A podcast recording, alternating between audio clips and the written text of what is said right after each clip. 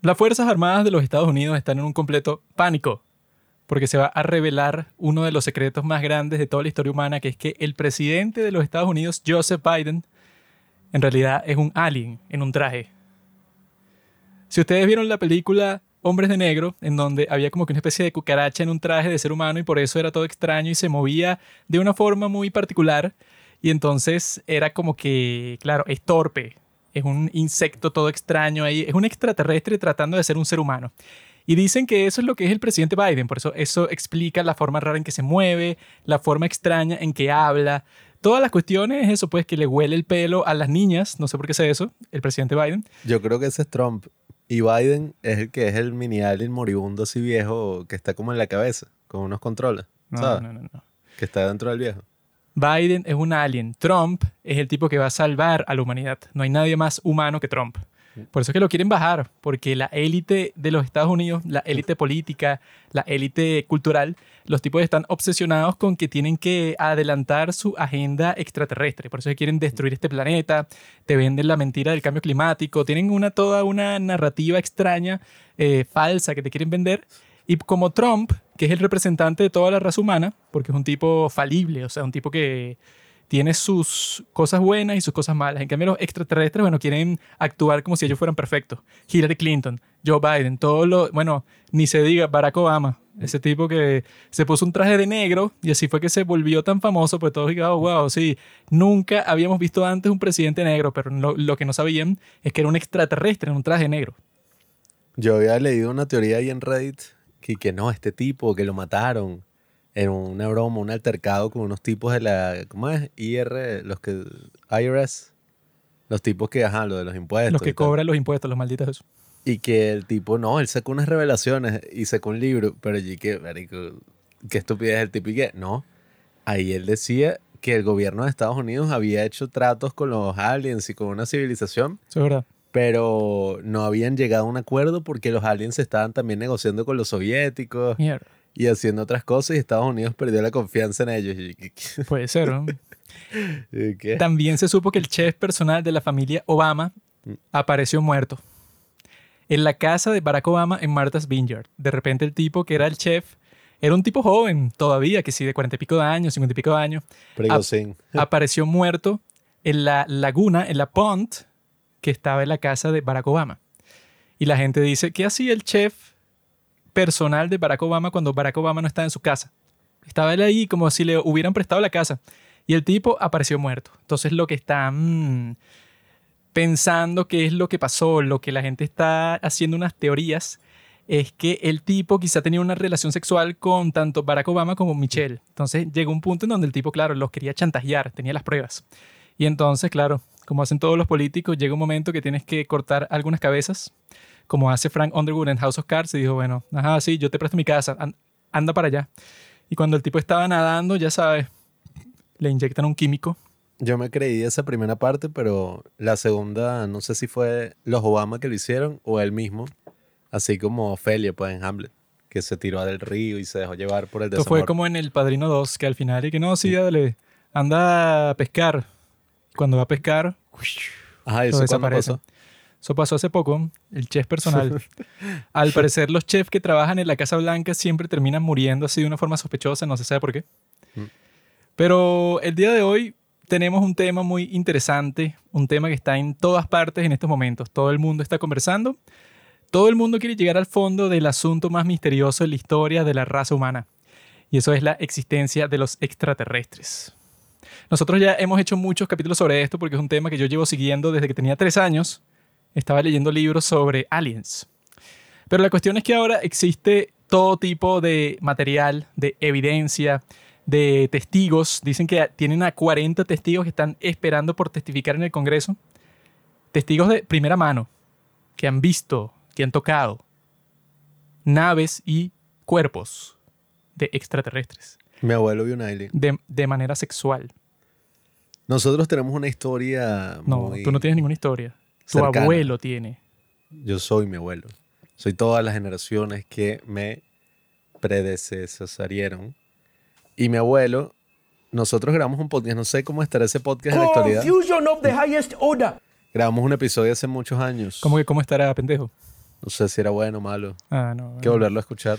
Tipo así, no puedes ser artista. Tienes que decir que todo lo que tú has hecho es lo mejor del mundo. No puedes dudar na- de nada.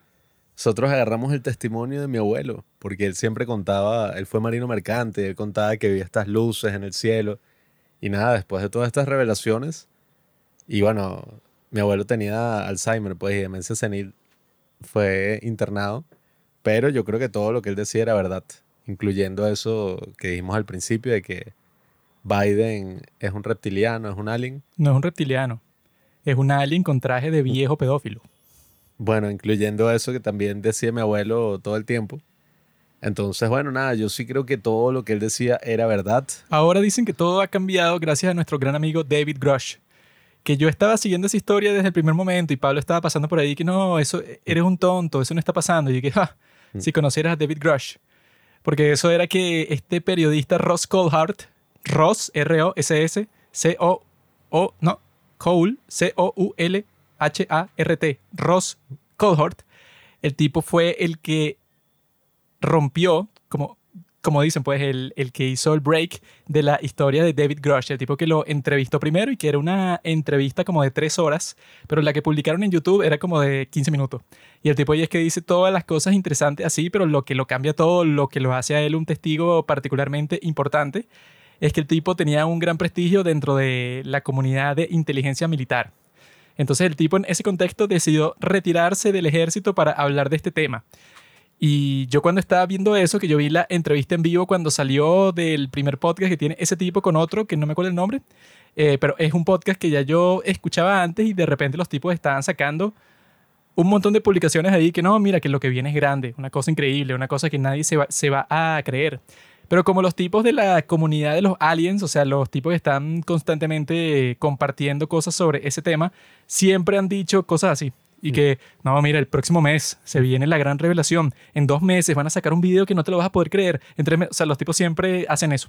Entonces, cuando estos tipos estaban con eso, yo pensaba, bueno, ok, otra de las cosas que van a revelar, que quizás es interesante, pero que tampoco te va a cambiar la vida, pues, o sea, va a ser una cosa ahí que, no sé, como que un nuevo video en donde la supuesta nave no se ve ni muy clara, pero bueno, pues es que sí lo que tienen. Pero cuando los tipos comenzaron a hablar qué era lo que tenían, y que no, este tipo, ajá, que tiene a un montón de personas que le dijeron esto, este testimonio de que los extraterrestres han matado seres humanos. Y que él no los llama extra- extraterrestres por alguna razón, sino que los llama y que non-human intelligence, inteligencia no humana. Y que no, no solo es que los extraterrestres han matado a personas, sino que los que están escondiendo todo este tema para que no se haga público, han matado a personas para mantener el secreto. O sea, el tipo hizo unas acusaciones serias. O sea, que no fue como ya existían tipos como Bob Lazar y que no, sí, el gobierno de los Estados Unidos tiene unas naves escondidas. ¿Dónde? Bueno, cuando yo trabajaba ahí hace, hace 30 años, estaban en esta zona, pero ya no sé dónde están, pero las tiene ahí. O sea, cosas que eran unas historias que son interesantes, pero historias por las que nadie va a ir preso, por las que nadie está en riesgo, porque está conversando sobre cosas que ya pasaron y cosas que nadie va a poder investigar porque son como que, ajá, bueno, ponte que tienen las naves y las mueven a un sitio secreto, o sea, como que lo cambian del sitio que tú mencionaste, bueno, listo, pues, o sea, se terminó la posible evidencia que tú podías sacar de esa historia.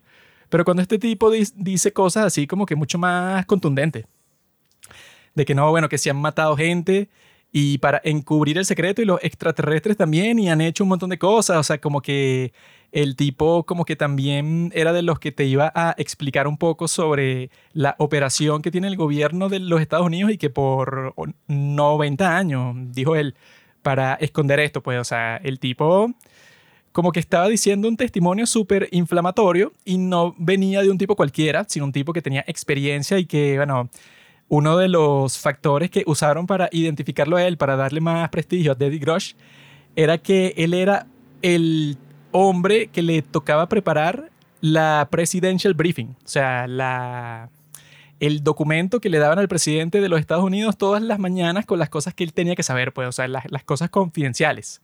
Y claro, si tú eres el que lo prepara, significa que tú tienes un nivel de, de clearance, o sea, de autorización de seguridad súper alto, tan alto como las cosas que le van a mostrar al presidente. O sea, David Grosh trabajó en eso por un tiempo.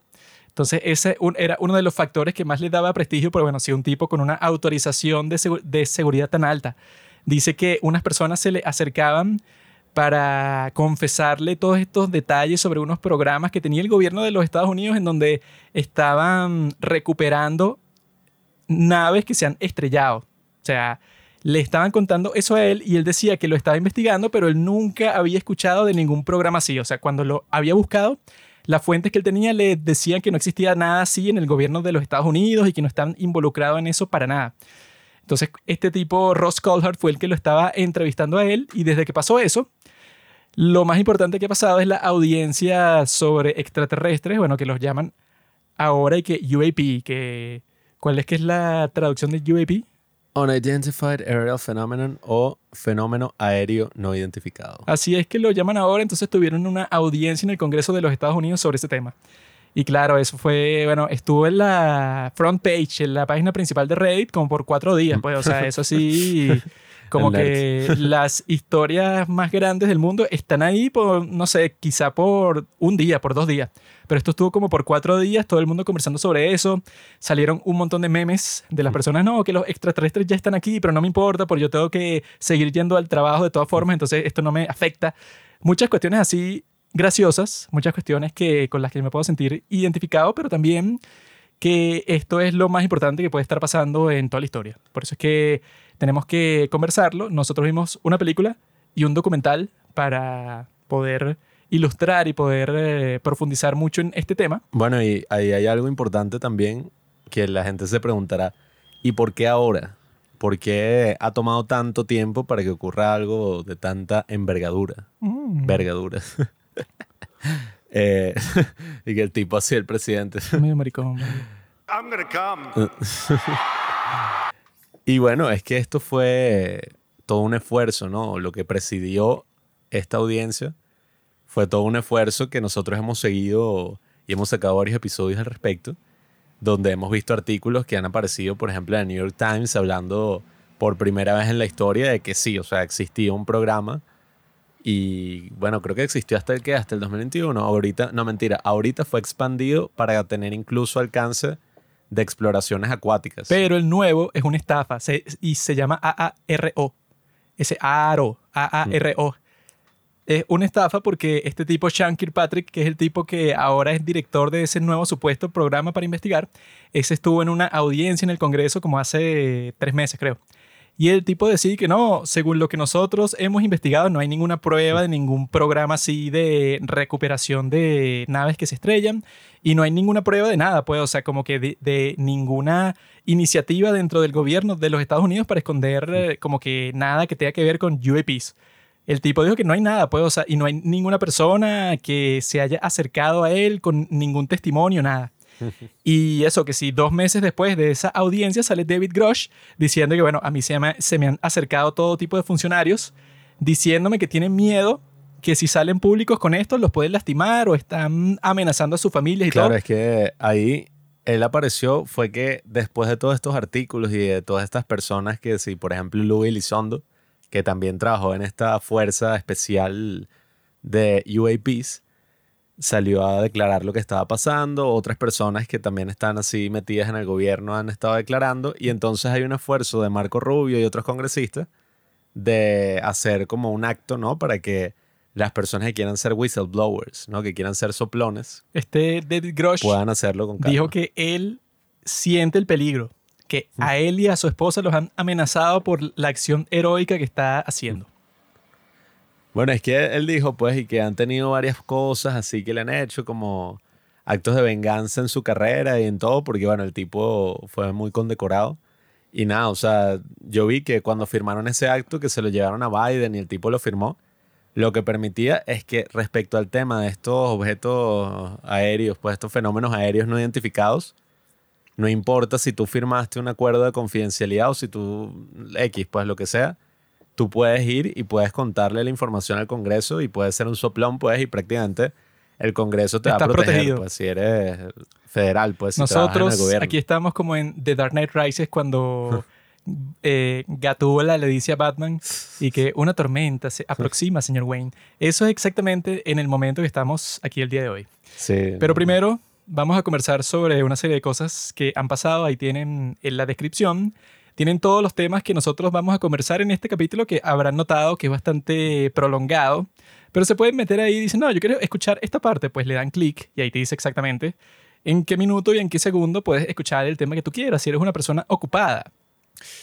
Bueno, tú puedes contar la historia, muchachito, de que nuestro edificio estuvo a punto de quemarse por Ah, no, completo. bueno, no. casi se incineró así como el 11 de septiembre, casi nos pasó una cosa así. Después de lo que nos pasó, yo ya empatizo completamente. Pues exactamente lo que sentía esa gente mientras el edificio implosionaba desde adentro con las bombas que puso Bush. Ah, exacto, eh, por fin. Eh, eran las 12 de la Es la noche. primera cosa inteligente que has dicho. Y que los aviones. Yo lo que sé de ese día del 11 de septiembre era que supuestamente los tipos tenían ahí una nueva tecnología de proyección. Entonces, claro, tú ves el video como un huevón y dices, ay, un avión se estrelló. ¿Qué avión? Primero, dentro del edificio no había nadie. Segundo, eso no era ningún avión, eso es una proyección. Tú grabas eso con efectos especiales por computadora, lo proyectas como hizo el misterio en la película esa de Spider-Man, porque eso, en la cultura en Hollywood te dan los mensajes así como que por debajo de la mesa. Y en esa película de Spider-Man con Jake Gyllenhaal, el tipo tenía unas proyecciones, unos hologramas ahí, y hacía pensar que el tipo estaba, que si, no sé, peleando con un monstruo que estaba destruyendo el mundo. Eso es lo que hicieron el 11 de septiembre. Ahora es que nosotros conocimos a un gran trabajador, ¿no? Un tipo que nos ayudó a hacer nuestros cortometrajes y esto. Y coño, tenía tantas teorías conspirativas, pero que era, oye, atorrante, porque era cada cinco segundos una cosa, pero sobre lo que sea. Es que él- Sobre el 11 de septiembre dijo lo mismo, dijo, ¿y qué? No, vale, ese video está trucado, eso del avión chocando. Es que él no es que tenía teorías de conspiración, sino que para él todas las cosas que han pasado en la historia, todo es una conspiración. No, era un fastidio. Yo me acuerdo que estábamos hablando de lo que y yo y que, ah, eso es como la película esta de Titanic. Y él y que, Titanic, tú estás claro de lo que pasó ahí, ¿no? Y yo dije, ¿qué? Y que el barco ya estaba estrellado. Ellos lo que hicieron fue que lo llevaron al tamar y reemplazaron el banco estrellado por otro y ese barco se lo llevaron. No, y que ese Con los banqueros a barco era, pro- era propiedad de JP Morgan. Ajá. Entonces, y que por el seguro, el tipo quería que se lo pagaran, entonces mandó el barco que ya estaba dañado a que se hundiera en el medio del mar y que chocó con un iceberg para que le pagaran la plata del seguro. Y que bueno, No, y él y que, no, y ahí habían unos banqueros que ellos estaban como en contra de lo que quería hacer el tipo este con el estándar de oro. ¿Cómo es que se llama? Roosevelt. Creo que eso fue por esa época. Y entonces él y que, o no sé qué mierda, y que el or- no, ellos querían cambiar el orden mundial y tal. Y entonces ahí aprovecharon y se los volaron a toditos. Y que, que ladillo. O sea, todo, todo tiene una teoría así, pero bueno, eh, no sabemos todavía, no ha sido confirmada la teoría del suceso que ocurrió en nuestro edificio. Pero bueno, eran las 12 de la noche, yo estaba editando tranquilamente y empecé a escuchar puros fuegos artificiales. No sabía que eran fuegos artificiales y dije, ¿qué está pasando? Finalmente, que una invasión al fin. Estaba como pensando eso, pero como la audiencia de los aliens había sido, bueno, había ocurrido recientemente, yo dije, coño, ¿será que finalmente llegaron los aliens? Y me acuerdo que yo fui a la ventana así a ver y no, o sea, bueno, lamentablemente eran fuegos artificiales. No sé por qué carajo, creo que era el cumpleaños de Chávez, maldito ese, no sé. Pero bueno, estaban tirando fuegos artificiales y yo que, what, pero era como de distintos sitios y se pasaron como 15 minutos lanzando. Y yo, o sea, yo de pendejo dije, coño, ¿cómo sería que bajara una nave así? O sea, justo en este momento y yo, ¡mierda! O sea, yo pensando todo esto y olía quemado. Y dije, bueno, serán los fuegos artificiales, no sé. Pero el olor se intensificaba y se intensificaba. Y dije, bueno, empecé a recorrer el apartamento, todo paranoico, no había nada quemado. Pero el olor seguía, seguía. Y entonces como que me asomo por la ventana y veo unos vecinos abajo. Nosotros vivimos en un piso 10. pero es un chismoso. Y G, ¿qué coño? ¿Qué? O sea, ¿qué coño hacen un jueves que si a las 12 de, de la noche ahí Están tal? vacilando abajo, están ten- ten- teniendo una fiesta vecinal. Sí, yo dije, bueno, ¿qué carajo? Y entonces de repente escucho, vecino, se quema el edificio, incendio. Y yo, puta madre. Y entonces nada, salí corriendo, desperté ahí a mis padres, que mi padre dije, papá, eh, se está quemando. Y dije, ¿qué? La casa. Y se paró y salió corriendo. Y dije, no, no, creo que se está quemando algo, no sé. Le toqué a Juanqui y Juanqui que, ah. Y dije, qué show. Y nada, pues agarramos... Y como siempre, yo tenía razón, era un show. No, bueno, agarramos nuestras pertenencias más importantes, bajamos corriendo y nada, o sea, en el edificio no hay ningún tipo de ventana en las escaleras, entonces eso era puro humo negro, así. Y salía y salía y todo el mundo corriendo, bajen, bajen, estaban la policía, estaban unos bomberos. Y nada, pues bajamos, estuvimos como dos horas afuera así en la acera de enfrente de nuestra casa, de nuestro edificio. Y bueno, lo más interesante de toda la noche es que, ajá, los bomberos llegaron. Dos camiones de bomberos así y tal, un show. Supuestamente se tardaron como media hora en llegar. Después dijeron los vecinos. Pero bueno, nada, estaban ahí, la policía, todo. Y bueno, el plot twist es que los bomberos no tenían agua, ni tenían máscaras de gas, ni tenían extintores, ni tenían bueno, hachas, ni tenían un carajo. Que yo lo que pensé cuando estábamos bajando las escaleras y que bueno, aquí no va a venir ningún bombero. Sí, Porque si tú en Venezuela llamas a la policía o a los bomberos cuando pasa cualquier cosa, ok, los llamaste, pero van a pasar como 50 minutos antes de que lleguen y cuando lleguen va- van a estar, eso no es que entran como si fuera la, la SWAT, o sea, no entran y que no, con toda la energía para resolver el problema porque bueno, pasaron 50 minutos, sino que los tipos que si tocan el timbre que, hola, ¿qué tal? Y que sigue el problema aquí, no sigue, ah, bueno, no sé. O sea, claro, no quieren hacer su trabajo y yo los entiendo porque si yo fuera policía, tampoco me creería Rambo en un país como este en donde te pagan tan poco. Pero yo cuando estaba bajando las escaleras, yo pensaba que no, bueno, supongo que, no sé, los machos del edificio como yo, vamos a tener que buscar agua así por todos los apartamentos y empezar a lanzarla así con unos baldes al incendio y ya eso, pues de la manera tradicional de solucionar este tipo de problemas. Ya me estaba quitando la franela así para empezar a darle golpes y ¡ah! Pero cuando estoy bajando las escaleras, de una, cuando llegamos al piso 4, que era en donde estaba pasando el incendio, veo que ya están, no sé, como cinco bomberos ahí, y eso que sí, con, una, con un hacha y tal. Y yo que no, bueno, ja, qué prejuicioso fui. Ah, se un hacha. No era un hacha, era como que, una, como que un pico así que yo supuse que iban a usar para romper la puerta. Pero Tenía- que, luego, luego escuché que ellos llegaron con eso, trataron de romper la puerta y se les rompió fue esa cosa que trajeron. Pero yo cuando los vi, los, los vi a ellos, yo pensé que, ah, no, bueno, ya el problema se solucionó. Porque hay un incendio y llegaron los bomberos, ¿no? Lo que significa, se solucionó el problema. Pero entonces nosotros terminamos de bajar a planta baja y están todas las, las personas ahí, pues, o sea, no sé, como 80 personas. Y pasa el tiempo y pasa el tiempo, eso pasa media hora, pasa una hora y sigue saliendo el humo. Y yo estoy, ¿qué, qué coño está pasando? O sea, simplemente hay un solo apartamento que se está quemando y el humo está saliendo por la ventana y se esparce por todos los apartamentos y, cl- y claro que también va para la zona en donde nosotros estamos, para planta baja. Y está, ¿qué coño están haciendo allá arriba? Y pasó una hora, hora y media, dos horas y yo que estos tipos serán bomberos pero son retrasados, porque bueno, el humo seguía saliendo como si nada. Y yo, ¿qué, qué Sí. coño están haciendo allá arriba, gon? Después uno de los camiones salió volando así, ¡ah! Eh, porque supuestamente que no, es que vamos a otro sitio que queda como a 15 minutos acá a buscar agua. Sí, luego nos contaron esa parte de la historia y que no, claro, vinieron los bomberos con dos camiones de bomberos y solo se les olvidó el agua. Sí, Y que, está, marico, que- eh, o sea, y se supone que en cada piso antes había como que un extintor, una manguera, todo eso, pero No lo quitaron funciona, no porque se funciona. no, y que supuestamente se los robaban. No sé quién carajo. No, es que eso, bueno. ¿cómo, o sea, ¿de qué me sirve que tú llegues como bombero? Que eso era lo que yo le estaba diciendo a la gente ahí en planta baja y bueno, un bombero sin agua, yo puedo hacer tu trabajo. O sea, porque tú eres el tipo que viene con un traje especial y con agua y con máscara de gas y tal. Pero si, si tú llegas y no tienes nada de eso, no tienes máscara de gas, no tienes manguera, no tienes agua, entonces yo pude haber hecho tu trabajo y no teníamos que esperar dos horas. Porque como quemó eso, ese apartamento se quemó como por dos horas, tres horas.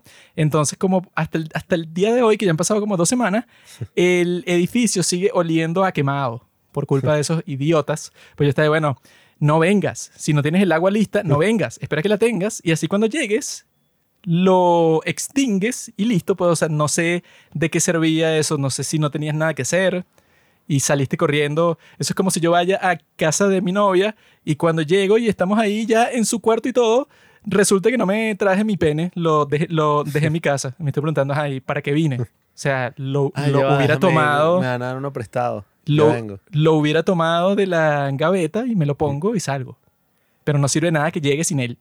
Es como dicen, un hombre sin su pene no es nada, al igual que un bombero sin su manguera con No, y agua. yo digo eso porque yo soy trans. O sea, Mm.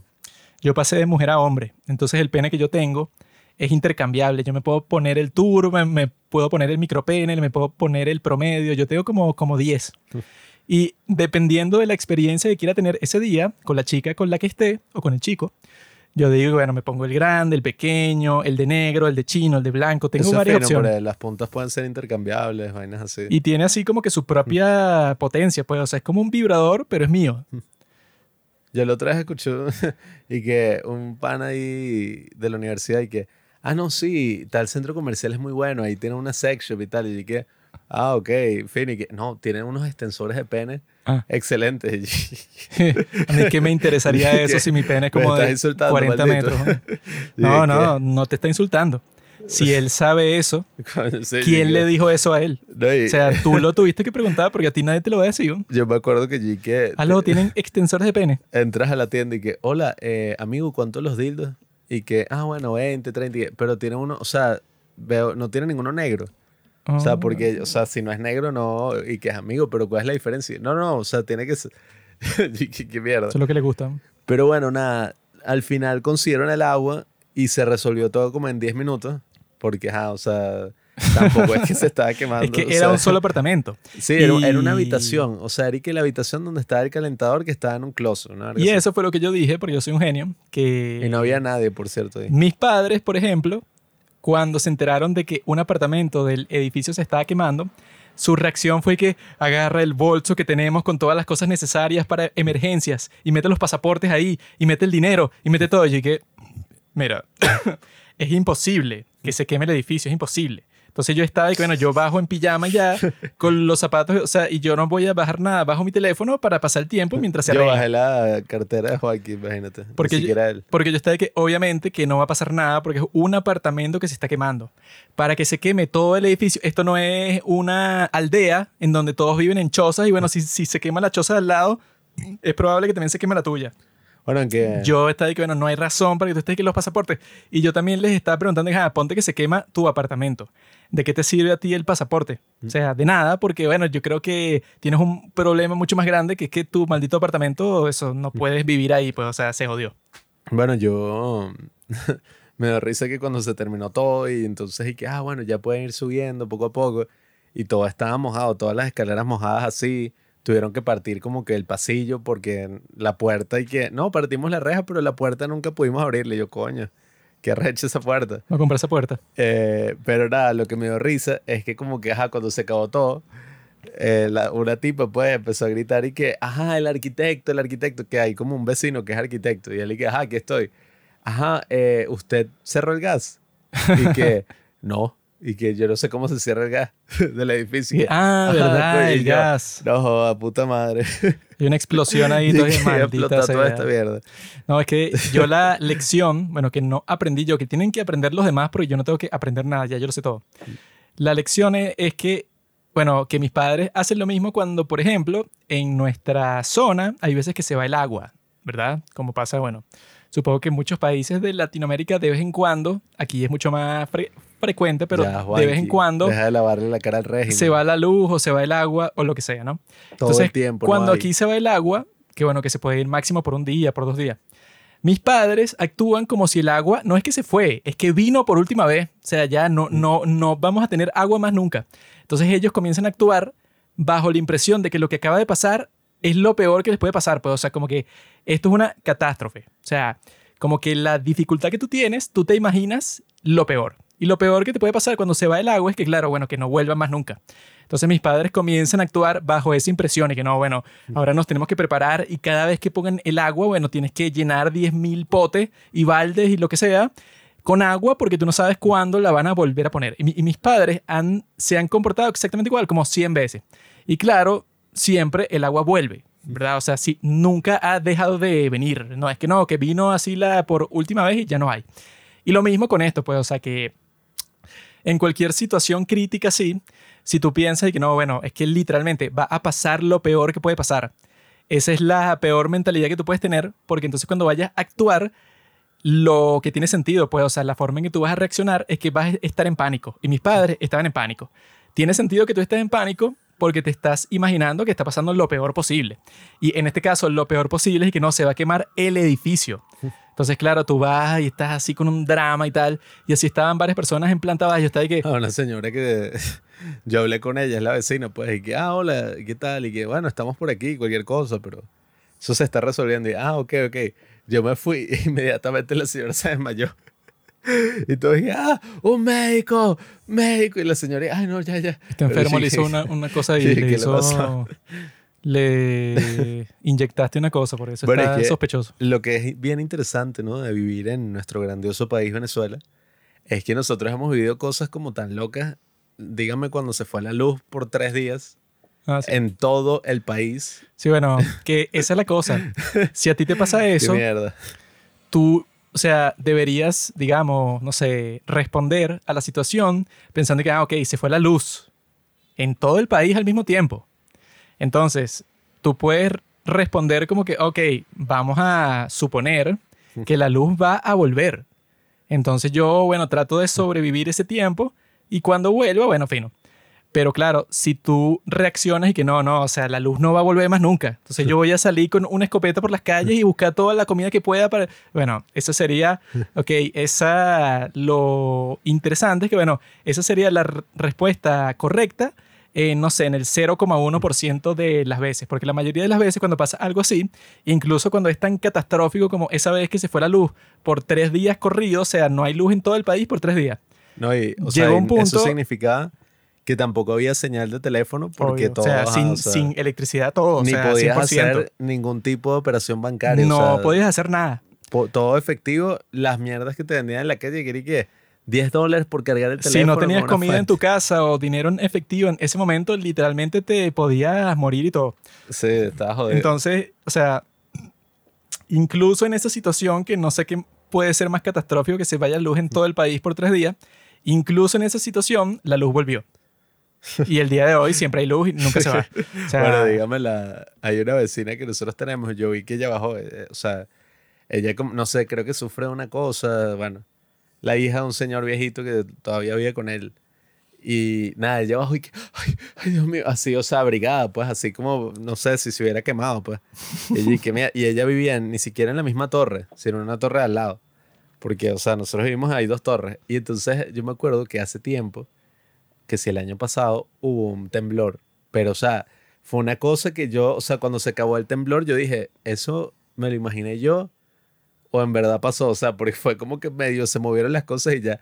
Bueno, resulta que la cara, eso fue en la noche, resulta que, nada, estaban hablando por teléfono y, no, ella se metió debajo de la cama y no salió en toda la noche hasta la mañana.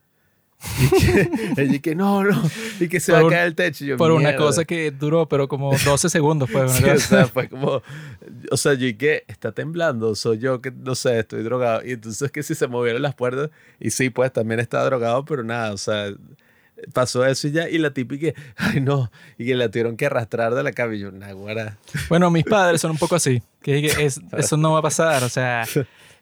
Y bueno, claro, como estábamos en planta baja, entonces, claro, todas las chicas sucias Ah. del edificio estaban forzadas a bajar a planta baja en pijama. Y ahí yo aproveché, yo dije, bueno, este es mi momento. Las chicas así están asustadas, vulnerables, en pijama. Y yo soy un macho fuerte, así, viril, que las puede proteger, las puede calmar y todo. O sea, ellas están buscando a alguien como yo en esto de momento de crisis. Eso siempre pasa con las mujeres. Llega una crisis y las hembras dicen, ah, busquemos al hombre que nos protege. Y ese hombre en ese momento, claro, era yo.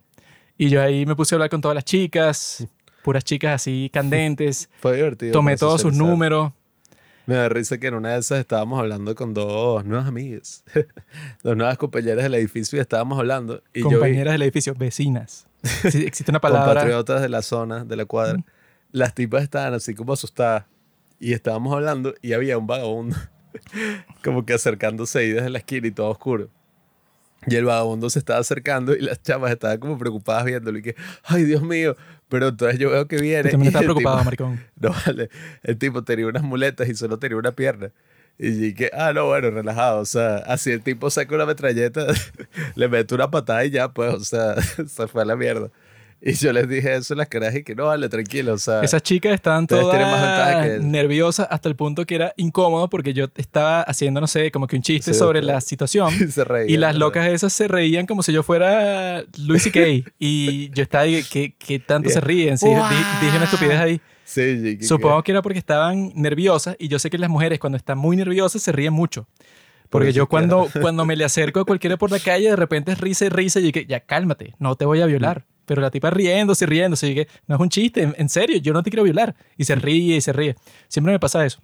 Hay otra que yo le dije que, épale, mucho gusto, y que, ah, bueno, nos conocimos, fue cuando bajamos a planta baja por el, el incendio, pero yo nunca te he visto en el edificio.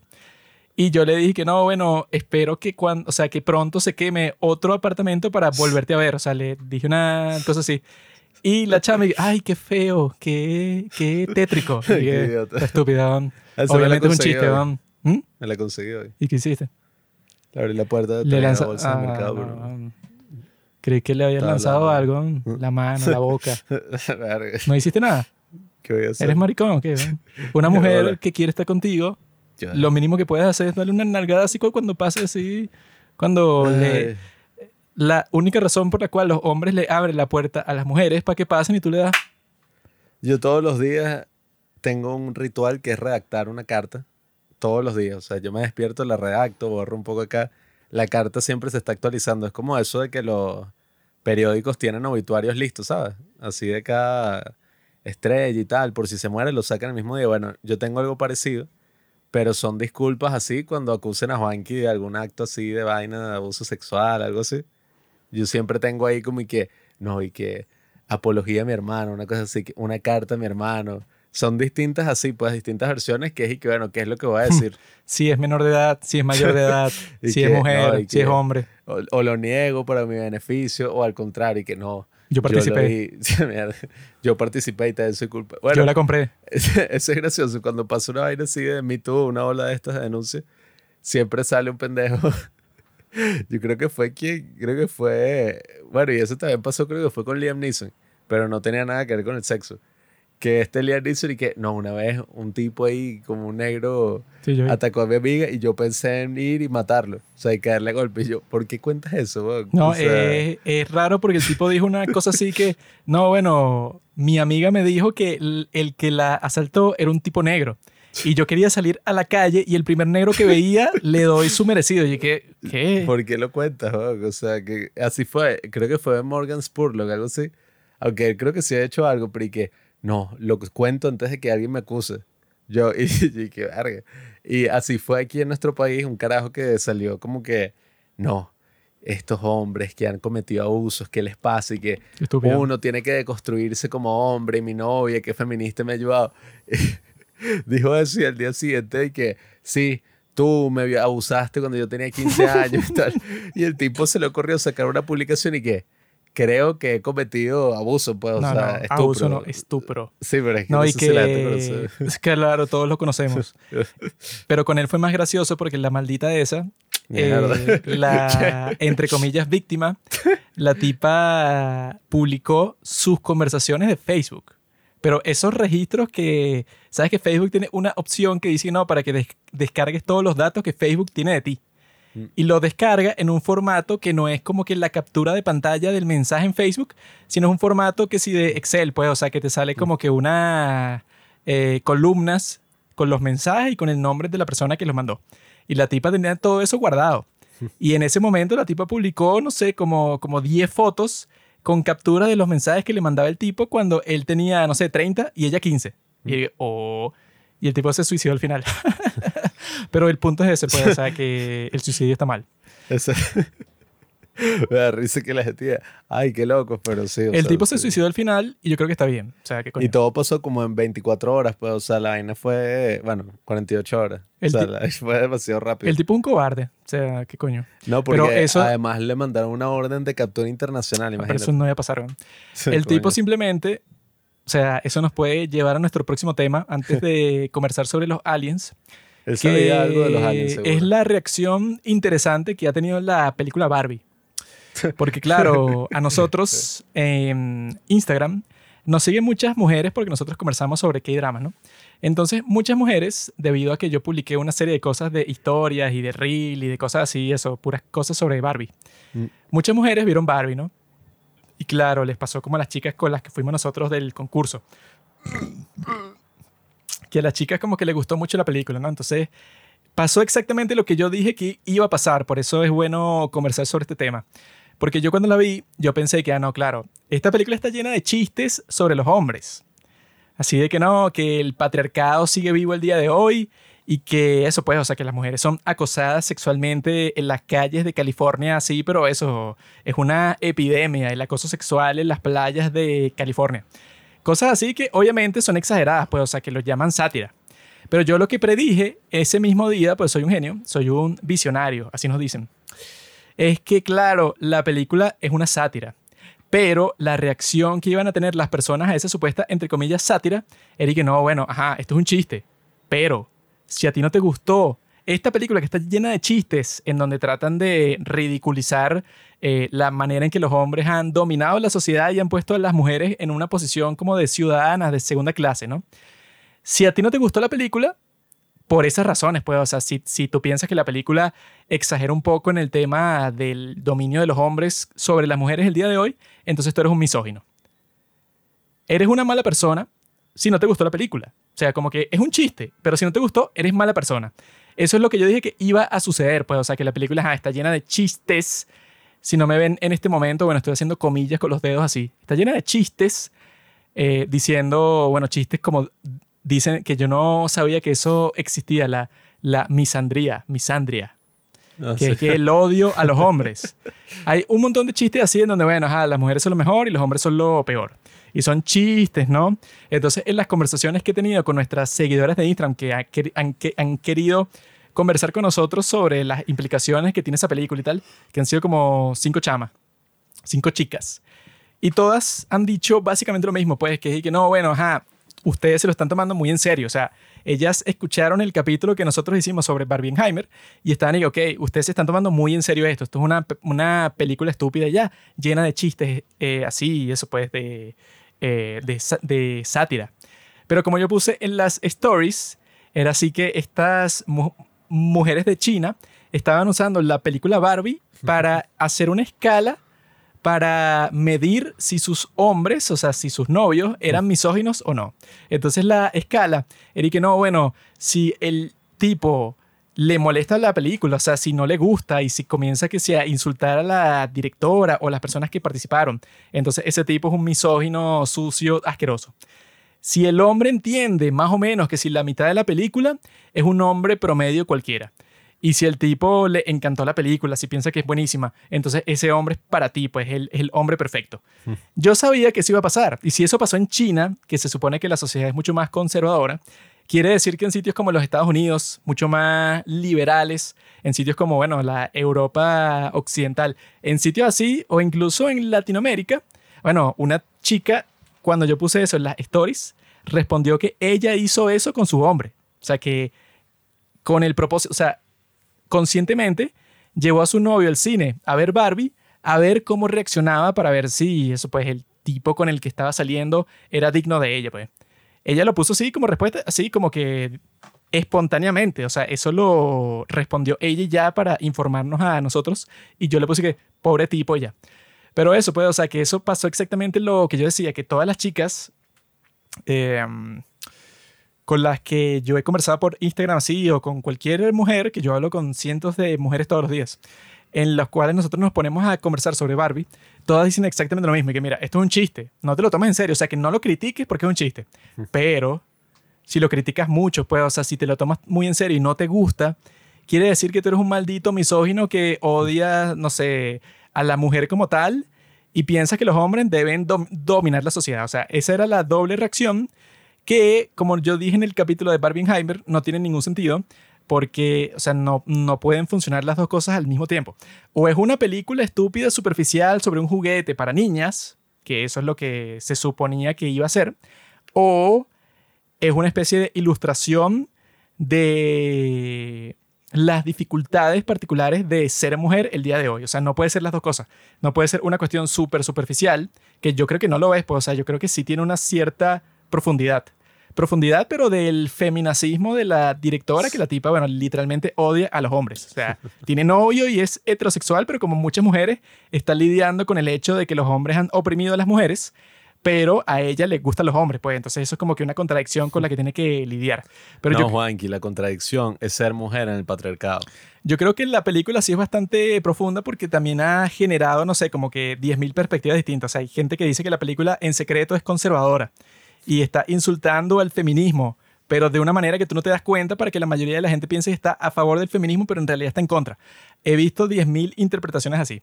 Pero lo interesante es eso, pues, o sea, que literalmente no, no puede ser así. O sea, yo creo que la película sí es profunda y el mensaje, que yo creo que lo deja súper claro, es que el día de hoy, eso como dice América Ferrera, o sea, es imposible ser mujer el, el día de hoy. Ese es el mensaje de la película. Pero no tiene sentido que tú digas y que no, bueno, ese es el mensaje de la película. Pero en todos los momentos en donde se burla de los hombres y en donde implica que las mujeres son superiores a los hombres y que los hombres son estúpidos, todo eso es un chiste. Pero si a ti no te, si a ti no te gustó el chiste, quiere decir que tú secretamente odias a todas las mujeres y eres un tipo, bueno, que quiere escl- esclavizar a las personas. No tiene sentido. Sí, es que bueno, yo he reflexionado mucho, ¿no? Desde que vimos Barbie, desde que grabamos el capítulo.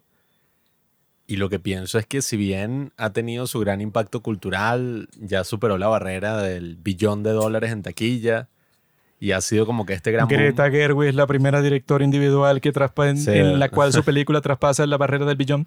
Supongo que dicen así porque se están refiriendo a que las hermanas Wachowski con algunas de sus mujeres. películas habrán sobrepasado el billón. Porque es raro, porque dicen la única directora individual. Que otro Ah. par de directoras mujeres existen? Ninguno, Ah, ¿no? exacto, no sé. sí, bueno, es que, a ver, ahorita, ajá, y todavía se sigue hablando de Barbie, toda la cuestión, ¿no? Sin embargo, no sé, yo lo que pienso es que, y bueno, y me da un poco de lástima, que no podemos tener más bien una conversación honesta, sencilla, sí, Imposible. pues, sobre qué, o sea, qué significa ser hombre, qué significa ser mujer en la sociedad actual, qué cambios queremos, o sea, cómo te sientes tú como mujer oprimida, porque, a ver, yo cuando escuché por primera vez el discurso, ¿no? De America Ferrara, que era así el discurso feminista, de lo difícil que es ser mujer en la sociedad, yo dije, bueno, está bien, o sea, es una perspectiva, ¿no? De lo que se siente. Eso es porque Pablo es un simp. Sin embargo, no sé, a medida que ha pasado el tiempo, yo volví a ver la película con mi novia y a ella tampoco le gustó mucho, pero Gran bueno. error. ¿Sabes por qué? Porque tu novia es una pick me girl. ah, pues, ella le encantó la película, pero como es una pick me, dije que no, pero yo no puedo decir que me gustó porque entonces voy a ser como cualquiera de las otras mujeres que al parecer a todas les gustó. Pero si tú ves a cualquier mujer que no le gustó, que eso han comentado varias en la publicación esa que tú hiciste, como tres mujeres comentaron y que a mí no me gustó Barbie. Y yo, ¿qué coño? Son mujeres, eso, prestigiosas. Y, ajá, piensan por sí mismas. Bueno, es que a ver, no le gustó mucho, pero yo sí noté que hay una parte, pues, en la película donde está este discurso y todas las personas aplauden, ¿no? Que bueno, yo no estoy muy a favor de que eso pase tanto en las películas, eso es como una cosa más teatral, ¿no? A mí me gusta llegar a como a esa conclusión con la historia. Y Cuando con pasó eso, que las chicas en la audiencia comenzaron a aplaudir, yo lancé la bomba lacrimógena que tenía en el bolsillo y todo el mundo se empezó a ahogar. Ah, no puedo respirar. Y yo que bueno, ¿quién te manda a aplaudir esa Yo estupidez? lancé una bomba atómica en Japón, Ah. por si acaso. Pero... En Japón seguro no les gustó. Sí, bueno. Creo que la prohibieron Porque- en Corea, ¿no? La- No, en Vietnam. Eso, eso fue no, lo no, que... pero en Corea como que no le fue bien, creo que fue la cosa. Claro que no lo fue bien. Y eso es lo que yo le dije a una de las chamas con las que estaba hablando. que yo dije, bueno, por eso es que la cultura de Corea es la mejor porque tú nunca ves ninguna rebelión. No vale. En los dramas coreanos o en las películas tú nunca ves un grupo de personas que queremos derechos. Y no, no, no. Ahí la gente simplemente va para el trabajo, Ahí siempre hay para la escuela. No, no, no. Ahí Se pone una tira ahí en la cabeza. protestas, pero como de tres personas, como esas de las de Crash Course in Romance, que era como cinco mamás del colegio. Pero no hay nadie ahí, no hay ninguna rebelión. Bueno, yo he estado eso, pues, pensando un poco sobre ese discurso. También vi algunos videos y otras cosas ahí que lo comentaban. Por fin pensó. Mm, Y yo no sé, lo que... A ver, uno puede hacer un discurso, o sea, sin ánimos de comparar lo que es ser hombre, lo que es ser mujer. ese no es el punto acá. Pero, Como en la película Lincoln, que hacen un discurso. No, o sea, uno puede hacer un discurso así sobre lo que sea porque, bueno, hay muchas dificultades. Porque mi novia me decía, no, estás equivocado. O sea, como hombre, tú no tienes ni una de esas dificultades. O sea, no hay ninguna presión que la sociedad ejerce sobre ti. Y yo le decía, bueno, yo no me siento oprimido, pero si nos vamos por ahí, yo puedo decir y que no. Siendo hombre, tienes que ser de cierta altura, tienes que tener cierto nivel económico, tienes que tener, no sé, o sea, fuerza, virilidad, porque si no nadie te es respeta. Y no como a dice Chris Rock. mujeres. Eso es como dice bueno. Chris Rock. Y que las mujeres y los niños y los perros tienen valor intrínseco. Cuando pasa cualquier desastre, que bueno, vamos a salvar a las mujeres y a los niños, porque bueno, son los que tienen que sobrevivir. Pero con los hombres, y que bueno, si tú eres un huevón y no haces nada, no tienes ningún valor, o sea, tú naces en cero. En cambio, las mujeres no nacen en cero, nacen en, no sé, en cinco. Tú por ser mujer ya tú tienes algo. Pero hay personas que no están satisfechas con nada y es que solo tengo mi cuerpo y mi valor sexual y que bueno, eso es algo. O sea, hay, hay personas que simplemente nacen sin nada. Bueno, es que no sé, o sea, yo sí sé. Yo lo que creo es que la sociedad tiene esta relación complicada, ¿no? Sobre todo la sociedad así occidental más avanzada, pues en Estados Unidos y todo, con esos roles de hombre, de mujer, porque bueno, los últimos tiempos han significado cambios gigantescos, pues en todos los aspectos de la sociedad. Y bueno, esa conciliación de qué es lo que significa ser mujer, qué es lo que significa ser hombre ha variado, pero tampoco ha variado hasta un punto de que no, o sea, ya eso no significa Es que nada, esto es un una- constructo social. A mí me, O sea, tampoco así. me salió un reel hoy que yo estoy de coño, este podcast es- es- es- Mm. está fino. No sé de quién es, es de un tipo ahí con como que una tipa, pero es raro porque Mm. son como que dos personas, no sé, el tipo tiene como treinta y pico y la mujer tiene como cincuenta y pico. Y no sé cuál es su relación. O sea, es un podcast raro ahí que me salió que como que está empezando. Pero en el podcast la tipa comenzaba diciendo que no, es que tú tienes muchos privilegios por ser hombre y tú no sabes cómo se siente y tal. Y el hombre, eh, chistoso porque el tipo le lanzó una cosa así que todo el mundo se estaba riendo en los comentarios y que este tipo lo está diciendo de chiste o qué, porque lo está, o sea, eh, le dijo algo muy basado. La tipa se estaba quejando porque le estaba diciendo a él que no, claro, es que los hombres siempre han tenido privilegios porque tú sales a trabajar, pero mientras tanto tu esposa está en la casa y está limpiando y está cuidando a los niños y está tal y tal y tal. O sea, te tiene que cocinar, todo eso, ¿no? Y el tipo decide que qué tan difícil es, es- eso no es trabajo, porque que lo llaman trabajo no remunerado.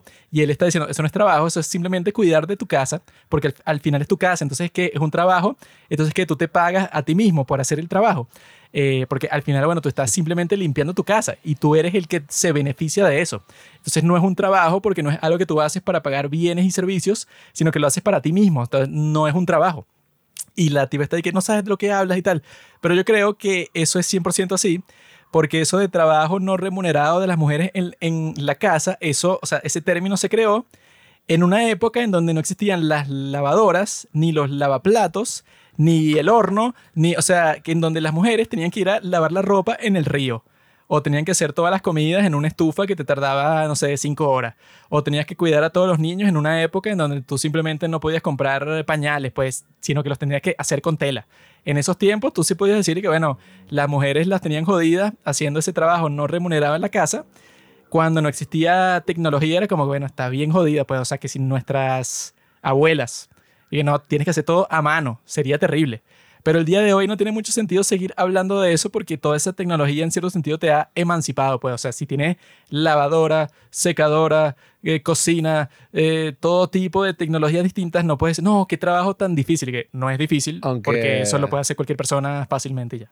Hay una perspectiva que tampoco se considera en ese argumento, que es que, bueno, ajá, yo creo que si tú eres ama de casa propiamente, tú no estás quejándote así y que no, ser ama de casa es horrible, es lo peor que hay.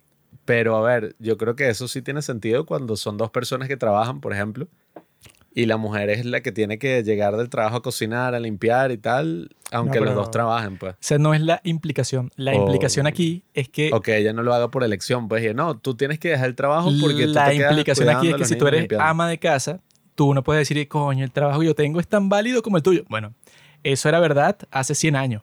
El día de hoy, si tienes lavadora, secadora, incluso si tienes plata y contratas una niñera, pues, y que bueno, o sea, existen como mil formas de que el día de hoy ese trabajo no es trabajo en sí.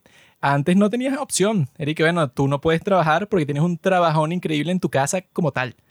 Pero el día de hoy eso es, bueno, obviamente que si trabajas y cuando llegues de la casa tienes que hacer todos los trabajos, no creo que eso sea tan común. O sea, el argumento del tipo era que, bueno, si tú eres ama de casa, eso de trabajo no remunerado no, no tiene sentido. Pero ponte que, no sé, que el tipo no trabaje y se quede en la casa, pero la mujer de, de todas formas tiene que llegar del trabajo a hacer las cosas. O sea, Bueno, es que ese no era el argumento. ahí hay un tema que es interesante, que es eso de la corresponsabilidad y todas estas cuestiones, que es y que, bueno, nada, pues, o sea, sí ha habido este estereotipo de que es y que no, ajá. La mujer es la que sabe hacer esas cosas. Los hombres son malos, qué sé yo, cocinando, limpiando, todas esas cosas, eso son cosas femeninas. Pero al, bueno, mismo es- tiempo, los absurdo, chefs es más famosos del mundo son hombres. Claro, es que, bueno, No eh, son mujeres. ¿Qué chef mujer conoces tú? Yo, en chef hombre, conozco a Gordon Ramsay. sí hay chefs mujeres, la de Hunger. Reales. También, no ficticios. Masterchef siempre hay mujer y No, sí, pero dime el nombre. Ah, en no sé el cambio. nombre de ningún chef. en- no, Solo el que... Gordon muerto, sí. Ramsay. Anthony Bourdain. Gordon Ramsay. Conoces aquí uno que es de nuestro país que se llama Sumito Esteves. Verdad. Hay muchos chefs que yo conozco de todas par- partes del mundo. Yo lo que digo es que, a ver, es que sí es importante hablar de esos temas. Pues, o sea, yo estoy en contra de entrar como en una especie de guerra de los sexos donde es y que no, bueno, lo que tú dices es una estupidez y lo que te estás es quejando. Y la otra persona, lo que tú dices me oprime completamente y ya, o sea, Bueno, es que ese es la implicación de la maldita película, porque la cuestión es que lo que terrible. decía la gente, y bueno, ¿cuál era la lógica? Una persona con raciocinio, ¿cómo hubiera decidido terminar esa película? Diciendo que, ah, mira, Barbiland en el pasado estaba mal, en donde todas las mujeres dominaban y los hombres a nadie le importaba, eran unos ciudadanos de segunda clase. Eso estaba mal. Y también está mal que ahora los Ken quieran tener todo el dominio y que las mujeres sean esclavas. ¿Cuál puede ser el final? Ah, mira, vamos a tener la mitad de la Corte Suprema, ponte que son 10 personas, la mitad de la Corte Suprema hombre y la mitad de la Corte Suprema mujer, y vamos a meter a los hombres aquí y los tipos pueden construir su, su Moyo mollo, dojo, casa house en un sitio y la casa de las mujeres en otro. O sea, eso era lo que, si la película hubiera querido conciliar, como bueno, como tú tienes que hacer todo el tiempo si vives en una democracia, tienes que conciliar. Si la película hubiera querido hacer eso, sería que ah, o sea, hubiera sido genial, pues, o sea, le hubiera gustado, pienso yo, tanto a las mujeres como a los hombres. Sí, es que porque fue una estuvieras diciendo y que, bueno, en realidad lo de Barbie Land era muy bestia, que nosotros teníamos todas las posiciones de poder 100%, no tenía sentido. era una oportunidad perdida porque, bueno, fue una oportunidad perdida. Porque yo digo, ajá, lo que yo me imaginaba que iba a pasar era que la casa iba a ser, qué sé yo, mitad Barbie, mitad así la broma esa de Ken. Y eso hubiera sido bien interesante, pues más allá de Y la película. obviamente que no lo hicieron así. Incluso a nivel de marketing. Yo compraría una casa así como Moyo Dojo Casa House. Obviamente que no lo hicieron así porque entonces habrá pensado la perra esa, Greta Gerwig, Qué enfermo. habrá pensado que no, bueno, a mí lo, a mí lo que me conviene no es dar un mensaje conciliador a la, a la sociedad. A mí lo que me conviene es hacer una gran controversia para que las personas se peleen, porque eso es lo que dice, bueno, ese era el, el método de Andrew Tate para hacerse famoso. Que el tipo decide que, mira, tú siempre que crea con- controversia hasta el punto de que cuando tú subes un video o un reel o un TikTok, la gente se esté peleando en los comentarios así, bueno, que crea una gran interacción porque la gente le está diciendo, tú eres un estúpido, no, tú, eres un maldito, y se pelean y la gente responde y se pelean y se pelean y se, y se pelean hasta el punto que, que tú tienes 60 o 70% de fanáticos que te aman y 30 o 40% de haters, o sea, estás multiplicando la posible audiencia que tú, que tú puedes tener. Hay muchísimas personas que usan así el internet el día de hoy y que eso lo hacen que si los medios mainstream siempre quieren crear un conflicto para que todas las personas estén que no, tú eres un estúpido, no, tú eres maldito. Y yo creo que la maldita Greta Gerwig tenía eso en mente. O sea que, ajá, para hacer su sátira estúpida, pensó que, bueno, ¿qué va a ser mucho más controversial, mucho más espectacular y que las personas se van a poner a, como estamos haciendo nosotros ahorita y como yo supongo que han tenido esta conversación en todas partes del mundo. Eso de que no, que las mujeres fueron oprimidas y los hombres te dicen, claro que no, el, patriarcado no existe. Y las mujeres te dicen, claro que sí. Y los hombres, eso genera mucho más involucramiento, mucho más engagement, mucho más interacción que hacer lo que nosotros estamos diciendo, que decir que, bueno, que hay que tener un equilibrio en la, en la sociedad. Si tú terminas tu película así, a todo el mundo le gusta, a los hombres les gusta, a las mujeres les gusta y listo, pues, o sea, como que todo el mundo se va satisfecho para su casa. Pero eso no es lo que le interesa a ella. A ella le interesa es ganar mucho dinero y que la película sea lo más po- po- popular posible. Y para, que, para que la película sea lo más popular posible, tiene que ser así. Tiene que ser lo más controversial, lo más escandalosa, lo más eh, conflictiva posible. Yo lo que creo es que, bueno, dentro de todo, al menos sí puede iniciar una conversación, pues, qué sé yo, de estos temas.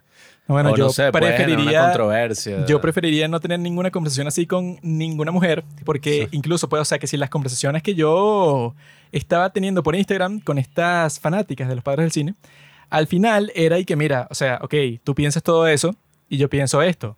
Estamos en desacuerdo y ya, pues, o sea, no podemos conversar más. Aunque con Sol hablamos graciosamente de la película, con mi novia. No, yo casi ya le iba a dar una cachetada. Tú, estás- tú eres un maldito. Juanqui, ¿qué? ¿Ves, Pablo? Ella, tu novia, sí tiene razón. Si dice cosas serias, tú no, y deberías aprender de ella. Qué hipócrita. La cuestión es esa, que al final yo lo que le decía a esta chama es que, mira, yo te puedo dar mi perspectiva de hombre. Y tú, no, a, a- a- a ti no te gusta porque tú quieres que yo te diga simplemente que todo lo que tú estás diciendo es verdad. Y eso nunca va a pasar. O sea, en ninguna conversación va a ser y que, ah, no, sí, yo estuve equivocado en todo y tú tenías razón en todo, qué loco. O sea, eso nunca va a pasar. Pero eso es lo que quiere, claro, porque la película es blanco y negro, pues, y que bueno, los hombres son unos malditos y las mujeres, si ellas controlaran todo, sería genial. O sea, ese es el mensaje de la película. Entonces, ahí no vamos a poder tener ninguna conversación. O sea, puede comenzar la conversación, pero al final va a ser que, ok, yo pienso esto y tú piensas eso y ya, pues, o sea, no tengo nada que decirte a ti. Con tu novia no pasó eso porque ella es una pick me girl. Ella no pues. quiere, o sea, ella está, ella está ahí conversando con dos hombres. Entonces, ella no, eso es como que tú estés rodeado de tiburones, tú no te vas a poner a eso, a cortarte la piel para sangrar porque sabes que te, que No, te van a joder. Una persona seria, tiene ideas interesantes. Pero yo apuesto que si tú pones a esa hembra en un grupo de hembras, la conversación es totalmente distinta porque No, ahí las chicas se sienten seguras. Como lo mismo cuando estábamos entrevistando a las personas ahí en el, en el cine, y dije, mira, ustedes son hombres, simplemente digan que no les gustó y ya. Y todas la- las maricas, como, bueno, como eso, como tenían una cámara en la cara, y dije, no, sí, Barbie, muy buena, claro, me estoy deconstruyendo y tal. Y digo, bueno, te apuesto que si la cámara no está, y yo fuera que si am- amigo tuyo, y estamos conversando y ya, y tú me dirías, y que bueno, de esta película no me gustó esto y esto y esto. Y, y me gustó esto y esto, y ya. Pero no puedes decir eso porque, claro, si lo dices en cámara, si dices que no te gustó Barbie, esa es la cosa, pues esa es la contradicción que no tenía sentido para mí. Yo creo que esos mensajes de deconstrucción y de todas esas cosas están bien errados, pues. Yo no tengo que influidos por- deconstruir un carajo. Yo soy Yeah. como soy, soy arrechísimo y la masculinidad no es tóxica, la, la masculinidad es lo mejor. La guerra, eh, No, o sea, yo digo. golpear a los que- demás, hay que abusar ser- a las mujeres, todo eso es genial, es buenísimo. Hay que ser mejores. O sea, ese es el punto de todo, pues. No es y que. No. Hay que deconstruirse y cambiar todo lo que uno es en esencia. No, no, no. Es que Uno esa- simplemente tiene que reflexionar de las cosas, conversar para nada, como es el ciclo de la vida. Esa es la forma más condescendiente de que yo me puedo referir a ti del mundo. Y que no, Pablo, es que tú tienes que cambiar toda tu forma de pensar para entender. Y que, pff, ajá, ¿y, tú, ¿y tú quién eres? Einstein. Y No, claro, es que yo no puedo No, entenderte siquiera- a ti. Yo no, estoy, yo no tengo la responsabilidad de explicarte nada. O sea, que yo. Marico, Tienes que o sea, deconstruirte. Yo no tengo que ser un carajo. Yo soy un hombre, yo domino la sociedad. Yo soy el que te voy a decir a ti qué coño hacer. Deconstrúyete tú. Yo soy el que domino. Esto sigue siendo un patriarcado. ¿Qué no, coño yo- me vas a tener yo que creo decir a ti? que, que las novias chinas sí tenían razón. Joaquín es un misógino. Ese grupo de perras. No, eso yo. ah, Joaquín es misógino, dama yo ahorita me encuentro, digamos que puede ser la situación más frustrante que puede experimentar una persona en la historia, La guerra. que es cuando tú estás pasándole mensaje a una chica y la maldita no responde. Nah.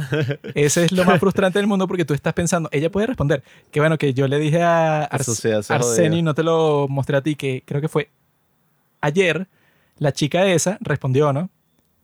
Y respondió una serie de cosas que entre ellas decía que no, estás ocupado esta semana. Y yo le puse una cosa así como que, bueno, si es para verte a ti, me desocupo, ¿verdad? Ah, Eso se lo puse ayer como a las 12 Ah. del día. pana sin. ¿Tú crees que ha respondido hasta el día de hoy? Que son las... Está trabajando, Juanqui. Que son Está las buscando su pan de cada Son las día. once y media. Vamos a revisar el teléfono a ver si respondió. Son las once y media del día siguiente. O sea, pasó todo el día de ayer Yo- sin responder. no, yo lo que y hoy son quiero- las once y media pm. No ha respondido. Yo lo que quiero es que. Qué maldita. Es que eventualmente ella diga que sí, ajá, y salgan y todo, y tengan una bonita relación, no sé. No tiene ninguna relación. ¿no? Y yo voy a guardar todas estas conversaciones para mostrárselas. Así que, mira, mira lo que él decía. Que no tienes que guardar nada. Eso está en internet. ¿no? Bueno, por eso. Es que la cuestión es que Ah, el internet sufre de eso. Dicen que todos los contenidos que hay, por cuestiones de servidores y tal, poco a poco se van cayendo. lo peor de toda esta estupidez es que, o sea, ni siquiera ha empezado la peor parte. Mm. La peor parte sería, o sea, verla a ella por primera vez. Eso ni siquiera ha pasado Nah. y ya me está fastidiando. Esa sería Qué la peor parte. Eso tendría que pasar lo más rápido posible porque es muy incómodo y es fastidioso, es Mm. aburrido, es terrible. O sea, una primera cita siempre es terrible.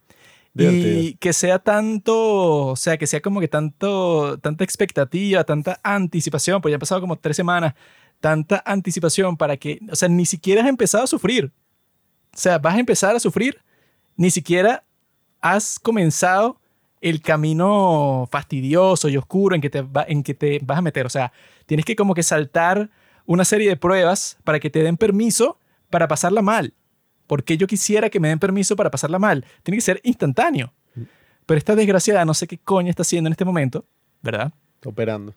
Tendría que responder el maldito mensaje. Ayer, ayer pone eso, lo puso como a las 8 de la mañana.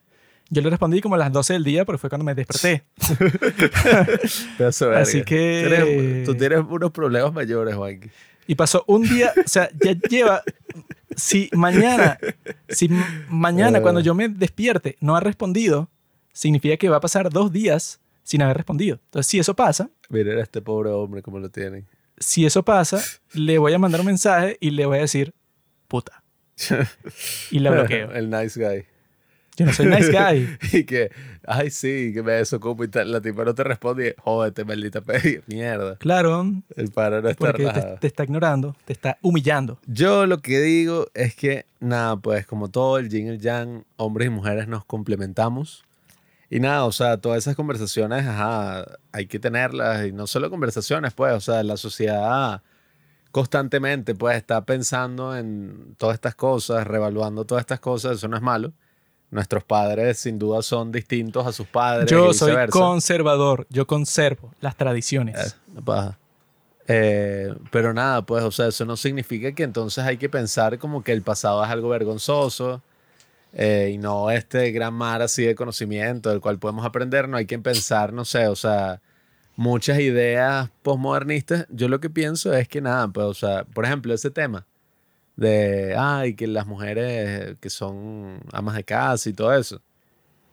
¿Qué tal si el tipo, no sé, o sea, hay que ver, pues, cuál es la circunstancia, por qué se está quejando esta tipo, o sea, qué es lo que está pasando ahí? Y bueno, entender siempre la perspectiva del otro, pues, eso es la base de todas las relaciones humanas, pues. Entonces, nada, es como lo de Barbie. Uno como hombre no se ofende viendo la película porque, ay, no sé, uno simplemente se relaciona con Ken y dice como, marico, no lo están respetando, lo tienen como un Bueno, es lacayo que ya, eso, o sea, y uno yo se vi siente que como medio mal y ya, la, tan la interpretación de las personas que decían que en realidad era una película conservadora pero escondida era que si tú lo ves desde la, perspe- la per- la perspectiva de Ken, o sea, como si Ken fuera el protagonista de la historia, tú dices que, bueno, o sea, es un buen protagonista. Que tú dices, no, él al, al principio está oprimido por toda la sociedad y viaja a este sitio en donde las cosas funcionan al revés. Y él se inspira por eso y por eso vuelve al otro sitio y lo transforma. Pero al final te dicen algo así como que no, Ken, tú fuiste muy bruto porque hiciste eso. Tú no tenías por qué haber hecho eso, estás arruinando todo.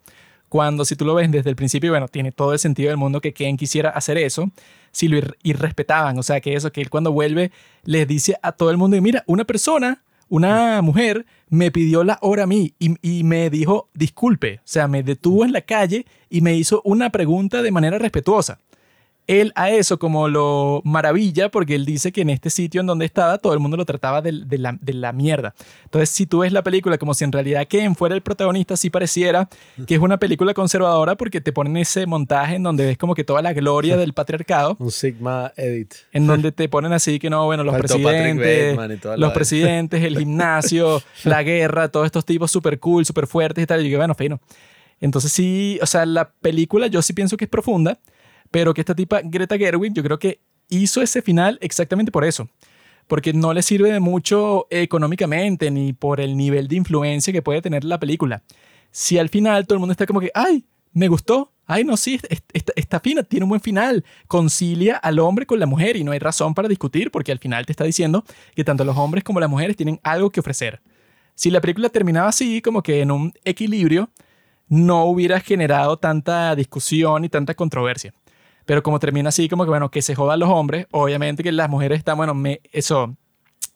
Yo creo que como modelo de negocio, sobre todo en el mundo del entretenimiento, a ti te sirve muchísimo más que tú tengas, ponte el 50% de la audiencia que le da 10 de 10 y al 50% de la audiencia como yo que le da 0 de 10. Eso es mucho mejor para ti que tener y que no, el 50% de la audiencia le dio 7 de 10 y el otro 50% le dio 8 de 10. Qué chévere. Pero también yo estaba pensando, es como raro, ¿no?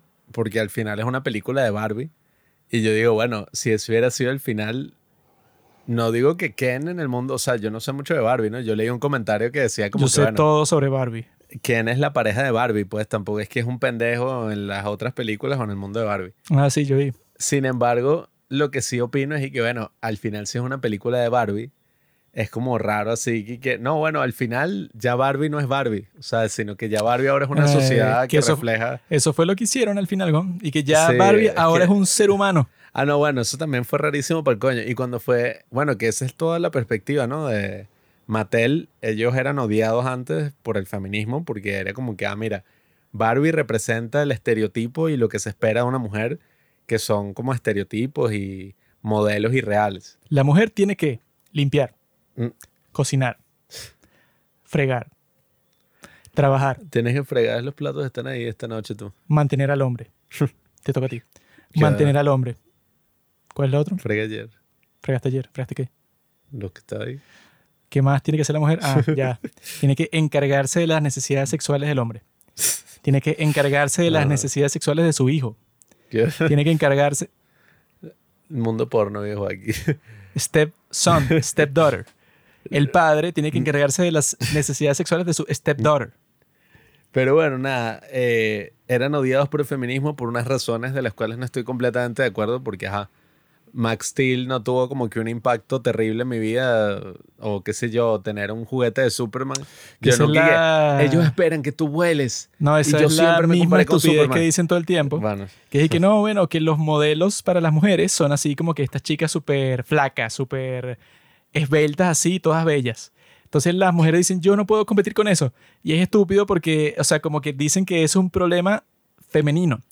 Cuando con los hombres, y bueno, eh, todos los modelos masculinos, eh, Batman, Superman, los deportistas, los héroes de acción, que es Silvestre Stallone, todos esos tipos tienen unos músculos que tú para tener esos músculos, li- literalmente tienes que dedicar toda tu vida a verte así. O sea, es como que unas cuantas sustancias ilegales. tú no vas a estar como hombre que, porque yo no me veo como Arnold Schwarzenegger, Terminator, ese es un modelo. Bueno, o sea, ningún hombre piensa así. No, incluso los hombres lo que, lo que suelen pensar es que, mira Cristiano Ronaldo, se ve chévere, voy a tratar de trabajar mi cuerpo para verme más o menos así. O sea, como que lo toma de, de inspiración. Pero con lo de las mujeres, y que, mira, estas modelos son súper flacas y son súper bonitas, eso me pone una presión a mí. Y bueno, No, es mucho más fácil para ti como mujer volverte una persona que pese pocos kilos, ¿verdad? Que sea flaca, que para un tipo verse como Arnold Schwarzenegger. O sea, es muchísimo más difícil. no, y bueno, ahí yo ni siquiera pienso que ese es como el problema principal, sino el problema principal es, hermano, no te compares con ninguna mierda que ves en la televisión, en las redes sociales, en nada. Es que cuando algo, Compárate con la gente que tú ves en la calle. es que O cuando que- algo es un modelo, la palabra te lo está diciendo. Exacto. No, no, esa no es la realidad. pues. ¿Cuántos modelos conoces tú? Conoces los modelos que están en la pasarela o los que se prueban las cosas que lo ves que es en el centro comercial, pero los modelos no son tus amigos, o sea, tú ves tu grupo de amigos, ninguno se ve como un modelo, en, en todo caso quizá uno se ve como un modelo. Eso es Entonces- algo propio de la adolescencia, de uno ir descubriendo quién es en el mundo. y No todo tiene esto, que, sentido bueno, que tú digas y que, ¿por qué ese actor es tan guapo? Yo no puedo ser tan guapo y eso me pone una presión social y que, ¿qué? Lo eh, que- Chris Hemsworth, a ti no te pone ninguna presión social, weón. el tipo simplemente es el hombre más guapo del mundo y tú no puedes ser así porque, o sea, ¿por qué tendrías que ser así? Si eso es una Sí. minoría. No, y, y es lo que yo creo que más bien hace falta. Pues hace falta que la gente escuche y que, mira, tú no tienes que ser de esa forma en lo absoluto ni te tienes que comparar con ninguna de esas personas. Porque esas personas te apuesto que se ven de la mierda también en otros aspectos y en general. O sea, la realidad es que tú ves a la Henry persona. Cavill nunca se ve la mierda. Dale Hen- unos 20 años. Henry Cavill cuando se despierta, Marlon Brando. El bicho era que sí. ¿Cómo es? El bicho está de Star Wars. ¿Cómo es? Java de Hot. la diferencia es que en que los, carajo. en los tiempos de Marlon Brando, los tipos no tenían el mantenimiento físico que tiene el, el día de hoy. El día de hoy cualquier actor Se le se dio depresión inyecta- y se engordó hasta morir. testosterona todos los días, se inyecta todas las cosas que se mete Joe Rogan en el cuerpo, que son como 10.000 químicos distintos, para mantener su belleza hasta los 70 años. Henry Cavill, cuando se despierta, se ve mejor que lo que tú te verías si, no sé, pues si te haces todo tipo de cirugía plástica, haces ejercicio todo el día. Bien por él, pero, o sea, esa es la cuestión. Eso no existe. Es un pues. dios. O sea, nada de eso existe más allá de una puta pantalla. Tú sales a la existe, calle yo lo conozco. ¿Y quién coño tengo yo con- para compararme? El vagabundo de la esquina, que el tipo está ahí, no sé, o sea... Yo en realidad de todas las personas que conozco, soy el más guapo, el más inteligente, el más ocurrente, entonces no sé cuál, o sea, Primero, qué problema tendría yo. no te compares con nadie. Segundo, si Haz que los demás hacer- se comparen contigo. Y coño, qué tipo tan arrecho. Sigma Rules. Eso es lo que yo hago. En tal caso, si te quieres comparar, marico, abre los ojos, pues, y vea cómo es la gente, pues, de tu entorno, tu familia tal. No te vas a comparar con una vaina que no tiene nada que ver contigo. No, con una muñeca. Bueno, es como dice mi ¿Qué? gran mentor Jordan Peterson, que él dice, bueno, tú te comparas con quién eras tú hace un día. Ah, bueno, exacto. Y tú dices, bueno, hoy o sea, soy mejor de lo que era antes y ya. Pero yo lo que voy a hacer, bueno, ya sabes, si mañana la zorrita de esta no ha respondido, le mando un mensajito así, ¡pup! Si sigue sin responder, se jodió. Y por este momento yo voy a buscar las cervezas que me faltan y bueno, vamos a conversar sobre los extraterrestres. Yo no promuevo nada de lo que piensa Juanqui. Yo no pienso nada, simplemente quiero que responda para poder tener sexo con ella y ya. Ya he vuelto y por si se lo están preguntando, no, la chica no ha respondido todavía. Ay, Dios mío. Esperando a Godot. La cuestión es esta. Llegó el momento de conversar exactamente sobre el fenómeno extraterrestre. Y el fenómeno extraterrestre tiene muchas, digamos, explicaciones posibles. Yo he estado leyendo un libro que se llama Dimensions, escrito por Jacques Vallée, que es el mejor investigador del mundo extraterrestre que existe en este universo. Es un tipo que es muy prestigioso, es un tipo que ha escrito muchísimos libros, es un tipo que las personas creen que él tiene la verdad. Él incluso dice que hay algunas cosas que él esconde de datos que ha obtenido porque piensan que las personas no los podrían como que procesar. Mentiroso. Y yo creo que puede ser así. O sea, este tipo Jacques Vallée es un francés y en él fue que basaron el personaje de François Truffaut en la película Encuentros cercanos de tercer tipo, que es la película que vimos para este capítulo. Y también vimos un documental sobre Travis Walton, que fue un tipo que secuestraron los extraterrestres. Pero la cuestión es que yo he estado viendo como que los distintos ángulos que puedes tomar tú, pues, o sea, los enfoques que puedes tratar de implementar para explicar el fenómeno extraterrestre. Y yo creo que hay un problema que muchas personas no tienen en su conciencia, que es que cuando hablan de los extraterrestres, de los avistamientos más recientes y de la cultura de los extraterrestres más cercana pues a nuestra época, que si desde 1945, que fue cuando comenzaron a aparecer más y más extraterrestres, más y más objetos voladores no identificados. Dicen que fue por el uso de las bombas atómicas, que ahora la humanidad tenía el poder eso, pues, de la fisión. Dicen que eso fue lo que atrajo a los extraterrestres al planeta y tal, porque ellos quieren como que proteger a la raza humana y tienen como que una tecnología que es 10.000 veces más poderosa que la nuestra y todo eso, ¿no? Pero esa es una explicación que para personas como Jacques Vallée es demasiado sencilla y es dem- demasiado contemporánea, pues así como que no, algo que pensaría alguien que vive en una sociedad que le da toda la importancia del mundo a la tecnología, pues o sea, que vive en lo que nosotros tenemos el día de hoy como una tecnocracia. Que todo el mundo piensa en esta sociedad capitalista en la que vivimos, que bueno, que todo se basa en la tecnología y en el desarrollo industrial. Entonces, claro, si tú estás viendo algo inexplicable, como lo es la existencia y los avistamientos de objetos voladores no identificados, de estas supuestas naves espaciales y tal, de estos extraterrestres que se presentan en el mundo, entonces tú tienes una explicación tecnológica. O sea, tú dices, estos tipos deben venir de algún planeta cercano al nuestro y tienen mucha mejor tecnología que la, nuestra y por eso son capaces de todas estas cosas que nosotros vemos, es que son inexplicables. Que yo creo que esa perspectiva la ilustra bien lo que dijo el congresista Matt Gaetz, que eso puede, o sea, el día de hoy en el Congreso de los Estados Unidos hay unos cuantos congresistas que son los que al parecer están muy interesados en este tema de los extraterrestres y los tipos están haciendo todo lo posible porque salga a la luz todos los secretos que tiene el gobierno de los Estados Unidos. Y esos son Tim Burchett, que es uno de los principales, pues, o sea, que estado obsesionado con el tema. Esta chica que se llama Ana Paulino Luna, que ha sido como que eso, la que ha complementado los esfuerzos de Tim Burchett. Y este tipo, Matt Gaetz, ¿no? Y ese Matt Gaetz, él estaba hablando en la audiencia sobre los extraterrestres, ¿no? Y él dijo que ellos, o sea, que me pareció cual, la parte como que más impactante de toda la audiencia. El tipo dijo que ellos fueron informados en una base aérea de los Estados Unidos que había pasado algo extraño, ¿no? Y como son congresistas, entonces ellos fueron a investigar. Y cuando llegaron allá, les estaban dando una charla de seguridad aérea.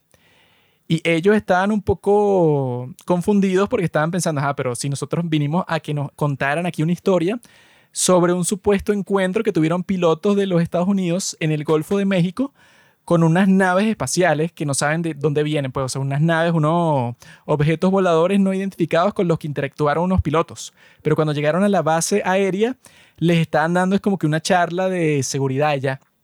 Entonces, este Matt Gaetz, que es el que cuenta la historia, estaba diciendo que no, bueno, entonces nosotros le explicamos a estos militares cómo es que funciona la autoridad en los Estados Unidos, en vez de tratar de eso, pues, o sea, de desviar la conversación, que nos muestren exactamente lo que nosotros queríamos ver, que queríamos ver el video que tomó, que tomó la tripulación de estos aviones y queríamos conversar con los pilotos también.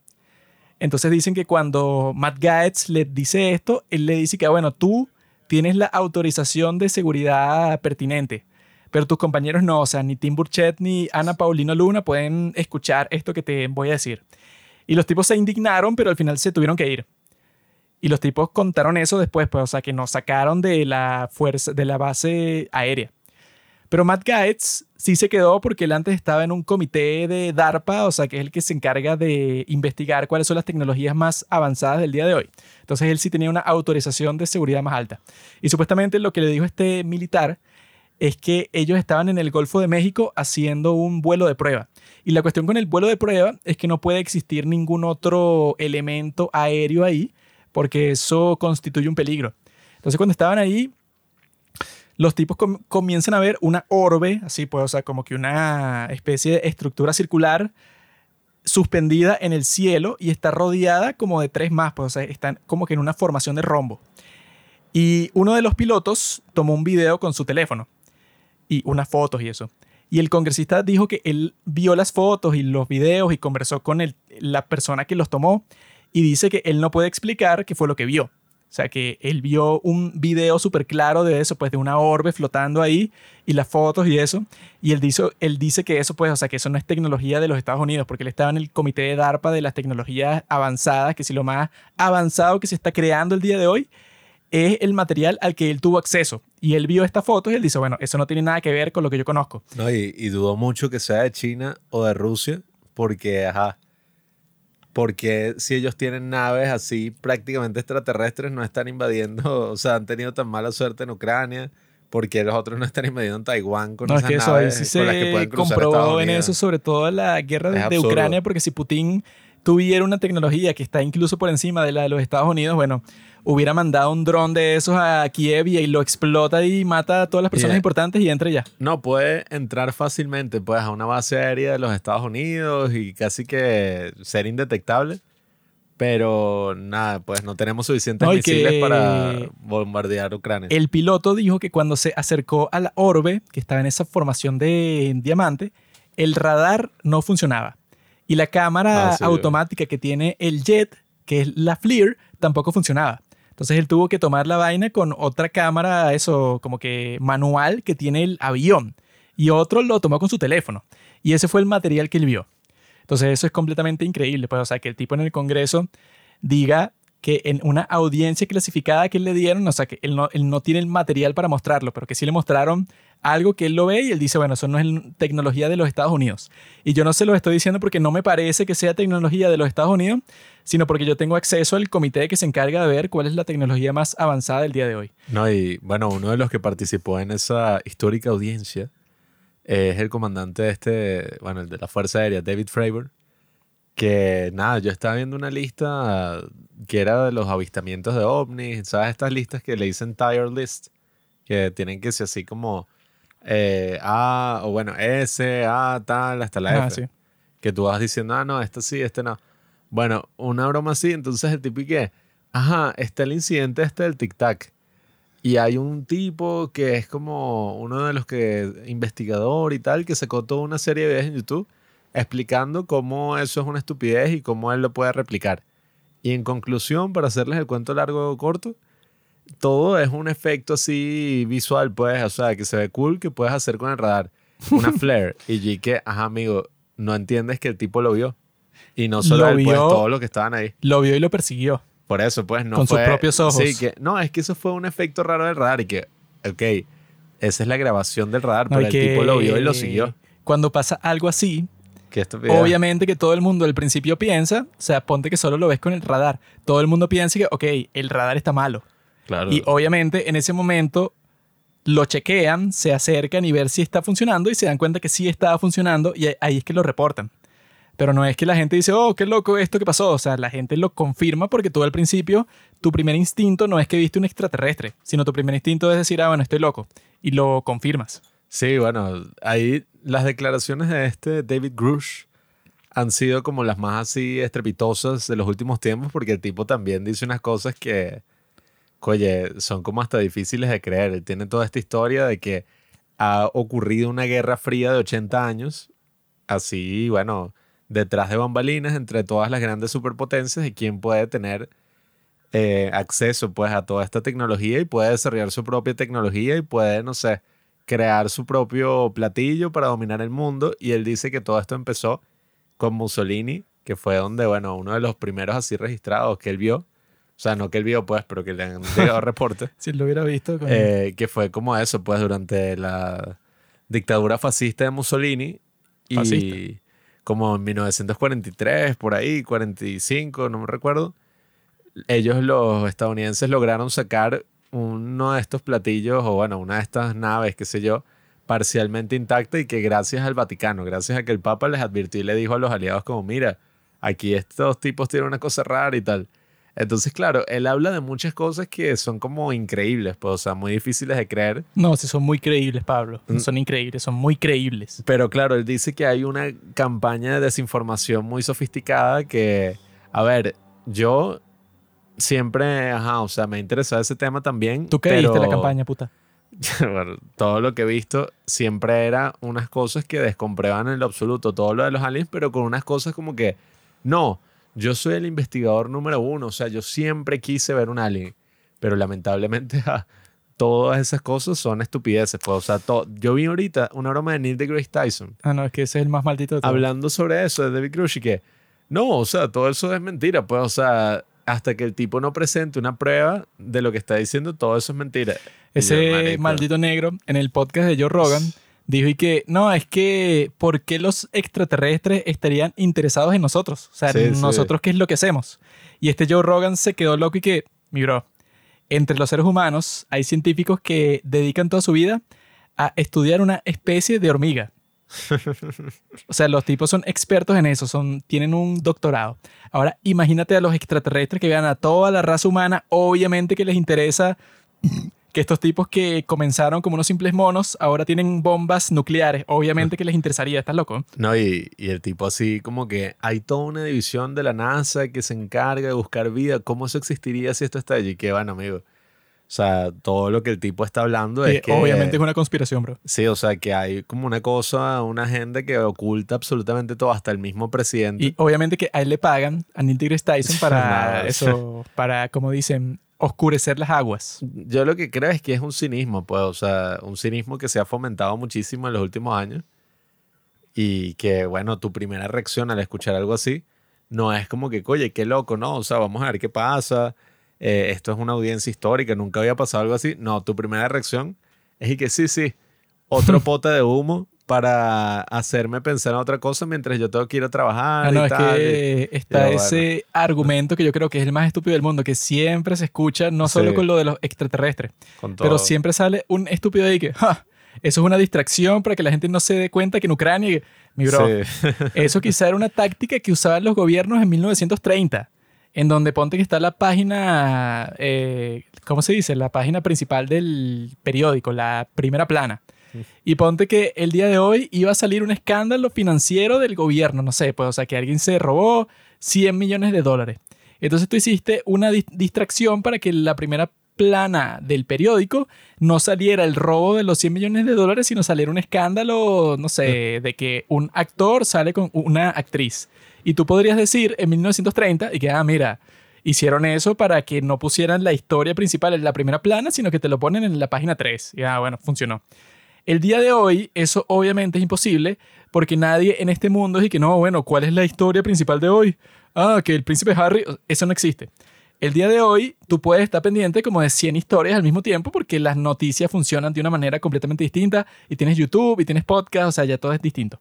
Entonces, eso de la distracción no tiene el más mínimo sentido porque eso lo han comentado muchas personas en estos días que yo estaba viendo Reddit y- porque ha- hay, hay- hay unos idiotas y que, ¿cómo yo voy a estar pendiente de los extraterrestres si tengo que ir a mi trabajo en la fábrica? Sí, y lo- los memes y hay un montón de personas en los comentarios y que, mi bro, yo trabajo eso, ocho horas al día, tengo tres hijos, hago todo un montón de vaina y al mismo tiempo estoy actualizado con los eventos políticos de mi país, pues. No es que no, que cómo voy a estar yo pendiente de eso, que yo puedo estar pendiente, no sé, como de seis historias de noticias distintas, tener mi trabajo, tener mi esposa, mi familia igual, o sea, yo tengo la capacidad de eso gracias a que el internet te lo facilita, o sea, ya eso de que tú vas a distraer a las personas, eso no existe el día de hoy. No, y yo vi un video de YouTube porque, o sea, había artículo y video del New York Post que estaban como negando la historia de este tipo, pues, y que cinco red flags, cinco banderas rojas así del argumento de David Grush.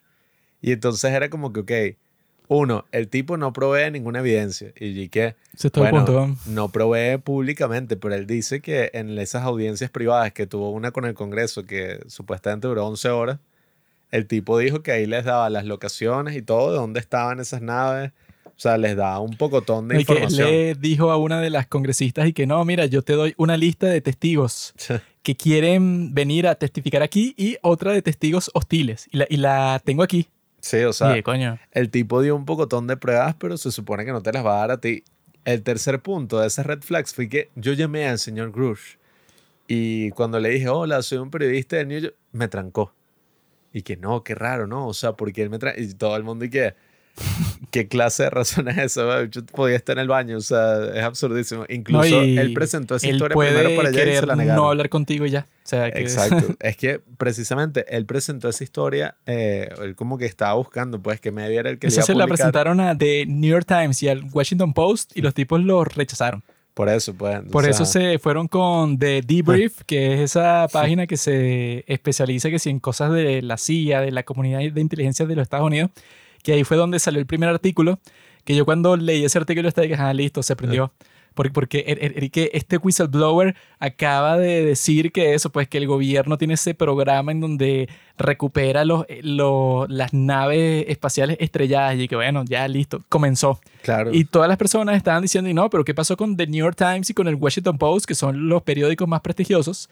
Y que en el 2017, cuando filtraron esos videos de radar, ellos los publicaron y eso, les publicaron el artículo a Leslie King y al otro periodista ese, que son los que, bueno, ya tenían la relación con The New York Times antes. Entonces estaban preguntando, ah, pero ¿por qué no publicaron este, que es como que más grave todavía? Pero la cuestión que yo quería decir sobre Jacques Vallée es que el tipo dice que este fenómeno, o sea, como que no necesariamente tiene por qué ser algo extraterrestre tecnológico, sí. Porque la tesis principal de él y lo que lo ha puesto así como que en una posición controvertida y que él ha perdido un poco de prestigio y que ya la gente como que dentro de esa comunidad de los que están, eso, los ufólogos, los tipos que estudian el tema, el tipo lo han puesto a un lado, o sea, como que lo siguen respetando, pero hay personas que les cae mal y ya. Porque el tipo dice que en realidad el comportamiento de estos vehículos y de, esta- de estas criaturas así que son asombrosas, o sea, eso de los avistamientos que han tenido con ovnis y con extraterrestres, el comportamiento que han tenido a lo largo de la historia, no solo en el siglo XX, sino antes y todo, no es consistente con la explicación que sería que no, bueno, esto es una raza avanzada de, extraterrestres que vinieron a visitar nuestro país, para, pa- nuestro planeta, para estudiarlo. No es consistente con eso. Porque él trata de unificar como que todas las leyendas del pasado, así que si todas estas cosas con las hadas y los elfos y todas estas criaturas mágicas del pasado. Para él decir que eso es como que una, esos son los antecedentes de los avistamientos entre ovnis extraterrestres que existen el, el día de hoy. Solo que han cambiado el día de hoy porque tienen ese, eso pues, o sea, como que la sociedad tiene un enfoque que es mucho más tecnológico. Pero que él te cuenta como que las leyendas de la Europa antigua y te cuenta, no sé, como que las historias de los tiempos bíblicos y las mismas historias de la Biblia y todo. En donde dicen que siempre hay como mil historias. Bueno, él tiene así como que unas cosas que son y que no, uno. Él te muestra como que durante toda la historia han existido todo tipo de, de historias que cuentan las personas en todas las culturas del mundo, que siempre son y que no, que yo estaba por un, no sé, por una granja. Y de repente vi que una, una, no sé, como que un carruaje con alas aterrizó frente a mí.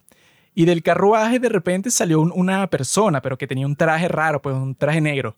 Y con un casco, pero que era translúcido. Y esta persona me saludó de que, eh, ¿qué tal? No, bueno, yo vengo aquí, no sé, como que a estudiar estas flores que tú tienes en esta zona. O hay un tipo que le dicen que tiene una historia parecida, pero que es más reciente, una especie de nave espacial que aterriza en su granja y él ve que hay como que unos tipos, eso, pero con un traje espacial, o sea, él ve que son personas, pero están dentro de la nave y con, con un traje. Y los tipos como que no le dicen nada, pero le dan como que una jarra y se la acercan así para que el tipo busque agua, ¿no? Y entonces como que él les busca agua y se la regresa esta jarra y él ve que dentro de la nave están como que cocinando algo. Y él como que les hace seña y que mira, que. ¿qué es eso que están cocinando ahí? Y los tipos le dan como que unos pasteles de trigo, pues, o sea, como que una cosa así súper rudimentaria y se la dan y él como que se la come y él dice que no sabía nada, pues, o sea, que sabía como que a cartón. Carajo. Y se lo mostró a unos investigadores para que le hicieran un- unas pruebas y no en- encontraron nada raro. Eso fue creo que en 1940 y algo. Coño, en Francia. Es como una droga. No, es que eso, él te muestra como 10.000 historias que él tiene de toda la historia, o sea, no sé, eso pues desde los tiempos, del- desde la primera civilización hasta todo lo que ha pasado hasta el día de hoy. O sea, él, él dice que en el año 1954 fue un año en donde hubieron como mil avistamientos de ovnis en muchas partes del mundo y él como es francés, Jacques Vallée, él te cuenta, no sé, como, como 30 historias distintas de solamente de Francia en 1954. Que la gente siempre tiene el argumento. Qué raro, ¿no? Porque los ovnis existen y solamente visitan Estados Unidos. No, o sea, el tipo te cuenta historias de todas partes del mundo. Pero él fue un poco discriminado porque él dice eso, pues, o sea, como que es muy obtuso ver el fenómeno de los extraterrestres del día de hoy y, de- y decir algo así como que la única explicación es que no, bueno, es que ajá, son esta, esta raza superior que viajó a nuestro mundo para estudiarlo y nos, nos están tratando de dar un mensaje. Él dice que esa explicación es demasiado simple, demasiado concreta, sí. Porque él dice que eso por toda la historia han existido apariciones así, pues, o sea, hay cuentos, no sé, desde el año 500 antes de Cristo hasta el año 1600, o sea, eso pues de tiempos mucho más remotos de los del día de hoy, de gente que tiene historias exactamente iguales, o sea, de gente así que él cuenta unas historias que si del año 900 y no, estaba un tipo caminando por un bosque, no sé, en Alemania. Y él ve que es como que hay como que un meteorito que está volando por los cielos y de repente como que aterriza en el bosque. Y él cuando se acerca ve que no es ningún meteorito, sino es como que una especie de estructura.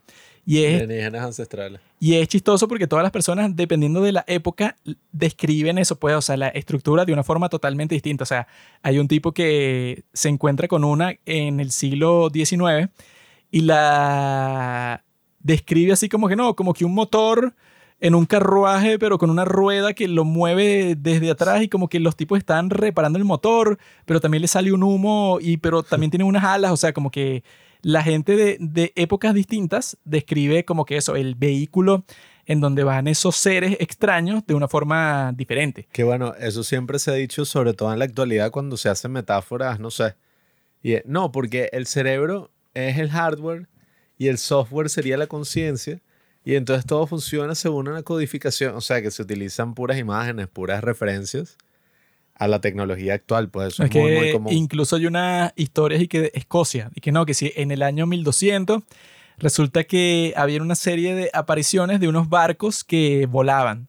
Sí. Y lo que pasaba es que los barcos como que lanzaban un, un ancla hacia el suelo y bajaba un ser con un traje todo extraño, como que para cortar la cuerda por la que lanzaron el ancla. Y hay veces que los ciudadanos del sitio como que agarraban a esa persona y, la- y como que alguien les decía que no, suéltelo y tal. Y entonces el tipo volvía a subir por la cuerda, la cortaba y dejaba el ancla ahí. Pero eh, en realidad era como que un barco que estaba volando por los cielos. Ah, el, el- el- el tipo te describe como, no sé, como mil historias así en su libro. Y todo el punto de lo que él te está diciendo es que no, bueno, en realidad al parecer en la Tierra hay algo que interactúa con la conciencia de los seres humanos, o sea, una inteligencia así particular. Y dependiendo de la época, o sea, eso pues tú ves como que 10.000 experiencias distintas, pero que tienen en común cosas así que no, no son consistentes con el hecho de que una mm, civilización avanzada te estén visitando. O sea, porque él dice que hay así como que una constante, o sea, que hay como 10.000 experiencias así, que son y que no, bueno, que unos aliens, o sea, eso pues, no sé, como que unos seres, o sea, que alien no tiene que significar como que la visión estereotípica del extraterrestre del día de hoy, sino que puede ser como alien simplemente significa algo que es ajeno a ti, pues, o sea, algo que tú lo ves y no lo puedes explicar. Entonces hay como mil experiencias que son como que de gente en una granja y de repente ven un vehículo todo extraño, metálico así, y salen unos seres que son como seres humanos, pues, o sea, que salen del vehículo y los tipos como que se llevan unas flores del campo y se vuelven a meter en su nave y se van. Hay como 10.000 historias así. Bueno, yo me acuerdo del documental, eh, ¿cómo es que se llama? Creo que era The Phenomenon o algo así. Que nosotros vimos, bueno, no era tan bueno el documental, pero Sí, bueno. hablaba como de todas las referencias, pues, históricas, multiculturales, de distintos continentes, de distintas épocas. Y esa es como la respuesta a este argumento que siempre se dice que es y que no. Es que sí, pues, o sea, qué raro, ¿no? Que los aliens solamente los ven en Estados Unidos, solo se parecen allá. Y es que no, bueno, o sea, en cada país han ocurrido mil, no sé, avistamientos y bromas así, o sea, en Latinoamérica, en Venezuela, en todas partes del mundo han ocurrido. Y lo interesante es eso, pues, o sea, ver qué carajo está pasando. Porque si lo que dice David Grush es verdad, pues, o sea, y si lo asumimos que es verdad, que coye, ojalá salga una imagen, ojalá salga un video, una cosa así, sería otro gran cambio de paradigma como el que conversamos, pues, cuando estábamos hablando de Oppenheimer, que es que, bueno, estos cambios de paradigma nos demuestran que, ajá, o sea, por ejemplo, en cuanto a la bomba atómica, era ahora somos capaces de nuestra propia destrucción. Con una cuestión así sería un cambio como que, bueno, no estamos solos. O sea, eso creo que lo dice David Grush al final de la entrevista, que él dice como que utiliza unas palabras todas show. No, esto va a cambiar la visión ontológica del ser humano. A mí me da risa en las entrevistas de Eddie Grush porque se ve que él como que tiene ciertas frases preparadas así para que sean impactantes. Pero es gracioso porque él también te las quiere decir en un- una forma de lenguaje bastante oficial. Entonces él te dice como que una frase que, yes, there seems to be a very special operation against the people of the United States. Así como que con un tonito así que es como que lo diría un político, pero te lo está diciendo él. Y yes, we have contact with certain civilization and we have a deal with them. Así Sí, como que si yo fuera un whistleblower y fuera a decir algo así, yo lo dijera que no te vas a imaginar esto, una locura. De repente un tipo me dice que tiene una nave extraterrestre y yo, ¿qué? Eso es imposible, weón. Y el tipo Sí, me muestra sí. una foto. ¿Y usted qué? Pero él y que there has been certain people who work for the government that had spoken with me and they said, así como que el tipo lo está tratando de decir de una forma súper oficial. No, marico, una vaina verde rarísima que me dijo que le salía ahí del culo y entonces, bueno, el culo era la cara. Yo contaría unas cosas así, pero bueno, nada. Él dice que es un cambio de paradigma, pues, también porque básicamente tendríamos como otras prioridades en el mundo, pues, es lo que hablábamos cuando, eso lo comentamos, ¿no? Que de ahí se inspiró Watchmen, esta gran novela gráfica que les recomiendo. De que nada, cuando era la Guerra Fría, o sea, imagínense, el conflicto así reciente, más importante, llegaron como un acuerdo entre este Reagan y, ¿cómo es que se llama el pana de Khrushchev? No, Gorbachev. Ajá, siempre me, siempre me confundo entre Khrushchev y Gorbachev.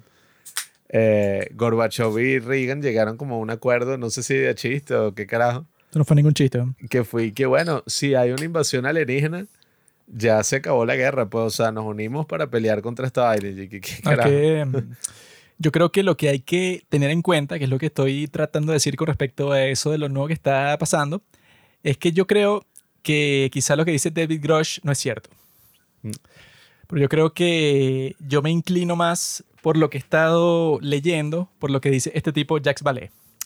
Porque el tipo dice eso, pues, o sea, que en toda la historia, en todas las culturas del mundo, en los indígenas de México, de los Estados Unidos, o sea, el tipo no sé de dónde investigó tanto, pero el tipo tiene que no, un libro que escribió un fraile en el año 1600 y que la vida de las hadas en Francia. O sea, unas cosas así de eso, pues, o sea, como que todo el folclore de todas partes del mundo.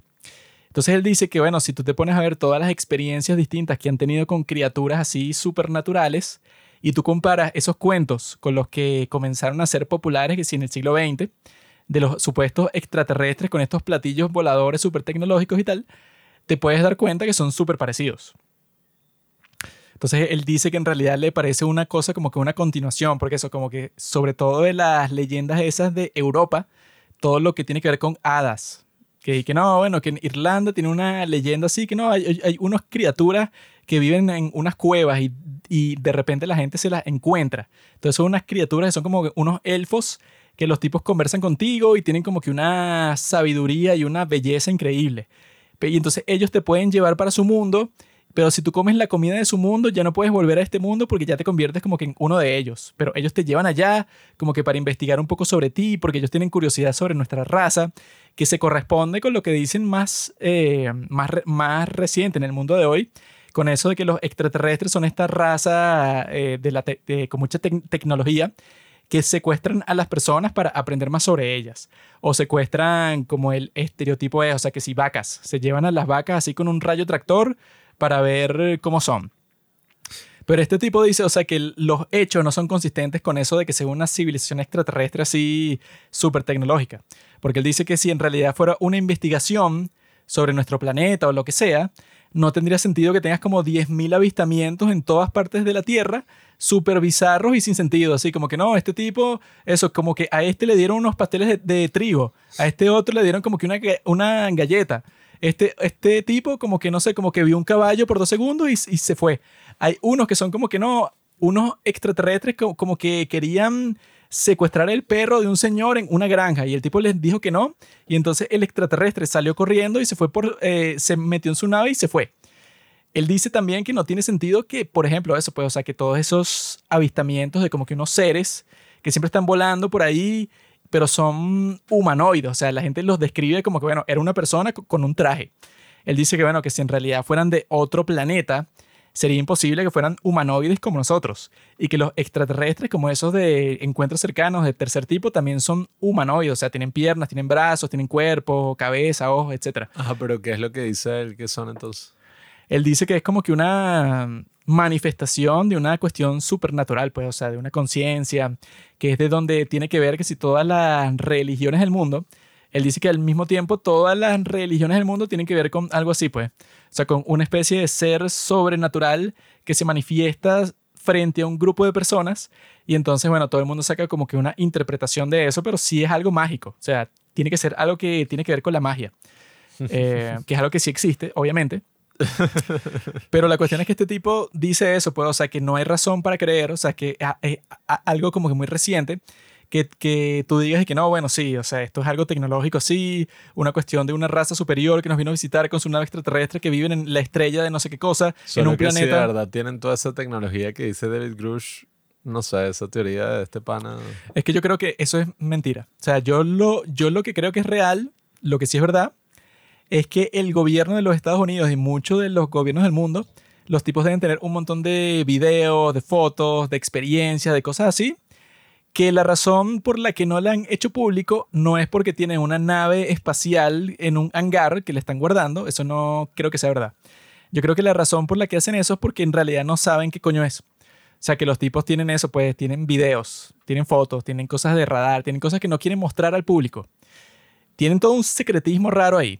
Pero la razón del secretismo raro no es porque ellos tengan los cuerpos de los aliens, sino porque los tipos simplemente no quieren como que, digamos, divulgar una cosa que ellos no tienen ninguna conclusión. O sea, no hay ningún funcionario, pienso yo, o sea, del gobierno de los, de los Estados Unidos que te pueda explicar a ti que no, bueno, en realidad estos tipos vienen de la estrella, no sé qué cosa, y el plan de ellos aquí es para investigar.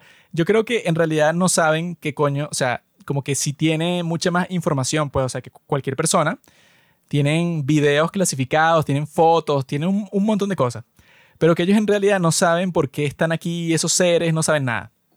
Entonces yo creo que este tipo, o sea, lo que hace es decir que, mira, esa explicación de todas las explicaciones que pueden existir no tiene mucha lógica, sino que esto es un fenómeno que él dice que puede ser multidimensional, o sea, que pueden existir una especie de seres que de alguna manera mágica, supernatural, los tipos interactúan con los seres humanos.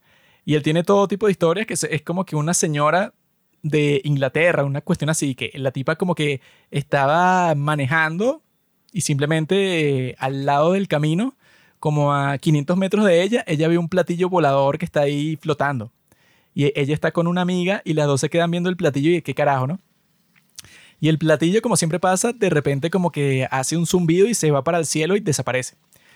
Y la tipa dice que luego de eso, ella comienza a tener unos pensamientos todos raros, así como que, no sé, como que una epifanía sobre la naturaleza del mundo y de la vida y tal, y de la muerte. O sea, la tipa empieza de repente a pensar como que mil cosas así, pero que ella dice que es como que una sabiduría increíble. Empieza a pensar en todo eso y ella relaciona esos pensamientos con el platillo volador. Luego ella llega para la casa de unos amigos suyos, ¿no? Y ella dice que ajá, ellos están teniendo una fiesta, están comiendo, tomando, de todo. Y cuando esa fiesta llega al final, ella está sentada en el sofá de, la sala que da como que para un patio que ellos tienen, que hay unas puertas de vidrio, pues, o sea, transparente. Y ella ve al otro lado de la puerta que hay como que una criatura, que es como que una cosa así rara, como que peluda y con ojos verdes que la está viendo así, y ella se, espanta toda, entra en pánico, y ella en su mente, por alguna razón, está relacionando todas las cosas raras que le están pasando con la visión que ella tuvo de ese platillo volador y ella ve a la criatura que le está viendo con esos ojos y tiene mucho miedo y se aleja y luego vuelve y la criatura sigue ahí. Entonces eso puede, o sea, como que el tipo te cuenta todo tipo de experiencias así que, bueno, que se parece mucho a todas estas experiencias con extraterrestres, pero que él dice que no tendría sentido que tuvieran un origen como que tan simple así, como que no, eso es una raza de extraterrestres que vienen de un sitio y nos visitan porque nos están investigando. Porque él dice, bueno, que el comportamiento de cualquiera de estas criaturas no tiene nada de científico, ni nada que tú le puedas sacar como que una lógica y que, bueno, no sé qué estás investigando, pues una cosa más mística, una cosa más que él relaciona con las religiones del mundo, y él se pone a ver y que, bueno, esto tiene como que cierta consistencia con las visiones que tuvieron los profetas del cristianismo y del judaísmo y de, y de los musulmanes, todas estas cuestiones. Él tiene como que una visión en donde en realidad esto es como que un paso más en, esa tradición de que en todo el folclore del mundo existe eso, pues, o sea, que existe como que una especie de magia, existe una especie de, de faceta supernatural del ser humano que siempre concluye o encuentra así como que una forma en donde, en donde se, encarna en una religión o en un culto, pues, o sea, como que esta serie de experiencias sobrenaturales que nadie puede explicar. Y él dice que los aliens, son los extraterrestres, como se conocen el día de hoy, son más como que una extensión de eso, pero para las mentes de las personas del día de hoy que, claro, están enfocadas en todo lo que tiene que ver con tecnología, de que todo tiene que ser algo tecnológico porque vivimos en un mundo post-industrial, entonces todo tiene que ver con eso. Mientras que en el pasado tienes esas experiencias así de eso, pues, o sea, de las personas, no sé, que si en Francia en los años 1200 y tienen unas cosas así como que no, eso es eso mismo que se repite mil veces. Un meteorito que estaba como que cayendo del cielo, pero no cayó, sino que aterrizó en un campo y las personas se le acercaron porque les dio curiosidad y eso pues, o sea, como que el supuesto meteorito que se dieron cuenta que no es un meteorito estaba brillando muchísimo y de repente como que unas personas emergen del supuesto meteorito y son seres humanos, pero con un traje. Y los tipos les, les dicen y que, hola, ¿qué tal? Nosotros estamos volando por esta zona y nos preguntábamos si nos pueden dar un pedazo de carne. O sea, hay como que unas historias que son así, como que qué. Y eso puede, o sea, que están registradas porque causaron un impacto muy grande. Hay una que es que sí, de 1897 en los Estados Unidos. Y resulta que en los Estados Unidos estaban viendo como que una nave, o sea, como que un- una máquina voladora que estaba pasando por varios estados de, lo- de los Estados Unidos. Y la gente lo, eh, lo estaba viendo por muchas partes y de qué carajo es eso.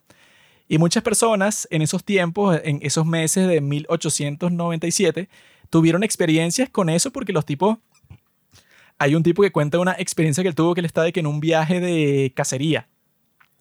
Y él ve que en un extremo del bosque hay algo que brilla mucho, entonces él se acerca. Y cuando se acerca, él ve que hay una nave, o sea, hay, hay como que una máquina voladora y hay una persona que la está arreglando, o sea, está como que haciendo algo con el motor de esa máquina. Y el tipo se le acerca y le dice, épale, ¿qué está pasando aquí? Y él ya estaba pensando que, ah, claro, esta es la máquina voladora de la que todo el mundo está hablando, de la que vieron por varias partes de los Estados Unidos. Y el tipo le explica que no, estoy revisando algo aquí en la máquina porque como que no está funcionando. Y le habla en inglés. Y es una persona. O sea, como que no es una criatura monstruosa. Entonces, hay como mil experiencias así solamente del año 1897 en los Estados Unidos, porque estaban teniendo esas experiencias con una supuesta máquina voladora que se estaba viendo y que era inmensa en varias partes, en varios estados de los Estados Unidos. Entonces, él lo, lo que hace es cuando cuando se pone a ver todos esos distintos tipos de experiencias extrañas con seres que siempre vienen desde arriba, o sea, todos vienen desde, desde el aire. Eh, experiencias que también hay personas que lo relacionan con algunas experiencias que están en la Biblia, que dicen como que no, bueno, que si la del profeta no sé quién, que había como que unos carruajes de fuego que se lo llevaron a él hacia el cielo. Hay todo tipo de posibles experiencias así, bueno, hay, no sé, que si los santos de la Iglesia Católica tienen unas experiencias que hay uno que conoció que es un sátiro, o sea, como que, o eh, otro que conoció como que un elfo, y entonces le contó como que toda su historia y tal, entonces, como que él dice que lo que tiene más sentido, que en realidad no tiene sentido porque es una cosa mágica, algo supernatural, es que esto no es un fenómeno que tú puedas explicar simplemente diciendo que es una nave extraterrestre y ya.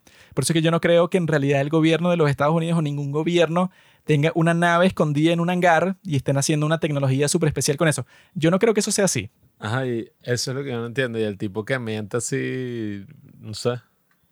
No, o sea, la cosa con David Grosh es que le está diciendo que hay personas que le han dicho que eso puede, o sea, que, em, que hay cuerpos eh, que tiene el gobierno de los Estados Unidos y que hay naves y tal. Y que él, él dice que ha, visto fotos de naves, de naves que le han mostrado todas las personas. Y yo creo que, bueno, ok, tú puedes ver fotos de naves, o sea, unas fotos que, no sé, eh, como las que vio Matt Gaetz. Pero que eso no quiere decir que el gobierno de los Estados Unidos esté en posesión de eso.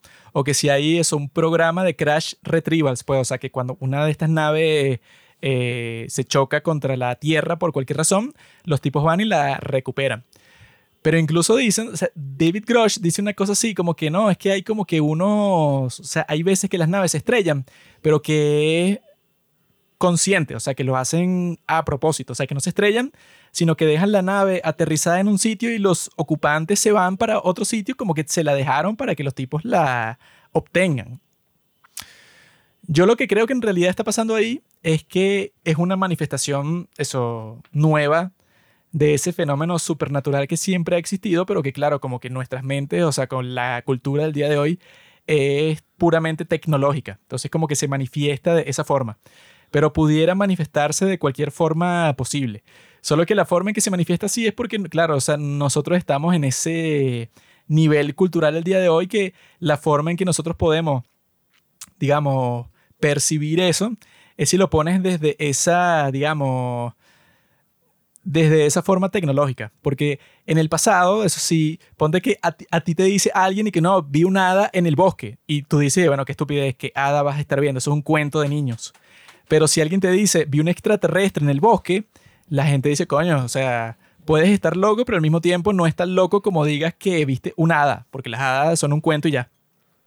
Yo lo que digo es que, bueno, ya que estamos hablando de Jacques Vallée, el famoso científico francés, que ahí vi que el tipo de filósofo, o sea, bueno, se graduó de filosofía, de matemática, trabajó tipo con se la NASA. graduó como de 20 vainas distintas. eh, se graduó en la Sorbona, se graduó en una universidad muy importante de Estados Unidos, o sea, ha hecho de todo. Vamos a hablar un poco de, bueno, este hombre que por un tiempo fue asesor de Steven Spielberg y que, como dijo Juanqui, inspiró a uno de los protagonistas, pues a uno de los personajes de encuentros cercanos de tercer tipo. La película de Steven Spielberg. En esta película, Jacques Vallée, o un equivalente ficticio de él, fue interpretado por François Truffaut, que bueno, es un buen director de cine que a mí me gusta mucho.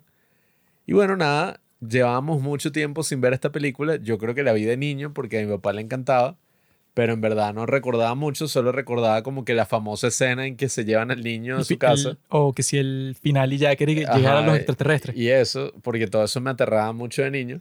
No, es gracioso porque yo cuando la vi cuando era niño, yo no tenía conciencia de que las películas tú tienes que hacer todo.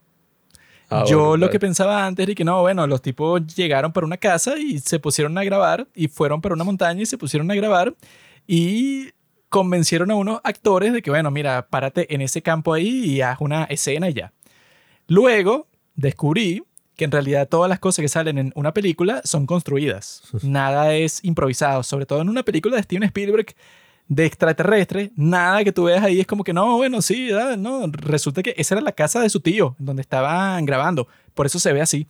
Sino que las películas de Steven Spielberg, o sea, las grandes películas de Hollywood, todas las cosas que tú ves todo es fabricado. Entonces cuando yo veo esta película otra vez, es mucho más impresionante porque tú te pones a ver cómo hicieron todo y te deja súper sorprendido porque tú piensas que, o sea, como que la cinematografía sobre todo, mm.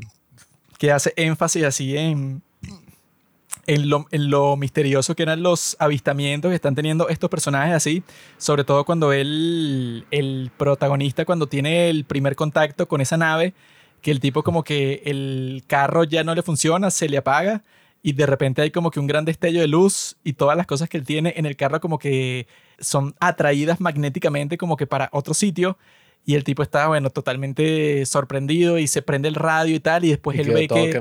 Y luego él ve que pasa esa nave extraterrestre así, el que se queda como loco así. Y luego cuando van a ese sitio en donde están todos los locos, bueno, que ahí estaría yo si pasaría eso, que es como que ellos están en una parte de la carretera pensando que van a pasar las naves extraterrestres por ahí. Y de hecho pasan por ahí.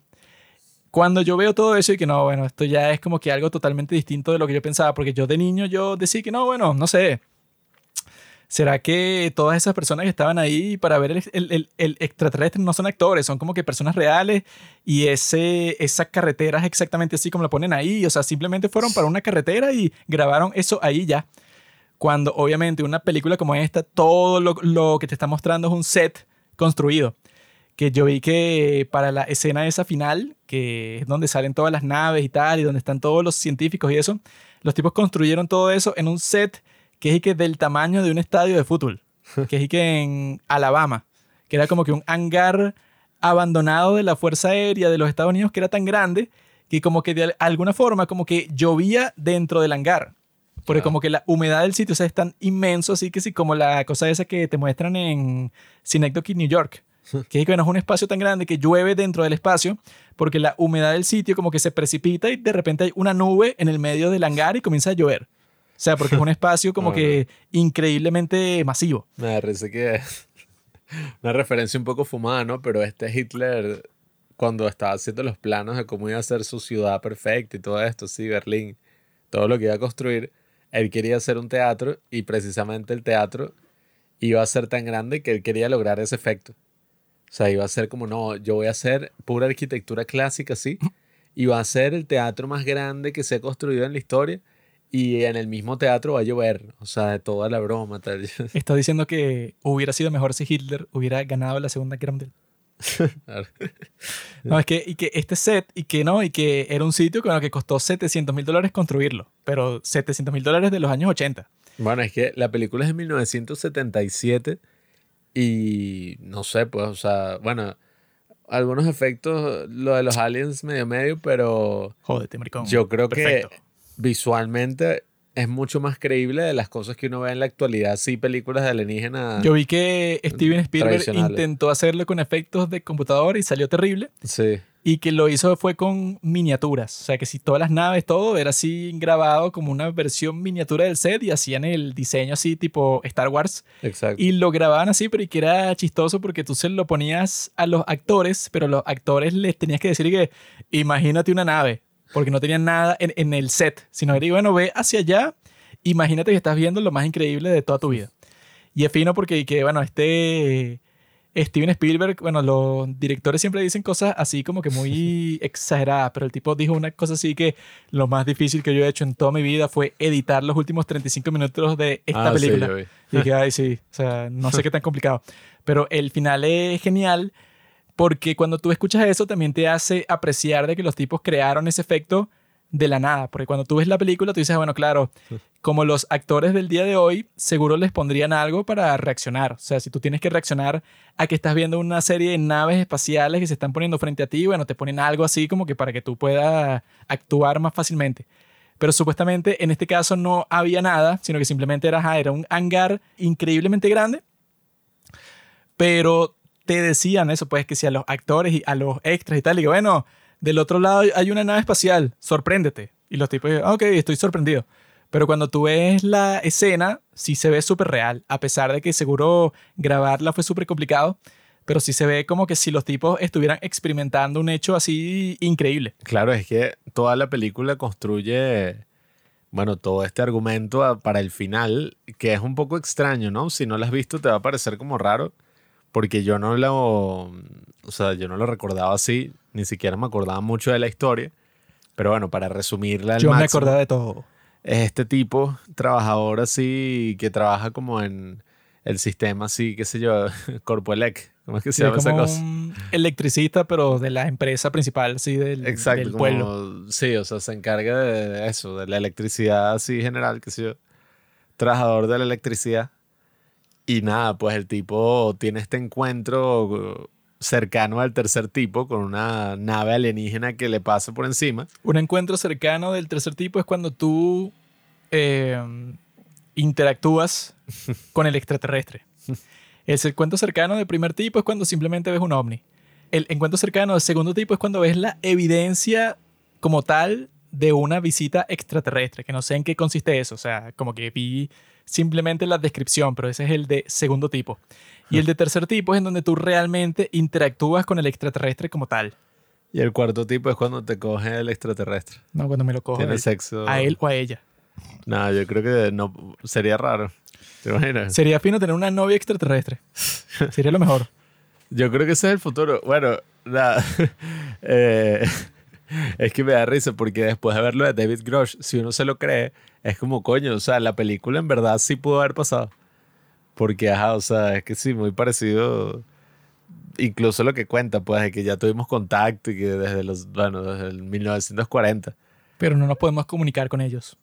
Pero bueno, que esa es la grandeza de esta película. O sea, la película te va mostrando eso y aparentemente cuando los ovnis o lo que sea tienen un encuentro, ¿no? Con estas personas, el encuentro no se queda ahí, pues, sino que eso les transmite como una imagen mental que es y que, mira, acá tienes que ir. O sea, como ciertas personas les transmite esta imagen que tienen que expresar de cualquier forma, sea en pintura, sea en un ataque de locura como hace el protagonista, que espanta completamente a toda su familia, agarrando puras cosas raras así del jardín y construyendo como que esto, ¿no? Que se llama esta meseta, que es un lugar así, ¿no? Famoso en los Estados Unidos, que es como es el Valle de la Muerte.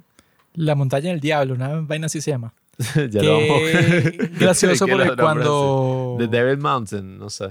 cuando Sadhguru fue al podcast de Joe Rogan, estaban conversando sobre los lugares de los Estados Unidos que tienen un gran, una gran aglomeración de, digamos, no sé, como que presencia de unas criaturas que Sadhguru decía que no son de este mundo, o sea, que son como que unas almas, o sea, son como que unos espíritus que no son de la tierra.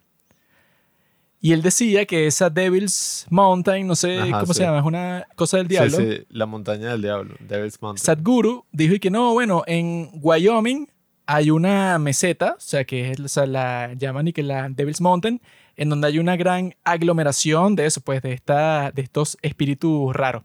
Y Joe Rogan le dice a Sadhguru que, ah, mira, pero eso fue el- ese es el sitio de encuentros cercanos de tercer tipo. Y Sadhguru que, ¿qué? Y Eric que no, sí, bueno, ese es el sitio en donde la película famosa es, en donde aterrizan los extraterrestres. Y Sadhguru que, bueno, no tenía idea sobre eso. pero tenía ideas sobre el, el hecho de que hay, o sea, no sé, como que dicen que hay muchas montañas en este mundo que por alguna razón hay una gran aglomeración de, no sé, como que de una fuerza es- espiritual que no tiene un origen en esta tierra. Sí, es que bueno, la- lo que pasa en la película es que básicamente todos empiezan a tener esta imagen de este Valle de la Muerte, ah, pues, de esta montaña del diablo. Dead Valley es como otra cosa en Estados Unidos, estoy casi seguro. Pero bueno, de la montaña del diablo. Queda Que- en Wyoming. Si quieres ir a Wyoming, Sí, coño, sería fino ir. No sé si se pueda ir así. sí se O puede. el gobierno la tiene cerrada. Sí se puede, pero cuando te acercas, puedes ir preso. Es como el Área 51, bueno, que está ese video que había señalado Dross. ¿Cuál? que no, y que un- unos tipos que se metieron en una zona en donde Ah, no debían sí, estar, del Área un- 51. Que les iban a Y, disparar. y de repente llegaron unos tipos militares y ¿qué hacen ustedes aquí? Y los tipos, ah, no sé. Así que vamos a abrir fuego si no se quita nada y no sé qué mierda. Que no creo que sea real ese video, pero según O sea, él. Bueno, Dross no. Pero nada, pues está esta meseta así que se ve súper cool y todos empiezan a tener visiones de ella. Al mismo tiempo, la, una de las tipas, pues que tiene otro encuentro, como que el hijo no sé qué coño es un elegido por los alienígenas y los alienígenas se lo llevan, pues, o sea, Lo lo- secuestran. como abduction es secuestro, ¿no? Pues creo que no hay otra traducción así, pero bueno, lo secuestran y se lo llevan Es a esta raptado. escena súper cool donde lo raptan así con todas estas luces que se ven la naranjas en la casa. Mamá cuando sale de la casa ves que arriba hay como que unas nubes gigantes de color naranja y unos rayos y tal y, y la Sí. tipa ve hacia allá que ella sabe que es- eso, eso que no sabe qué es, se llevaron a su hijo. Sí, y el chamito locura. desaparece y ya y ella se lo cuenta a todo el mundo y, Y las personas están sí. ahí que se lo van a haber, haber llevado unos extraterrestres, estás loca. Y el niño quiere irse, pues, que es lo más loco. El niño está que sí, eh, como que se comunican a él así mentalmente, no sé, el resplandor. Yo me iría Y- también. ¿no? Sí, bueno, es que eso es lo gracioso de la película, pues que ellos tienen todas estas visiones hasta que llega así ya el momento en que, bueno, nada, pues hacen lo posible por llegarse hasta este sitio que está siendo evacuado completamente porque dicen, no, hay unas toxinas ahí que están matando a los animales y todo. Resulta que al final todo era una campaña de desinformación y no estaba pasando nada ahí. Como siempre pasa con el gobierno. Sí, no, sí, bueno, que todos usen máscaras de gas y un drama. Y al final estaban que si todos los animales sedados. una Como el cosa así. COVID, exactamente igual. Usa máscara para protegerte y después tú ves a los doctores sin máscara por ahí. Ah, epa, ¿y tú? Máscara de gas es lo que yo quería usar. Pero bueno, Doctor Fauci. me da risa que había, cuando fue todo lo del tema este, ¿no? La basura esta. Yo me acuerdo que Juanqui, AMD Ryzen va a sacar una máscara especial con luces y un filtro de aire y lo pones en una base, güey. Y Juanqui, no, joder, que este dicho... Y que, ¿cómo es que tú decías? Y que eres una oveja, bueno, programada. Yo, No, yo que veo a una persona usando eso por la calle y le caigo a coñazo. Y me- que tú gastaste un montón de plata en una mascarilla. ¿Eres qué clase de idiota? Está cool. Pero nada, cuando ellos llegan hasta esta montaña y se infiltran en todo, es como todo este clímax así donde ellos tienen que llegar hasta el tope de la montaña donde los lleva a su visión, huyendo de todas las autoridades que nada, pues, o sea, que los persiguen, todo. Y nada, cuando llegan, porque hay como esta otra trama donde el protagonista es François Truffaut, un equipo de científicos que se da cuenta como que, ah, mira, estos aviones de la Segunda Guerra Mundial que desaparecieron y aquí están intactos y no sabemos qué coño pasó y finalmente los conseguimos. Entonces, bueno, nada. Así que los tipos encuentran un barco gigante Ajá, en un también. desierto. Y Sí, los tipos están, ¿de dónde que- salió esto? ah, este es el barco que desapareció en tal año y vaina. Entonces, claro, te van planteando todo este misterio al mismo tiempo hasta esta última escena, pues, que es lo que se refiere a Spielberg. Creo que son, bueno, deben ser como 35 minutos, ¿no? Toda esta escena, que es ese contacto y esa comunicación con los alienígenas, pues, con los ovnis que llegan y tienen toda esta base así del gobierno de los Estados Unidos y entonces se comunican a través de la música.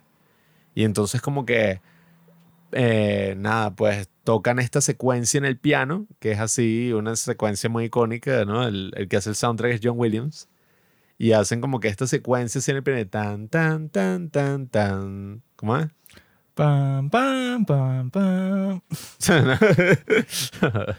Estamos desafinados. Y sí, entonces le empiezan a repetir y como que está esta escena que es como súper maravillosa donde se está comunicando el alienígena con el otro tipo así y están como intercambiando un mensaje. Así que los tipos al principio, los científicos le ponen con el piano y que pam, pam, pam, pam. Y luego el, la Mm. nave, el ovni, que pam, y to, to, to, to, to. entonces como que comienzan a, te- a tener un diálogo extraño Si tú fueras David Grush. que los dos están cantando así. pa, pa, pa. Los dos están haciendo como que un dueto de la música que tienen ahí para comunicarse, pero en realidad no saben qué es lo que están diciendo, pero así como que un intento de las dos civilizaciones que se encuentran ahí de compartir algo. Sí, entonces, bueno, tienen como que esta comunicación que yo no creía que la película iba hacia allá. Yo pensé que iba a ser como que, ah, bueno, te van a mostrar que el gobierno tiene un programa, pero no, pues ellos ya tenían como que esta comunicación. Y entonces, nada, la ma- como que la nave esta, que es como una ciudadela gigante, aterriza La nave nodriza, amigo. y, bueno, vaina, y salen así mothership. todas, todas estas vainas, como que todos estos seres pequeños. Ah, no, primero, mentira. Primero salen los pilotos que desaparecieron en la Segunda Guerra Salen Mundial. todos los secuestrados por los aliens. Sí, que es, ¿qué? O sea, estos y tipos por así- alguna razón ninguno ha envejecido. Los tipos son tan jóvenes como cuando los secuestraron. Sí, y el gobierno, o sea, los representantes del gobierno, y, ah, ajá, es este, la identidad tal, fino, pase por acá. Una broma así súper loca. Lo cual debe haber pasado ya en algún momento. Y nada, y después sale el niño este que también había sido secuestrado. Y salen nada, todos los pequeños alienígenas. Sale como un alien así, como la mamá, yo no sé qué mierda. y después salen todos estos mini aliens y como que hay toda una tripulación que se iba a ir de intercambio pues a la nave. Y entre esos el protagonista, que bueno, eso fue lo que me dio un poco de lástima, ¿no? Porque el tipo mandó a la mierda a la familia, pues a la esposa y a los hijos no le puede No, importar menos. Por esa oportunidad. Sí, sí, bueno. Eso es como que a mí, no sé, las de New Jeans me digan y que no, ven acá, tú vas a ser el que satisfaga todas nuestras necesidades sexuales así entre presentación y, prese- y presentación, entre nuestros días así de, Bueno, de actividades. Bueno, tú vas a ser como que el prostituto del sitio. Y a, a mí no me podrían recriminar y que no, no, pero porque tú te fuiste, bueno, bro, o sea, me dieron una oportunidad y yo la aproveché. En el caso de este tipo, ajá, si se va al mundo de los aliens, qué increíble, o sea, que yo vi que, que hay una versión especial de la película que te muestra la perspectiva desde dentro de la nave. Ah. Que, que este Spielberg llegó un momento que dije que no, hay que aquí se necesita como que una parte que sea como que más... eh, él quería profundizar más en los conceptos de la película y él tiene una versión especial que no fue la que nosotros vimos. O sea que hay que ver esa también porque eso te muestra el interior de la nave extraterrestre, que debe ser interesante. ¿y ¿Qué? Coño, la vamos a buscar porque eso, el diseño de producción es excelente y como utilizan las luces, como utilizan todo para mostrarte a todos estos seres. Y, nada, pues el tipo este, pues François Truffaut, el científico, dice que, que, ah, los, bueno, que, que- suba también. Yo vi que los tipos, para tratar de mostrar cualquier cosa extraterrestre, como que se la pensaron así, pero que si por mil años y que no, bueno, ¿cuál es la mejor manera de mostrar que- a los extraterrestres como algo alien, algo ajeno? Entonces, y que no, y que los muestra caminando como que en un frame rate distinto al del resto de las personas Mm. y después lo pones en cámara rápida y eso lo va a hacer ver todo extraño, pues, o sea, y que los movimientos todos raros. Y que este Steven Spielberg con respecto a los aliens chiquiticos que te salen al final, él y que al principio iban a ser un montón de niños disfrazados de alien, pero Spielberg fue que no, o sea, es mejor que sean un montón de niñas, porque él pensó que cuando hizo las pruebas, que las niñas se movían como que con, con más gracia que los Es niños. un sádico el pan Spielberg. Y no, no, no. Todas tienen que ser niñas de 12 años, rubias. Y el tipo a todas las niñas le puso ese traje de extraterrestre. Y en la película tú no te imaginas eso, pues tú cuando lo ves tú dices, no, bueno, son extraterrestres, o sea, no sé cómo hicieron para, para Sí. ilustrar algo así. Es que es excelente toda esa escena así y el momento en que nada, pues el tipo dice, ah, mira, este como que lo llamaron, tiene una conexión ahí especial con los aliens y el Bueno, es tipo que le todos los que y se le va. dieron esas visiones, seguro fue por eso, pues, o sea, fue por, porque eran personas especiales que le dijeron que tenían que ir ahí exactamente en ese momento y viajar. Que esa es la cosa que también te deja ese misterio, porque eh, los tipos se meten en la nave, pero tú nunca ves qué es lo que pasa adentro, ni por qué se van, ni cuándo van a volver, o sea, todo eso queda completamente a oscuras. Sí, que por eso es que yo no pensaba mucho que la película iba a ir hacia allá, porque te plantea como que, ok, todo este encuentro con los alienígenas y todo, pero, o sea, no te da nada, pues, no es como que, ah, entonces ellos ya se comunicaron de antes, o sea, no hay como una explicación, sino que es, es, que lo bueno, ajá. fino de esto es que es completamente misteriosa, pero también te implica cosas así como que cuando llegan todas esas naves extraterrestres a, a ese sitio en la Devil's Mountain, los científicos no reaccionan. Los tipos cuando ven eso están y quedan, no, bueno, sí, o sea, las naves que ya nosotros hem- hemos visto un montón de veces. Y hay una que es chiquitica que es como el hijo. A los tipos como que no les importa cuando ven eso y quedan, ok, o sea, como te implican que ellos llevan experimentando con esta raza extraterrestre por un montón de tiempo. Pero esta vez cuando te muestran el final es distinto porque como que las personas están ahí sí están ahí por una razón mística, que es como que no, bueno, estas personas nos las vamos a llevar ahora. Y sí es como que la primera vez que ven esa nave nodriza, esa mothership, que es de las que salen todas las demás, o sea, como que todo el mundo tiene una, una base en esa nave nodriza. Y cuando ven eso, allí sí se sorprenden. Pero la implicación es que no, bueno, que es como que es una raza que es totalmente distinta a la nuestra y hacen un buen trabajo, hacen así como que una conceptualización interesante de eso, de que tú puedes, ah, no sé, como que tener a todos los científicos y tratar de experimentar todos los factores que implica, pues, o sea, que sea así una raza de otro planeta, pero no te va a funcionar porque al final es como que tan distinto que te puedes tratar de comunicar o hacer lo que tú quieras, pero la comunicación siempre va a ser eh, totalmente incompleta. O sea, quizá, no sé, como que se pasan un mensaje, quizá tienes una cierta idea de qué es lo que quieren, o sea, porque destruirte no quieren porque se están comportando de forma amigable. Pero al mismo tiempo tú estás así, bueno, tratando de comunicarte de cierta forma, pero es interesante que te ponen eso y que, bueno, son extraterrestres, pues, o sea, son aliens. Tú no sabes ningún, eh, no tienes la más mínima idea de cuál puede ser su intención. Solo vas a enviar un grupo de personas para que investiguen, pero no puedes conversar con esa criatura. O sea, que eso es, es fino porque es bastante icónico de parte de esta película que al final te lo deja todo como misterio. O sea, al, al final tú ves que, o sea, el- la gran revelación de la película es cuando te muestran a los extraterrestres que los hacen así de una estética bastante minimalista. O sea, una estética de que tú los ves ahí todos pequeños, todos tienen como que un destello blanco así, pero no es nada que, que tú, no sé, que se, que, se, que se te vaya a grabar la imagen de estas criaturas en la mente, sino que es una imagen bastante estereotípica de lo que puede ser un alien, pero al final cuando te muestran todo eso, tú dices, ah, bueno, tiene sentido de que, de que sea así,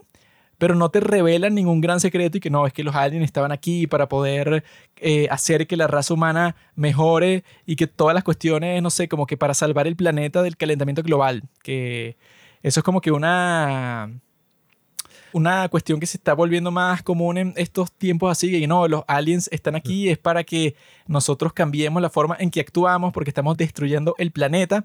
Entonces ellos están aquí es para comunicarse con nosotros y que no, bueno, tienen que ser más ecologistas.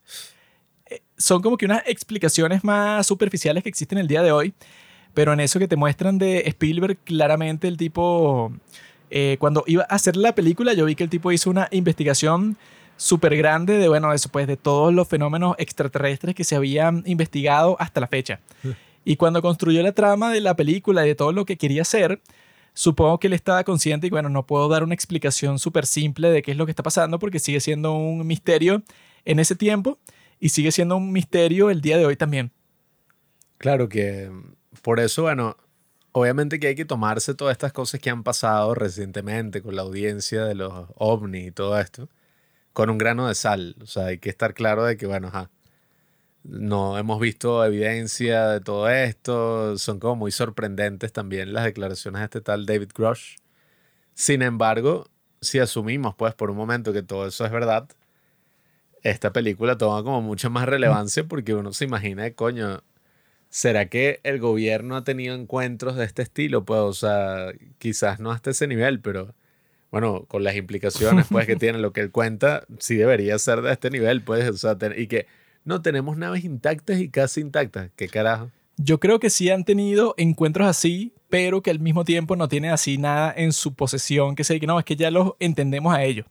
Pero yo creo que la conspiración va a que no, bueno, que el gobierno ya lo sabe todo. y que los tipos lo están guardando porque es un secreto muy importante y es la tecnología, porque esa es la parte que es como que la conspiración grande con los extraterrestres, que yo no creo que sea así, pero es que no, claro, es que los extraterrestres con sus naves de alguna forma nos, nos, dieron un método que con ese método es como que una cuestión tecnológica que tú no contaminas y que tienes energía infinita. O sea, como que te muestran que no, bueno, es que es como que las grandes compañías del mundo, como tienen mucha codicia porque quieren seguir vendiendo petróleo y todas estas cuestiones, entonces ellos han hecho que el posible desarrollo tecnológico de la humanidad se quede estancado. Entonces así como que existe una posibilidad gracias a que, no sé, las, las naves que han recuperado de los aliens, que esas nos den como que una ventana a que el desarrollo tecnológico de la humanidad se convierta en algo totalmente poderoso. Que sea que tú puedas hacer una fuente de energía que sea casi infinita y que al, mismo tiempo no contamine nada. O sea, como que te dice una conspiración que esa es la razón principal por la que están manteniendo todo esto en, en secreto. Yo vi a muchas personas que han dicho eso, pues, o sea, que es una gran conspiración porque hay mucho dinero involucrado y hay muchas personas que no quieren perder su estatus como las compañías más poderosas del mundo. Yo vi a muchas personas diciendo eso, pero creo que no tiene sentido. O sea, yo creo que nadie haría eso porque al final si tú quieres tener una ventaja energética sobre cualquier sitio, tú, si eso fuera así, entonces tú puedes vender esa energía también, así sea infinita tú puedes decir que tú fuiste el que hiciste la tecnología. Y al final de todo, bueno, tú te puedes aprovechar económicamente de eso también. No es que tú quieres seguir vendiendo petróleo por toda la historia y que no te importa el planeta ni nada, sino que si tú en realidad tuvieras acceso a una tecnología tan potente, tú harías lo posible porque eso se hiciera, tuviera una aplicación práctica y la vendieras y te conviertes en trillonario. Pero eso no está pasando igual. Hasta que, bueno, no sepamos un poco más del asunto, todos esos mensajes así ecológicos sean importantes o no, o sea, más allá de mi opinión al respecto, eh, yo me acuerdo que, oye, a veces lo tratan de sacar, pero de la nada, dígame, ¿sabes Coco de Gorila, no? Yo vi que, o sea, se murió hace unos años y fue ahí que el último mensaje de Coco de Gorila, sí, para la humanidad. Y era una cosa como que salven mi hogar, salven el planeta y tal, la contaminación. pero tú ves el video y está demasiado editado, o sea, hay un corte cada no sé cuántos segundos, se ve como que el bicho está imitando unos gestos, o sea, yo vi que... Ese mensaje se lo escribieron y que bueno, este es tu último mensaje, haz el lenguaje de señas. Eh, yo vi que todo eso de Coco, eh, o sea, del gorila, sí era como, ah, qué cool, que pueda hacer estos gestos, pero que todas las implicaciones que se le hicieron eran mentiras, pues, o sea, es como que, ah, o sea... Bueno, es que ¿qué va a estar diciendo un gorila y que no, se puso a reflexionar sobre el clima? y que no, el gorila sabe lo que está pasando en el arco minero. Entonces, Estúpida. Sabe que están contaminando pues el Amazonas y todo. Entonces el tipo dijo, ah, bueno. No, es que yo sí creo eso, que ese tipo de conspiración con los extraterrestres no tiene sentido. Porque si en realidad ponte que... sí es real. Ponte que solo el gobierno de los Estados Unidos, nada más, tiene acceso a una tecnología de los extraterrestres que le provee con una, una fuente de energía infinita. Los Estados Unidos, de repente, bueno, los tipos van a comenzar a ser superiores que el resto de los países del mundo en todo, y de repente los tipos no compran petróleo, y de repente los tipos tienen acceso a todo tipo de tecnología, pero que la gente no se explique que no, mira, como este tipo tiene, no sé, eh, el chip más rápido y más pequeño de toda la historia, sí, pero no sé, por una comparación de 100 mil millones, pues, o sea, una escala increíble. No lo han logrado, Juanqui. O sea, no, no, creo que los gobiernos del mundo que tengan y que no, sí, la, supuesta tecnología extraterrestre de la que se pueden aprovechar para cambiar en todo el mundo, pero no lo hacen por los intereses de las compañías petroleras. O sea, eso no me lo creo por un segundo, pero es una compañía, eh, eh, eh, es una conspiración que la he visto en todas partes, pues, o sea, como que muchas personas piensan que sí es así, que no, bueno, los tipos han retrasado el avance de la raza humana por décadas solamente por su codicia y porque quieren mantener el poder y por el petrodólar, o sea, como que se inventan todo tipo de ficciones raras así. Yo lo que creo que en realidad lo que está pasando con respecto a lo de David Grosh y tal, es que no creo que sea cierto que los Estados Unidos sí, o sea, tienen un hangar que está lleno de platillos voladores, no creo. Sino que lo, que lo que creo que está pasando es que los tipos sí tienen, ten- tienen que tener evidencia de una, espe- una especie de fenómeno sobrenatural que está existiendo pues en el espacio de los Estados Unidos y en todas partes del mundo, pero que los tipos no lo quieren revelar al mundo porque en realidad no tienen nada que decir, sino que lo que tienen es un montón de videos y fotos de algo inexplicable. Eso es lo que yo en realidad pienso que, que está pasando. Porque también yo no hallo cómo explicar que fuera así. No, sí, o sea, los tipos tienen un hangar lleno de platillos voladores y no solo eso, sino como dice David Grosh, que le dijeron a él, porque él no lo ha visto, tienen los cuerpos de los pilotos de esos platillos voladores. Y bueno, eso no me lo creo, porque yo creo que para cualquier persona que interactúe con cualquier cosa así, sería casi imposible que lo escondiera. O sea, a alguien se lo tendría que decir. Y se lo dice que si a su esposa o alguien, que no, mira, encontramos unos extraterrestres dentro de un maldito platillo volador y están ubicados en tal parte. O sea, yo creo que eso se hubiera filtrado sí o sí. Bueno, es que Stephen Hawking tiene una frase que dice, si es verdad que nada, lo- el gobierno está escondiendo alienígenas, entonces sería la primera cosa completamente eficiente que hace el gobierno. Mm. Así, sin ningún tipo de filtración, nada. Yo creo que los tipos No lo sé. que están escondiendo en realidad es que sí tienen eso, videos, fotos, material de radar, tienen todo eso que les resulta inexplicable. O sea, que son así, no, bueno, sí, o sea, es como el tic-tac que vio David Freiberg. No, sí, hay una nave espacial que hace todas estas maniobras que no podemos explicar con el nivel de tecnología que tenemos el día de hoy. Eso existe.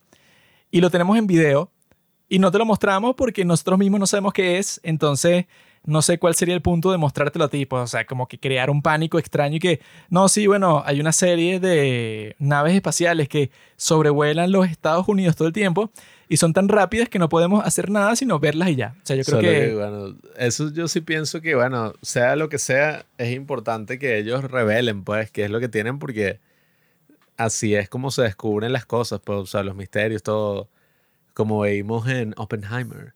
Eso es la comparte, ¿cómo es? Compartamentalización, una verga así.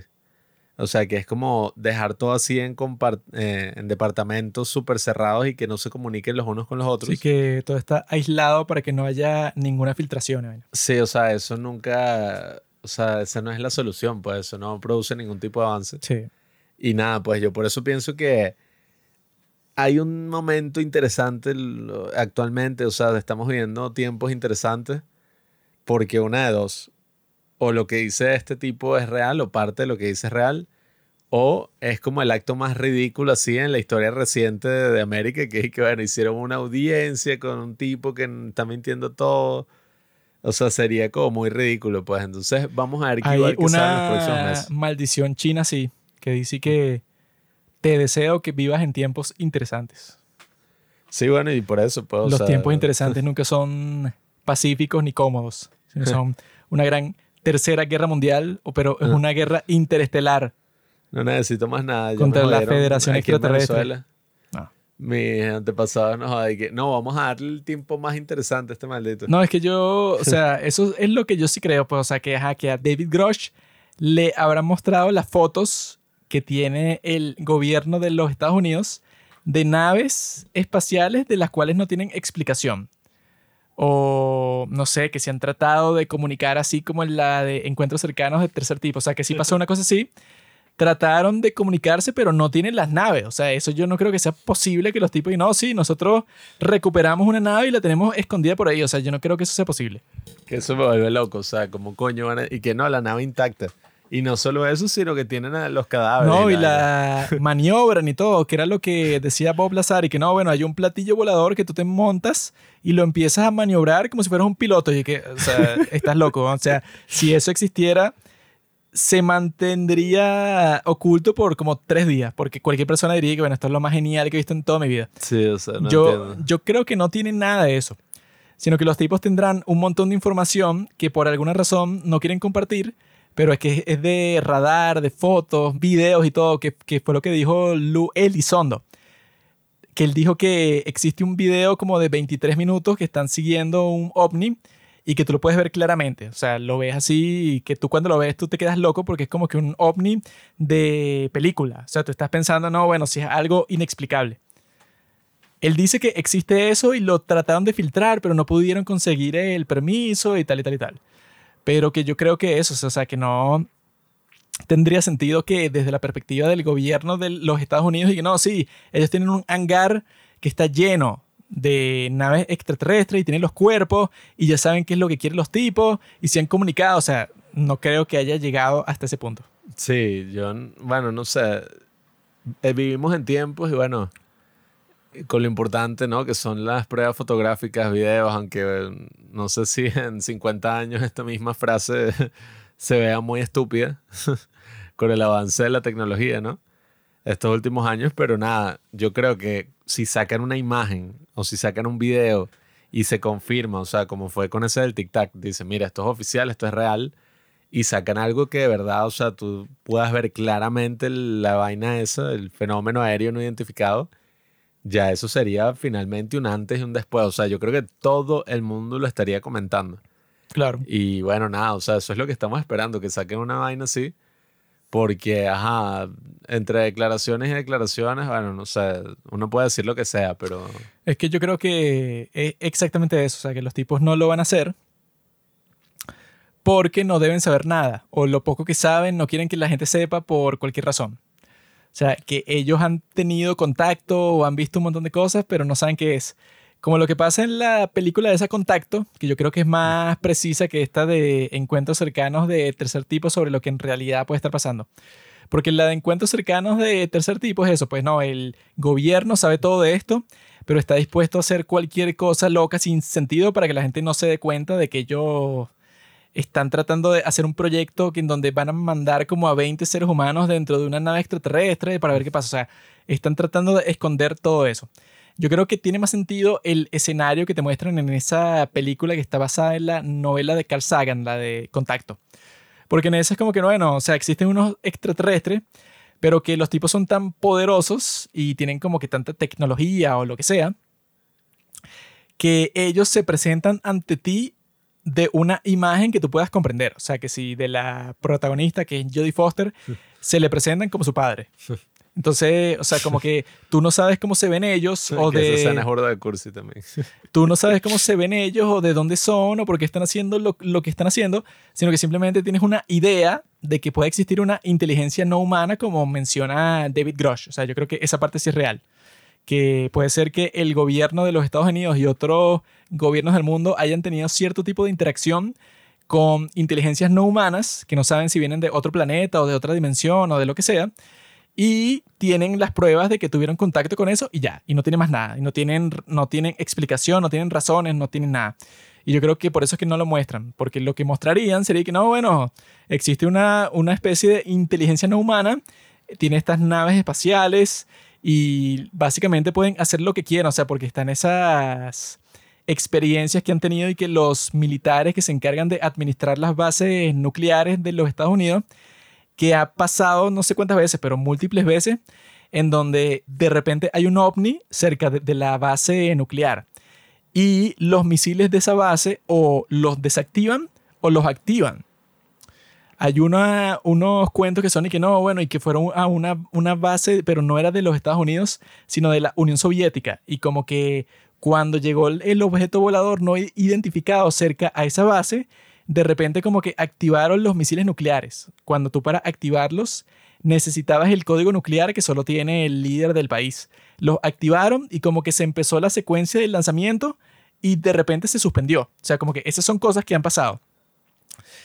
Entonces yo creo que los gobiernos del mundo que tienen esa información no la muestran porque no te pueden decir nada. O sea, solo te podrían decir que mira, eso pues existe una inteligencia no humana de la cual no sabemos casi nada, pero tiene el poder de encender y desactivar nuestras armas más poderosas del mundo y sus naves viajan, no sé, 10.000 veces más rápido que las nuestras. O sea, hay como que algo extraño ahí, o sea, y no te lo pueden explicar. Yo creo que esa es la razón a través de la cual tendría más sentido ese secretismo, que es que lo mantienen en secreto porque simplemente no lo pueden explicar. Si lo supieran explicar, quizá te lo dirían si es algo, no sé, que les conviene como gobierno. Pero yo creo que en este caso simplemente es algo demasiado ajeno demasiado alien para que te digan y que no, los tipos quieren esto. Bueno, yo creo que ahora es momento de hablar del documental, de la segunda película que vimos para este episodio. Pero antes le voy a buscar un vaso de agua para aventurarnos a lo que podría ser la continuación, quizás, pero de la vida real, de encuentros cercanos de tercer tipo. El testimonio de este carajo. Eso sería gracioso. Sacan la secuela y se termina así súper épico, como que no, o sea, el tipo consiguió la iluminación montándose a la nave y en la nave lo que hicieron fue tipo software, pues, o sea, Se lo violaron. se lo violaron, le hicieron mil pruebas, tal, y de hecho termina todo traumado ahí con la familia. que, ah, Le metieron una sonda extraterrestre, sí, una, una antena. una vaina así, pero bueno, nada, vamos a ello. Nos falta conversar sobre el documental del gran Travis Walton, que es una de las personas más extraordinarias del día de hoy. Un tipo que, bueno, que fue secuestrado por extraterrestres. O sea, que más extraordinario quiere ser. Y el tipo cuenta esa historia, que es una de las historias más sólidas de toda la historia del mundo de los ovnis, de los extraterrestres. Una historia que yo he escuchado mil veces. El tipo fue al podcast de Joe Rogan. Yo escuché ese podcast en su momento y lo volví a escuchar para este capítulo. Vi el documental, que no recuerdo el nombre, pero que también hicieron una película de Hollywood sobre su historia, pues, o sea, porque es como que muy sólida. O sea, el documental tiene un nombre ahí que sí, que parece de History, pues. Es una vaina así como que secuestrado, el documental sobre Travis Walton, una vaina así. Y la razón por la que es tan sólida es porque el tipo le, le pasó eso cuando estaba con otras seis personas. O sea, eran siete personas las que estaban ahí en ese bosque cortando árboles y tal. Eran unos leñadores. Y estaban ahí, entonces resulta que como que ven, como siempre pasa en estas historias de extraterrestres, ven una especie de destello, pues, o sea, como que una luz muy potente que vi- viene del bosque. Y a alguien se le ocurre acercarse para investigar, al que está manejando la camioneta en donde están metidas las siete personas. Y el tipo cuando se acerca, los tipos dicen, describen que ven una nave ex- extraterrestre, pues, o sea, que te ponen incluso en el documental por alguna razón, te ponen la nave de encuentros cercanos de tercer tipo. Sí, yo, yo me he preguntado y que es la misma y sí, o sea. Te ponen el mismo igual. diseño del- de, la misma nave como representando eso que ellos vieron, cuando en realidad luego ves que los tipos describen una, una clase de nave completamente distinta, que es como que una nave que es como si fueran puras ventanitas, unas divisiones así, pero que es una nave que es casi que completamente blanca y te da como que un destello dorado un poco, pero que no tiene eso, pues, o sea, como que unas antenas de color rojo así como son las del encuentros cercanos de tercer tipo. Es distinta ellos ven así un gran destello y cuando se encuentran que es esta nave extraterrestre, los tipos se quedan anonadados, pero supuestamente Travis Walton, el tipo por instinto, sale de la camioneta y sale corriendo hacia ese platillo volador, sí, como un loco, pues, o sea, como que un instinto que tuvo de lanzarse corriendo hacia la nave. Y supuestamente cuando él se lanza, entonces como que le cae un rayo que viene de la nave que lo lanza al... eh, o sea, que lo lanza por los aires, o sea, que él queda muy lejos de, la nave, o sea, lo derriba. Y supuestamente cuando pasa eso, sus amigos salen corriendo de ahí, pues, o sea, el chofer pisa el acelerador y se va volando de esa zona porque le dio miedo, o sea, todos tenían un pánico al ver esta nave extraterrestre que acaba de hacer volar por los aires a su amigo Travis. Y cuando están como que a medio camino, porque estaban saliendo rápido de, de ese bosque luego de terminar su trabajo, el chofer frena en seco y piensa que no, bueno, te- tenemos que volver porque no vamos a dejar a, nu- a nuestro amigo ahí. Y los tipos dejan la camioneta ahí, pero se devuelven a pie porque no se habían movido mucho, mucho espacio. Pero cuando vuelven al sitio en donde pasó toda la cuestión, no hay nada. O sea, no hay nave y no hay Travis. O sea, se, se, se largaron de ahí. Y ahí es que comienza la historia de los tipos porque ahora tienen que avisarle a la policía lo que pasó, tienen que reportar el incidente. Entonces los tipos van a, la comisaría y claro, el policía, cualquier policía del mundo, si tú le reportas eso, va a pensar que, bueno, estos son unos estúpidos. Se drogaron, fueron para el, para el bosque que estaban trabajando y ahora y que a su amigo lo secuestró un extraterrestre, o sea, un ovni. Y entonces hay que el sheriff va esa misma noche con varios del e- equipo para revisar el sitio en donde pasó la cuestión y no hay nada, o sea, no hay rastros de nada, o sea, lo que hay es una, un bosque oscuro y ya. Pero luego de eso comienzan a buscar a Travis Walton de una forma más minuciosa, buscan a un montón de personas para que, eh, para que investiguen, para que registren todo el bosque, para ver si lo encuentran. Y claro, el policía lo que piensa desde el principio es que estos enfermos mataron a Travis Walton. Y se inventaron una historia sin sentido para ver si no les caía la culpa encima. Y eso, dijeron y que no, que a nuestro amigo lo secuestró un ovni. O sea que... Que por cierto, si les interesa ese tipo de historias, vean la película The Dead of Dick Long, que es muy buena y ajá, podría ser una alternativa. No digo que esto es lo que pasó, afortunadamente. Obviamente que no pasó eso porque en este caso, o sea, lo que hace la historia sea como que la que... O sea, yo creo que de todas las historias en donde eh, raptan a personas y las meten en naves extraterrestres para hacerles experimentos y eso, esta es la más creíble de todas. Porque la primera historia en donde pasó eso en los Estados Unidos fue la historia de Betty y Barney Hill, que era esta pareja interracial, un hecho muy importante, en donde los tipos estaban así por una carretera y de repente como que los tipos vieron una nave, o sea que la describieron como que una nave así que era alargada y con puras ventanitas. La vieron a lo lejos y de repente les pasó lo mismo que Travis Walton, o sea, se sienten transportados en el tiempo. Eran, no sé, ponte que las 5 de la tarde cuando vieran la nave extraterrestre y de repente se hicieron las 9 de la noche y ellos estaban que sí, en otro lugar de la carretera y están pensando, ay, ¿qué carajo pasó? Pero luego, con hipnosis esa que te pone así para que tú eh, recuerdes cosas que tienen como que reprimidas en, en tu mente, ahí es que tú comienzas a investigar tus verdaderos recuerdos. Entonces, en el caso de Betty y Barney Hill, los tipos existen in- incluso la grabación de la, sesión, de, de la sesión de hipnosis de Barney Hill. Y el tipo se pone a gritar y dice, no, que estos tipos me quieren atrapar y me qui- quieren experimentar y me quieren tocar. ¡ah!". O sea, pero el tipo gritando como si fuera la experiencia más terrorífica de su vida. Esa fue la primera historia, eso que se hizo popular de que te rapte un ovni.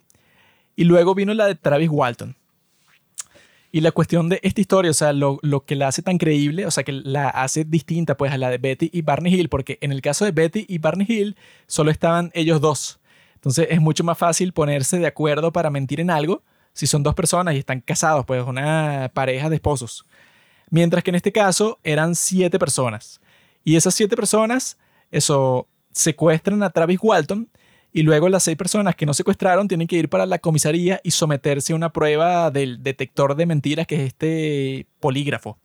Y todos pasan la prueba del detector de mentiras, que eso, que te hacen las mismas preguntas exactamente iguales tres veces, para ver si tú en realidad eso, tus respuestas son consistentes. Y resulta que la de ellos lo fueron por muchísimo y eso, y que luego más tarde se hicieron como que más pruebas y todo, que este Travis Walton les dijo a Joe Rogan que varios de los que estaban participando pues en esa... eh, los que eran parte del grupo, pues, o sea, que experimentaron toda la cuestión, ellos y que decían que era chistoso porque ellos se hacían una prueba del polígrafo con cada nueva novia que tenían. Porque llegaba un punto en donde le querían contar a su novia la historia y la novia obviamente que no, les creía, que les decía, no, bueno, me estás inventando una historia, no sé, para parecer cool. Y los tipos iban para hacerse la prueba del polígrafo otra vez y pasaban la prueba otra vez, o sea, de que no estaban mintiendo. Que dicen que esa prueba del polígrafo, eso pues no es como que, ajá, la cosa magnífica que te dice si estás mintiendo sí o sí, no es así como que tiene un, un índice de efectividad de 100%, no lo tiene. Y que creo que el día de hoy ya no funciona como prueba en las cortes ni nada. Pero que sí er- es algo como que para medir que tú no, es, eh, no estás como que súper nervioso, pues, o sea, que no estás como que entrando en crisis, que suele ser una de las reacciones que la mayoría de las personas tienen cuando están mintiendo. O sea, que dicen que la prueba del polígrafo, cualquier psicópata la pasa sin problemas, pues, o sea, como que parece que no está mintiendo, porque no tiene ninguna reacción emocional. Pero que la mayoría de las personas, si están mintiendo, tienen alguna reacción que la máquina, el polígrafo, la, la capta. O sea, que dice, bueno, esta persona tiene muchos nervios, está en crisis, lo que sea. Y lo interesante de lo que pasó aquí es que, bueno, eran seis personas haciendo la misma prueba y todos la pasaron. Y que, obviamente que en un grupo de seis personas no vas a encontrar un psicópata porque ser psicópata es algo bastante raro. Entonces es bastante sospechoso eso. Y ahí también te ponen que luego fueron con un contador Geiger a uno de- al, al sitio en donde supuestamente estaba la nave y los niveles de radiación eran gigantes.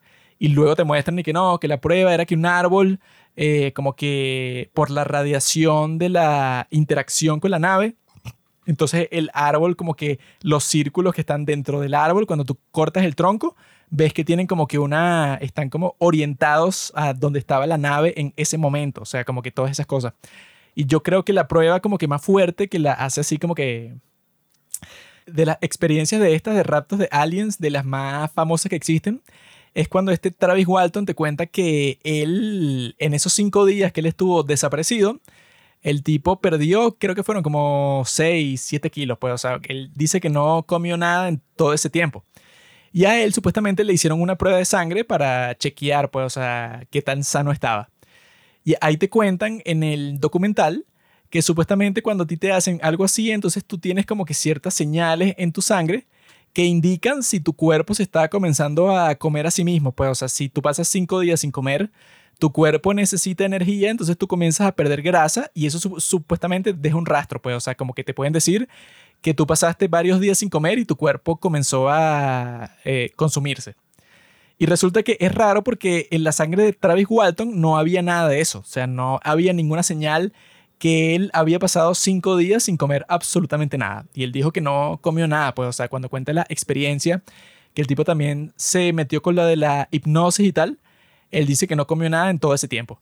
Entonces yo creo que la historia de él es súper creíble, sobre todo por los testigos que hay. O sea, que él cuando cuenta la historia en el podcast de Joe Rogan y en otras entrevistas, él siempre dice lo mismo, que él dice que si esto fuera un juicio por homicidio, lo más probable es que le den la pena de muerte al tipo que están acusando, porque ponte que sea un juicio así, en donde siete personas pueden atestiguar y tienen exactamente la misma historia de que vieron a una persona matando a otra. Si eso fuera así y los tipos pasan el polígrafo y siempre cuentan la misma historia y todo y todos están de acuerdo, sería como que una prueba bastante sólida en una corte. Ahora, esto no están en una corte, pero tienen esa, esa fuerza. Y yo creo que sí, pues, o sea, es raro porque el tipo también se tuvo que meter en una sesión de hipnosis para acordarse, porque él dice que él se despierta en un sitio, en la misma, o sea, como que en la carretera por donde entraron al bosque, y él piensa que han pasado dos horas, tres horas. Pero cuando va a la civilización, pues, o sea, cuando va para el pueblo más cercano, le dicen y que no, bueno, han pasado cinco días. Y el tipo llama en una cabina telefónica para su casa y tal, y es como que todo el drama, no, por fin volvió, y le cuenta la historia de la familia, y hay unos que le creen, otros que no le creen, pero yo creo que este tipo tiene mucho prestigio con esa historia, o sea, que la ha contado como mil veces y siempre la cuenta igual, pero que el tipo de eso, cosa como que esa hipnosis que le pusieron tanto a él como a, Barney y a Betty Hill, yo creo que funciona así como que para desbloquear esos traumas que, que, tú tienes, pues, o sea, que yo vi que los psiquiatras lo usan de esa forma, pues, o sea, ciertas cosas que tú tienes inconscientes en tu vida y que no le quieres contar a nadie, de repente con la hipnosis la experimentas de nuevo cuando tú lo habías reprimido hasta el punto que ni te acordabas. Y lo que dicen estos tipos es que, bueno, era una experiencia súper traumática, no porque te hayan hecho algo raro en la nave, no porque te hayan tocado y porque hayan cambiado el cuerpo o lo que sea, sino porque el hecho de que te secuestre un ovni, yo creo que ya eso es suficientemente traumático y cualquier cosa que pase dentro de, la nave, para ti puede ser traumático porque no hay nada más distinto que eso en cuanto a tu vida diaria. O sea, ya que te secuestre una nave extraterrestre, tú vas a estar súper traumado, pase lo que pase dentro de la nave. Entonces yo creo que hacen un buen trabajo todos estos tipos de eso, pues de transmitirte a ti el hecho de que eso funciona así, pues de que funciona de que en el documental te ponen eso, o sea, como que una de las sesiones de hipnosis del tipo, y el tipo comienza a contar su experiencia, y eso, pues, o sea, que como que unos aliens lo estaban rodeando, le estaba acostado en una cama, y se levanta y él encuentra como que un aparato para defenderse, porque claro, se asustó, pues, o sea, entró en pánico. Y él supuestamente como que golpea a uno de los aliens así, pero los aliens como que no responden, pues, o sea, es como si le rebotara o sea, como que él los golpea con eso y los tipos como rebotan contra el piso, pero están como que, no sé, sorprendidos de que el tipo haya hecho eso, pues, o sea, no son violentos. Y luego él dice que los aliens se van del cuarto y él se va como que para otra cabina de la nave y tal, y de repente pasa un tipo, un hombre, pues, o sea, que él ve que una persona con un traje como si fuera astronauta, así que, se le, que tú le puedes ver el rostro. Y que parecen así de Noruega, pues, así blancos que tira. Sí, y el tipo no, y el tipo no te dice nada, pero como que te saca de la cabina en donde tú estabas, en donde no podías respirar muy bien, y te lleva a otro sitio que como si está lleno de oxígeno. Y es raro porque este tipo, Travis Walton, dice que el tipo lo saca de la nave, la, la nave que lo secuestró. Y de repente él ve que está como que en una nave, pero es una nave nodriza, o sea, que es como que tiene así un grupo de naves estacionadas dentro de esa otra nave. Y ahí es que ve a estos seres que los llaman y que los nórdicos. que, que dentro de la mitología de, de los aliens son como que una raza conocida, o sea, porque están los Greys, los grises, que son los chiquiticos así con los ojos negros grandes y tal. Y están los nórdicos, que supuestamente son así totalmente distintos, que pa- parecen suecos, o sea, así que sí, de dos metros, raza cabello rubio, todas esas cosas, y que también son aliens, pero como que una raza distinta de aliens. Pero las dos razas distintas estaban dentro de esa nave nodriza. O sea, el tipo tiene esa historia súper loca, pero es interesante que eso pues tiene como que tantas pruebas de que algo inusual pasó ahí y que eso pues, o sea, trata de explicarlo de una forma distinta. No sé qué forma podría que este tipo, no sé, fabricó toda la historia. Porque la cuestión de cuando dicen eso es que, bueno, no sé por qué lo haría. Porque si eso fuera así, o sea, tan fácil de hacer que tú crees una historia tan convincente como la de Travis Walton y tal, yo creo que entonces eso pasaría todos los días. O sea, tendrías un nuevo Travis Walton todos los meses. Y no, un tipo que dice que se fue al bosque y lo secuestró a los aliens, el tipo se inventó toda la historia. En realidad, en la cultura de los extraterrestres y tal, existen muy pocas personas que las reconocen como que en realidad pasaron por una experiencia así. Y que el tipo incluso estaba como que un poco reacio de contarle a Joe Rogan de otra experiencia extraña que él tuvo. Que él y que, bueno, ya en otra ocasión él vio un ovni. Luego de que lo secuestraron, no sé, que si 10 años después. Y este Joe Rogan le preguntó, y que cuando tuviste ese otro ovni, tú pensaste que, bueno, aquí vamos de nuevo. Aquí y, fue. el, y el tipo le dije que sí, pensé exactamente eso y que no puede ser que me toque a mí otra vez una maldita nave. Pero y que él tuvo otra experiencia que él y que no quería discutir en el podcast. O sea, que él y que no, y que yo no quiero hablar sobre eso porque, bueno, la gente va a pensar que es una estupidez. Él le, él él dijo eso a Joe Rogan y Joe Rogan le insistió, él le insistió, él le insistió y el tipo decía que no, es que no puedo contarla porque creo que me voy a ver como un tonto. O sea, la gente me va a dejar de creer la otra historia si cuento esta otra. Pero Joe Rogan le insistió como mil veces y el tipo al final accedió a contarla. Entonces él dice que estaba en, en su casa, o sea, en su cuarto, ¿no? O sea, que él tenía ya cuatro hijos. Entonces él dormía en su cuarto con su esposa. En un cuarto estaban sus dos hijos varones y en el otro cuarto sus dos hijas hembras, ¿no? Y entonces él dice que se había quedado dormido profundamente en la noche. Pero de repente el tipo como que se encuentra a sí mismo corriendo. O sea, estaba dormido y de repente como si fuera sonámbulo estaba corriendo hacia el cuarto de su hijo, de sus hijos. Y entonces el tipo como que se, se sorprende mucho porque él no es sonámbulo ni nada y de, y de repente pasó de estar durmiendo en su cama a estar corriendo como un loco. Y él tiene un impulso que él no sabe de dónde le viene de entrar al cuarto de sus hijos. Y cuando él entra, resulta que uno de, sus hijos de alguna forma se estaba cayendo de la litera en donde estaba, pero que tenía el cuello prensado como que entre la parte que eso, como que la división que tiene la, la cama para que no te caigas, pues, o sea, tiene así como que una especie de baranda para que no te caigas.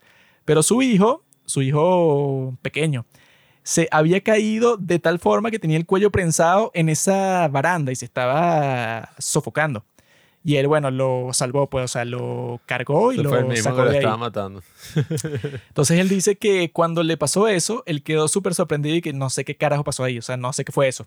Porque él dice que no fue algo normal, que él simplemente tuvo un instinto de ir para el cuarto de su hijo, sino que él dice que estaba dormido profundamente, de repente se encuentra que está corriendo por el pasillo y luego siente un instinto muy fuerte de que él tiene que entrar sí o sí al cuarto de su hijo.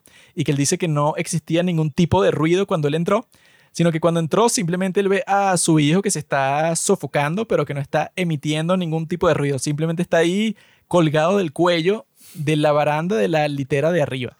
Entonces él cuenta esa historia como si fuera como que, bueno, Sí, exagerado. Él, eh, él cuenta esa historia diciendo como que, o sea, viniendo de una de las cosas que le dijo Joe Rogan, que Joe Rogan le preguntó y que, bueno, tú piensas que los tipos te siguen viendo, o sea, los extraterrestres, o sea, los tipos te secuestraron a ti, por alguna razón te secuestraron a ti y no han secuestrado a todo el mundo, pues hay como que muy pocas personas que pueden contar esa historia. Por algo fuiste tú. Así que tú piensas que en el resto de tu vida los tipos te están viendo, te están explorando, como si fuera a uno de esos animales que el- eso puede, o sea, los suelen hacer eso que, si con pumas o animales así, que los sedan y les ponen un collar para rastrear sus movimientos y, des- y después los sueltan, para rastrear cómo se comporta un puma en el día a día. Entonces Joe Rogan como que le presentó esa posibilidad y bueno, los extraterrestres quizás hicieron eso contigo. Y él a partir de eso fue que dijo la historia que les acabo de contar y él relaciona esa historia diciendo que no, bueno, quizá los aliens me dieron una señal a mí. O sea, como que me están cuidando de que me pasen tragedias. Entonces él como que explica toda esa situación de una forma mística como si fueran los aliens que lo ayudaron a salvar a su hijo en ese momento. Bueno, es que, a ver, a mí lo que me llamó la atención del documental y de toda la cuestión, más allá del documental en sí, porque le estaba comentando a Juanqui que, no sé, no es un muy buen documental, pues, o sea, creo que está mal hecho. Por ahí acabo de ver que está en Amazon Prime. Hay que buscar, no sé. Pero se llama que si Travis Walton, ¿no? No sé, o sea, que sí. Y está una película de los años 90 que tiene como que estos aliens todos locos. Yo no sabía que eran de esa película. Se llama Fire in the Sky. Esa, bueno, hay que verle, no sé, a ver qué tal. Pero nada, pues lo que me llama la atención del documental y que también me llamó la atención del otro documental del cual hablamos, que era The Aerial Phenomenon, es el hecho de que, bueno, ok, asumas la posición que asumas, es interesante. Porque, ajá, o sea, si digamos que nada de eso pasó, pues, que, ajá, yo tampoco me lo creo tanto, pues es como muy raro. ¿Qué? eh, o sea, no sé, pues todas estas historias son como que... Sí ajá, pasó, sí pasó, admítelo. muy extraño todo, pero bueno, X, tengas la postura de que pasó de que no pasó, es interesante porque, ok, si pasó, es la historia más loca de toda, no sé, o sea, de toda la humanidad. Si no pasó, es como que, ah, bueno, ¿qué coño lleva a estas personas a tener esta locura así colectiva y de pensar de que vieron un ovni? Y no solo que lo vieron, sino que lo secuestraron y le hicieron pruebas y todas estas vainas. Yo vi que un tipo en Reddit decía que eso de histeria colectiva, eso no existe. Por o sea, eso, que, y que esa ese término de histeria lo usan como que para explicar cualquier cosa que no saben cómo explicar, que, que lo usaban con las mujeres en el pasado todo el tiempo y que no, mi mujer no se comporta como yo quiero y que está loca, está histérica. Tienes que Ah. meterla en esta institución mental porque está loca, porque no quiso hacer la comida hoy. Cosas así, que está histérica, está loca y no te doy razón, sino que está histérica y ya. Entonces dicen que eso de histeria colectiva es como que un hijo de eso. Como que tú cuando ves una experiencia y no, mira, hay no sé, 30 personas que dicen que vieron un fantasma. Y tú no dices, no, qué extraño, no, qué raro. Sino que tú dices que histeria colectiva. Todos se volvieron locos al mismo tiempo y ya. Y ay, ¿por qué? No sé, todos se volvi- volvieron locos. Yo en los fantasmas sí no creo mucho. Que eso es lo que dicen eso, pues, o sea, con eso del Ariel Phenomenon, con eso de los muchachitos esos de Zimbabue, que todos vieron al mismo tiempo un ovni que aterrizó en su patio del colegio. Entonces hay personas que dicen que no, es que había una camioneta pasando por ahí y entonces los niños se confundieron porque la camioneta se, esta- se estacionó en el patio y salieron dos tipos que estaban dentro de la camioneta y después entraron de nuevo y ellos confundieron toda esa experiencia súper ordinaria con la visita de un ovni. Y que, ay, que, o sea, qué clase de niños retrasados. O sea, ¿cuántos niños conoces tú que se van a poner de acuerdo, no sé, con 50 otros niños para pretender que vieron una nave espacial y que unos seres todos extraños con unos trajes y unos ojos gigantes salieron de la nave y les mandaron un mensaje telepático? O sea, de todos los niños que tú conoces, ¿cuántos conoces tú que, bueno, que sí, o sea, que se inventaron una historia completamente fumada? Una locura así. No, bueno, ellos un día decidieron todos contar la misma historia sin ningún sentido, súper extraña, súper mágica y tal. Y que eso, por eso es que dicen que eso de la histeria de masas es como que un término que usan cuando los psicólogos como que no les importa mucho y no quieren entender bien la cosa, sino que dicen, no, bueno, una histeria masiva. La gente simplemente alucinó todo al mismo tiempo, algo. ¿Por qué? No sé, pero es una histeria masiva. Believe all women. Yo sí te creo. Es lo que tienen las mujeres constantemente, la histeria masiva. No, que me violaron, no te violaron. Cuando unos niños ven un alien, ah, no, sí, o sea, es muy raro que alguien mienta, sí. Pero cuando acusan a un famoso, pues, de haber violado a una mujer y eso es mentira. Y es muy fácil inventarse La diferencia 20 es- tipas. Que si 20 tipas hubieran visto que violaron a la otra todas al mismo tiempo, yo diría, tiene que ser verdad. Como fue con el alien. Como fueron, no sé, como 60 niños, vieron el ovni y después los aliens que salieron del ovni, todos lo vieron al mismo tiempo y si les preguntaba, los tipos te contaban. Que una vaina loca. una Pero con el. Me Too, siempre una sola. No, me violó. Ajá, que eso, eso no me consta a mí. Son como 20 también. No, no, no. En Al mismo tiempo. Eso, claro, en distintos momentos. Pero claro, yo me, yo me puedo inventar una historia que solo vi yo. Pero ponte que tú estabas ahí y yo me inventé una locura y tú vas a decir, eso no pasó, weón. Ahora, si son 60 personas y llega un niño que no, sí, yo vi un ovni y de, repente un alien salió con un rayo láser, los otros niños dirán y que bueno, estás loco, que ovni viste tú, o sea, eso era un señor en una camioneta. Pero como eso no pasaba, sino que todos los niños están de acuerdo, por eso es que le da así como que tiene su legitimidad. Bueno, es que, a ver, ese me parece más interesante que este otro. Pero no sé, o sea, es lo que digo, pues todavía me parece algo muy difícil de creer porque, ajá, o sea, imagínate, no solo es que lo vieron, sino que el tipo lo secuestraron y le hicieron pruebas y el tipo lo conoció. pregunta es eso, y que bueno, si eso no pasó, entonces los otros seis tipos que O O sea, que- que vieron. Y ese tipo en dónde estaba esos cinco días. Eso sí que, eso que lo raro es eso, pues, o sea, si son seis tipos y que lo que le da más credibilidad es que dicen que no, uno de los tipos odiaba a Travis y que ese mismo día él tuvo una pelea con él porque el tipo fue a ver a la novia de Travis y cuando la novia de él lo rechazó, él le estaba diciendo, bueno, que importa que tengas novio, tú puedes ser mía y tal. Y que cuando Travis vio eso, se peleó con él, pues, o sea, se iban a caer a golpe. Y eso fue el mismo día. Entonces, bueno, ¿qué, eh, ¿qué motivación tendría ese tipo para pretender que la persona que le cae mal, que es el novio de la chama que a él le gusta, está mintiendo sobre una historia toda loca que lo secuestraron unos extraterrestres? O sea, sería súper fácil para ese tipo decir y que, mire, este pendejo está mintiendo. Eso no pasó. Nosotros simplemente vimos que el tipo desapareció ese día en el bosque y ap- apareció cinco días después y nadie sabe por qué. Cualquiera de ellos pudo haber dicho eso fácilmente si era la verdad. Pero como todos decían al mismo tiempo y que no, bueno, sí, fue un platillo volador que le lanzó un rayo especial a este tipo y lo noqueó. Y luego cuando volvimos, porque nos asustamos y huimos. Pero cuando volvimos el tipo estaba ahí. Eh, no, o sea, ya no había nada en ese sitio. O sea, como que es algo que yo creo que la gente siempre piensa que lo inventaron. O sea, que a alguien se le ocurrió una conspiración así para hacer pensar a todo un pueblo y que luego venían los medios de todo el país para ver si eso era verdad. Como que eso, una farsa muy grande. Pero yo me pregunto, y bueno, si eso es tan fácil de fingir así, ¿por qué no simplemente un tipo millonario? O sea, un tipo con mucha plata dice que, bueno, hoy voy a fingir una, una cosa así. Y convenzo a un montón de personas y de repente tengo una nueva historia tan icónica como la de Betty Barney Hill o como la de Travis Walton. En realidad hay como, no sé, en todo este tiempo de la historia hay como cuatro o cinco personas que tienen como que una historia así. Yo creo que si fuera mentira y ya, cualquier persona podría salir cualquier día y decir que no, sí, yo estaba con mis amigos y de repente me secuestraron y, y me hicieron tal y tal y tal y yo vo- voy a contar la misma historia a los medios y van a hacer una película de mi historia y voy al podcast de Joe Rogan 30 años después, o sea, Yo sí es Smollett. tendrías que hacer la farsa más increíble del mundo, pues, y que no, bueno, nadie se dio cuenta, nadie te sapió y que mire, mentira. ¿no? No sé, yo lo que pienso es eso, pues a mí a veces me sorprende cómo si esas cosas son muy difíciles de, de ¿cómo se dice? Descomprobar, no sé, o sea, de poner en cuestión cómo no hay más científicos, gente que se dedique como a eso, pues a investigar estas cosas. Hay muchos, hay muchos. O sea, Jacques Vallée, Stanton Friedman, Ross Coulthard, son unos locos, pero... Bob Lazar.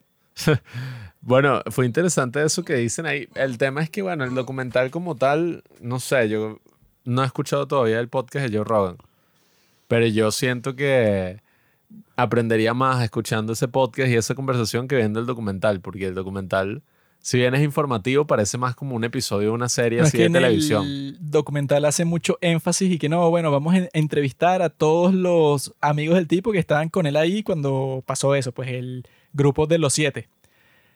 Pero cuando hacen eso es como que, bueno, se vuelve repetitivo porque, bueno, ya entendí que esa es parte de la historia, que los tipos dicen lo mismo. Pero en el documental te lo dice como 10 veces y, que, y todos pasaron la prueba del polígrafo. Una y Sí. otra vez. Y todos eran conocidos, pero no es que eran los mejores amigos.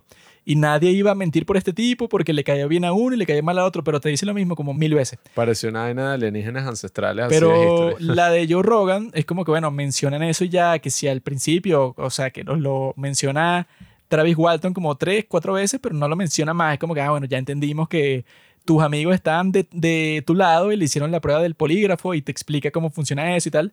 Pero el tipo sí se pone más, o sea, va como que más profundamente al tema ya. Porque Joe Rogan, bueno, como que siempre lo está cuestionando y siempre le está haciendo preguntas sobre qué fue lo que en realidad le pasó. Y el tipo le va contando y ahí es que dice toda esa experiencia que, bueno, llegó un punto, o sea, cuando se termina la historia es cuando le, le ponen una especie de máscara de gas, como si fuera eso, pues, como la que le ponen a los pacientes en los hospitales, como para respirar. Y de repente él se encuentra fuera de la nave, en el medio de la nada. Entonces él dice que eso, que no tiene como que otro recuerdo así de qué le pudieron hacer, pero él piensa que lo secuestraron, se lo llevaron así, porque al parecer ellos no planeaban lanzarle ese rayo láser, así que lo dejó noqueado. Y para asegurarse de que no quedara lastimado, como que lo metieron en, en la nave para, para hacerle unas pruebas extra. Porque él lo que dice varias veces en ese podcast de Joe Rogan era que no, bueno, o sea, que no pienso que los aliens, los extraterrestres vengan con intenciones hostiles, porque si fuera por eso, ya nos hubieran jodido a todos. O sea, si los tipos tienen una tecnología tan avanzada, tienen un montón de cosas que para nosotros es como magia, si ellos vinieran en realidad con intenciones hostiles, ya nos hubieran barrido hace tiempo. Y yo creo que es verdad, pues, o sea, si es verdad esa teoría de que, bueno, que son extraterrestres literalmente que vienen, no sé, de otro planeta y tienen más tecnología y todo, si tienen tanta tecnología para venir de un sitio que uno no sabe ni dónde puede ser, pues, o sea, no tienes como que ni un mapa donde tú puedes decir que no, hay un planeta en donde quizá hay vida y queda como que a cierta distancia, o sea, no tienes nada así.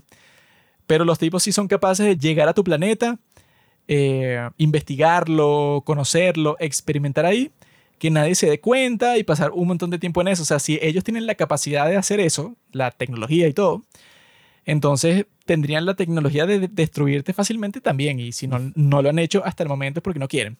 Así vi yo, bueno, en, el, en la serie esta de libros que me estoy leyendo, esta de, de Three Body Body Problem, Problem. ahí hay una parte en donde los humanos simplemente piensan que, bueno, que los extraterrestres con los que ellos están lidiando tienen como que una tecnología mayor, pero que, bueno, o sea, como que no es nada incomprensible. O sea, es mayor que la de ellos a varios grados, pues, o sea, de magnitud, pero no es tan distinta, ¿no? Piensan ellos. Hasta que llega un momento en el segundo libro que se dan cuenta y que no, esto no tiene nada que ver con lo que tú conoces.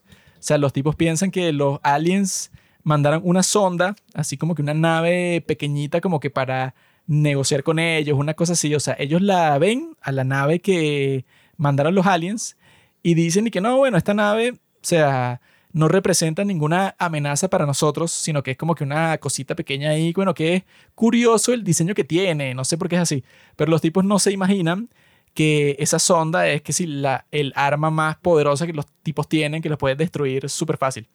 Porque los tipos, cuando ven la cuestión, no se imaginan ni que, mira, si es una cosa que está tan avanzada tecnológicamente que tú, tú no puedes especular y averiguar qué es lo que en realidad quieren. O sea, es algo como que tan ajeno a ti que tú puedes ver tu- sus desarrollos tecnológicos y mil cosas, pero tú no entiendes en realidad qué tan desarrollados tecnológicamente están.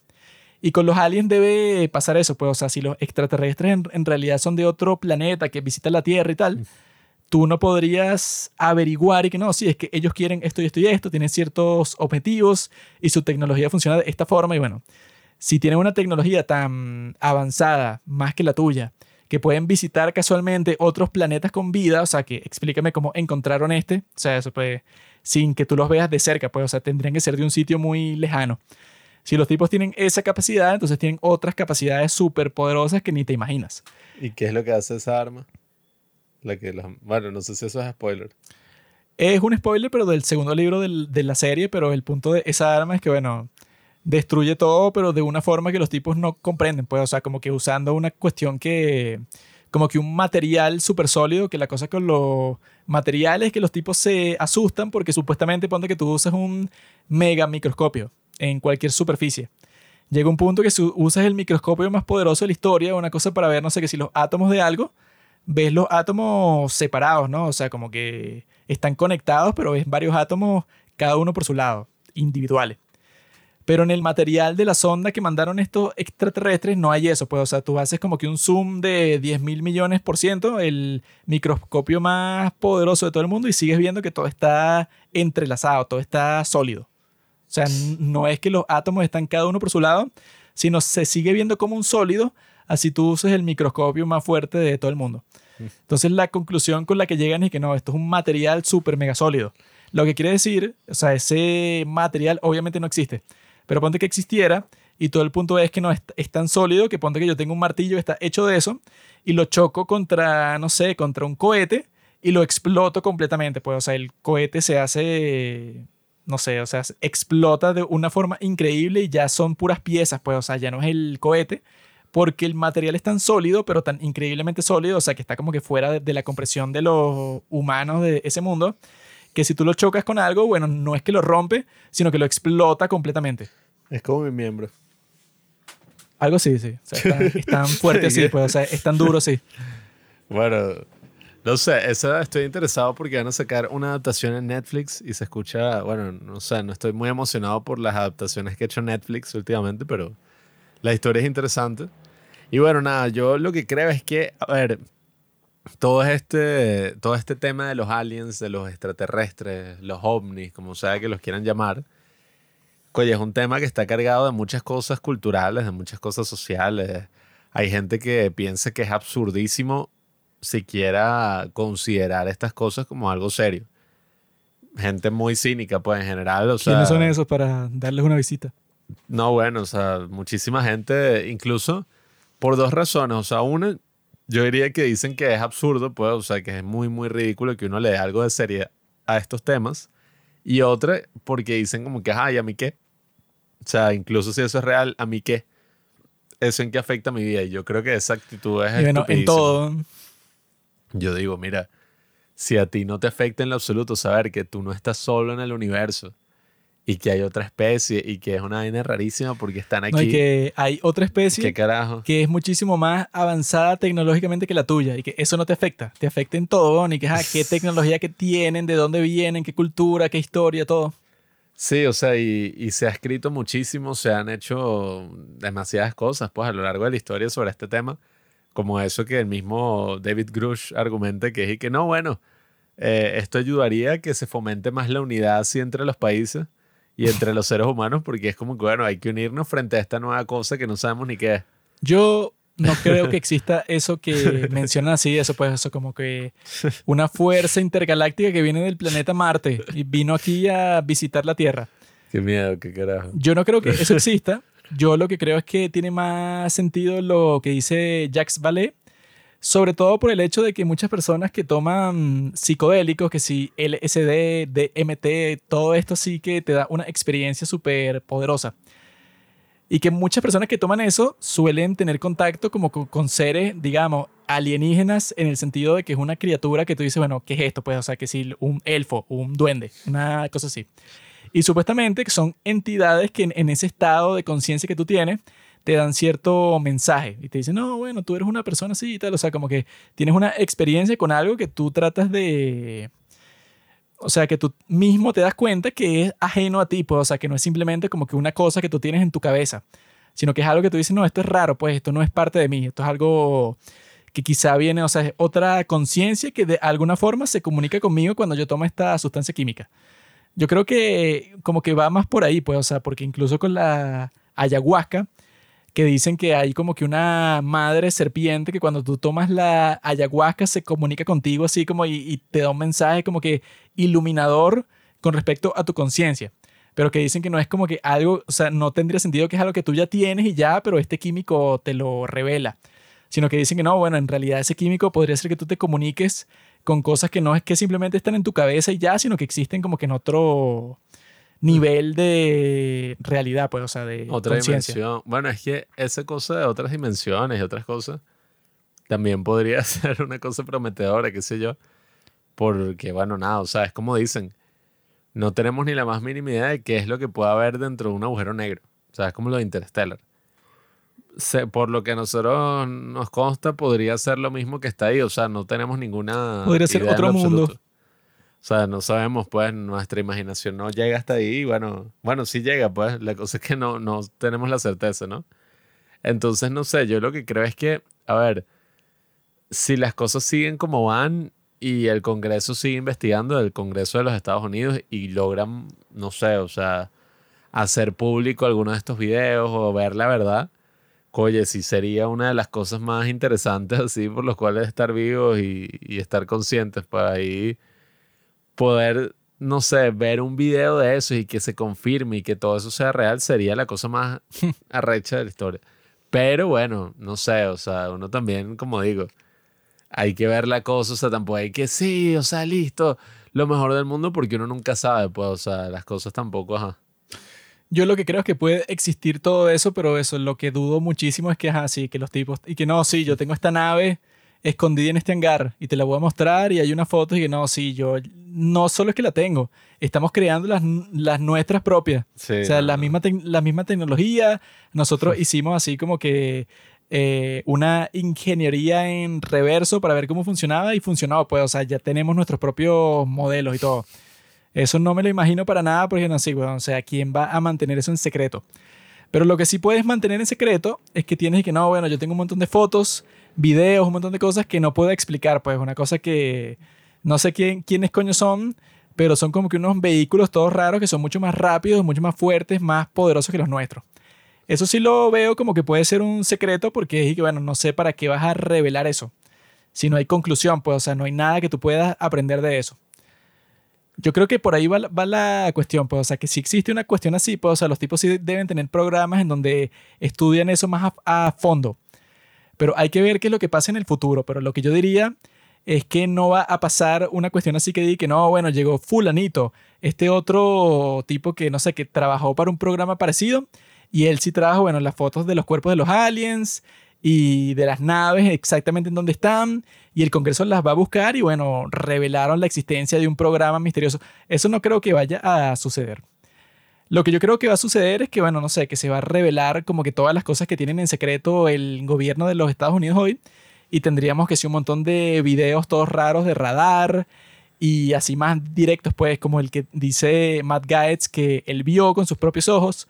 Tendríamos más cosas así, pienso yo, pero yo creo que al final seguiría siendo un misterio, seguiría siendo una cosa que no puedes explicar y ya, pues, o sea, como que algo, una maravilla que como que va cambiando con el pasar del tiempo y que tú cuando lo veas de cerca tú dices como que, ah, no, sí, esto es como que un gran misterio, pues, o sea, como que podemos seguir estudiando algo así como hacen todas las personas, así que sí con los psicodélicos y eso, que cada persona tiene una experiencia distinta y sale con unas reflexiones así, no sé, sobre la naturaleza de la realidad. Que eso, pues, o sea, que tú no puedes hacer como que un análisis científico de, no, bueno, las experiencias que tiene la gente con los psicodélicos, porque sería que sí completamente distinta a cada persona. Entonces yo creo que va más por ahí, pues, o sea, que las personas que secuestran, así como Travis Walton, experimentan una cosa así, pero ponte que no tiene que ser físico, ponte que eso ocurrió en otra dimensión en donde todo eso es posible ya, en donde no es el mundo físico que conocemos nosotros, sino que el tipo cuando le hacen eso, bueno, viajó a otro plano en donde es posible, en, en, en donde no es magia, sino que simplemente él puede experimentar algo así sin que eso entre en conflicto con las cosas que nosotros comprendemos, no sé, de las leyes de la física en este mundo. Bueno, es una cosa muy loca. una cosa ahí que, bueno, sin duda nos va a mantener a todos muy atentos a ver qué carajo va a pasar en esta trama. Que, oye, si te pones a ver, ha avanzado rápido. Eh, relativamente, pues, desde el 2017 hasta ahora, bueno, aunque seis años han pasado, pero nadie se imaginaba que iba a pasar algo como esto. Pues, al menos así, la última audiencia de ese estilo fue en los 60 y era con toda esta cosa y el proyecto Blue Book y una cosa así, y no, no se llegó a nada parecido así a esto, pues, o sea, como dice este tipo con tanta seguridad, bajo juramento, supuestamente quién sabe qué carajo le dijo en privado a todos los congresistas, bueno. entonces, bueno, Yo creo que a este movimiento hay que darle como seis meses. Le da seis meses, ponte que estás en enero del 2024 y ahí ves qué ha pasado. Si no se ha revelado la, la gran conspiración de que en realidad tienen unos extraterrestres en un congelador en la NASA, Si eso no ha pasado, entonces ya sabes que, bueno, que no va a pasar nunca. Eso es lo que está diciendo las personas, que bueno, si ya ha llegado hasta este punto que está en el Congreso y donde un montón de personas lo están discutiendo, pero en serio, no, no, no se están riendo y que no, sí, un tipo estúpido ahí que dice que hay unas naves y tal, sino que si lo están discutiendo en serio y ponte que eso, vamos a dejar que pasen seis meses. Si han pasado seis meses y no se ha revelado, no sé, como que la foto clave o el video clave que como que no dejan ninguna duda posible, para que tú concluyas qué es lo que puede ser, significa que no, pues, o sea, que los tipos no saben nada. Porque si ya llegaron hasta este punto, que bueno, que tienen como que tantas fuentes, bueno, que lo que he visto por ahí es eso. Que dicen y que no, bueno, sí, hay como que 40 testigos más que quieren, o sea, tipos que han visto la cuestión en primera persona y todo, que quieren hablar sobre sus experiencias y tal. Si han pasado seis meses y no hemos visto nada que eso, pues, o sea, que cambie el paradigma como tal de cómo funcionan las cosas el día de hoy, bueno, eso te puede decir que los tipos en realidad no tienen nada escondido. Eso es lo único que tenemos que hacer ahora, esperar que pase el tiempo ya. Bueno, ya saben, cuando se haga algún anuncio así importante, no podrá faltar nuestro episodio al respecto, hablando de alguna otra película hablando de, bueno, todas las revelaciones para que ustedes estén a la orden del día. Y bueno, nada, vamos a ver qué pasa, vamos a ver qué pasa con toda esta odisea en el espacio. Quizás es un bebé flotante ahí que está ahí tomando todas las decisiones y por eso es que la CIA está envenenando el agua que yo tomo. No sé, puede ser una posibilidad.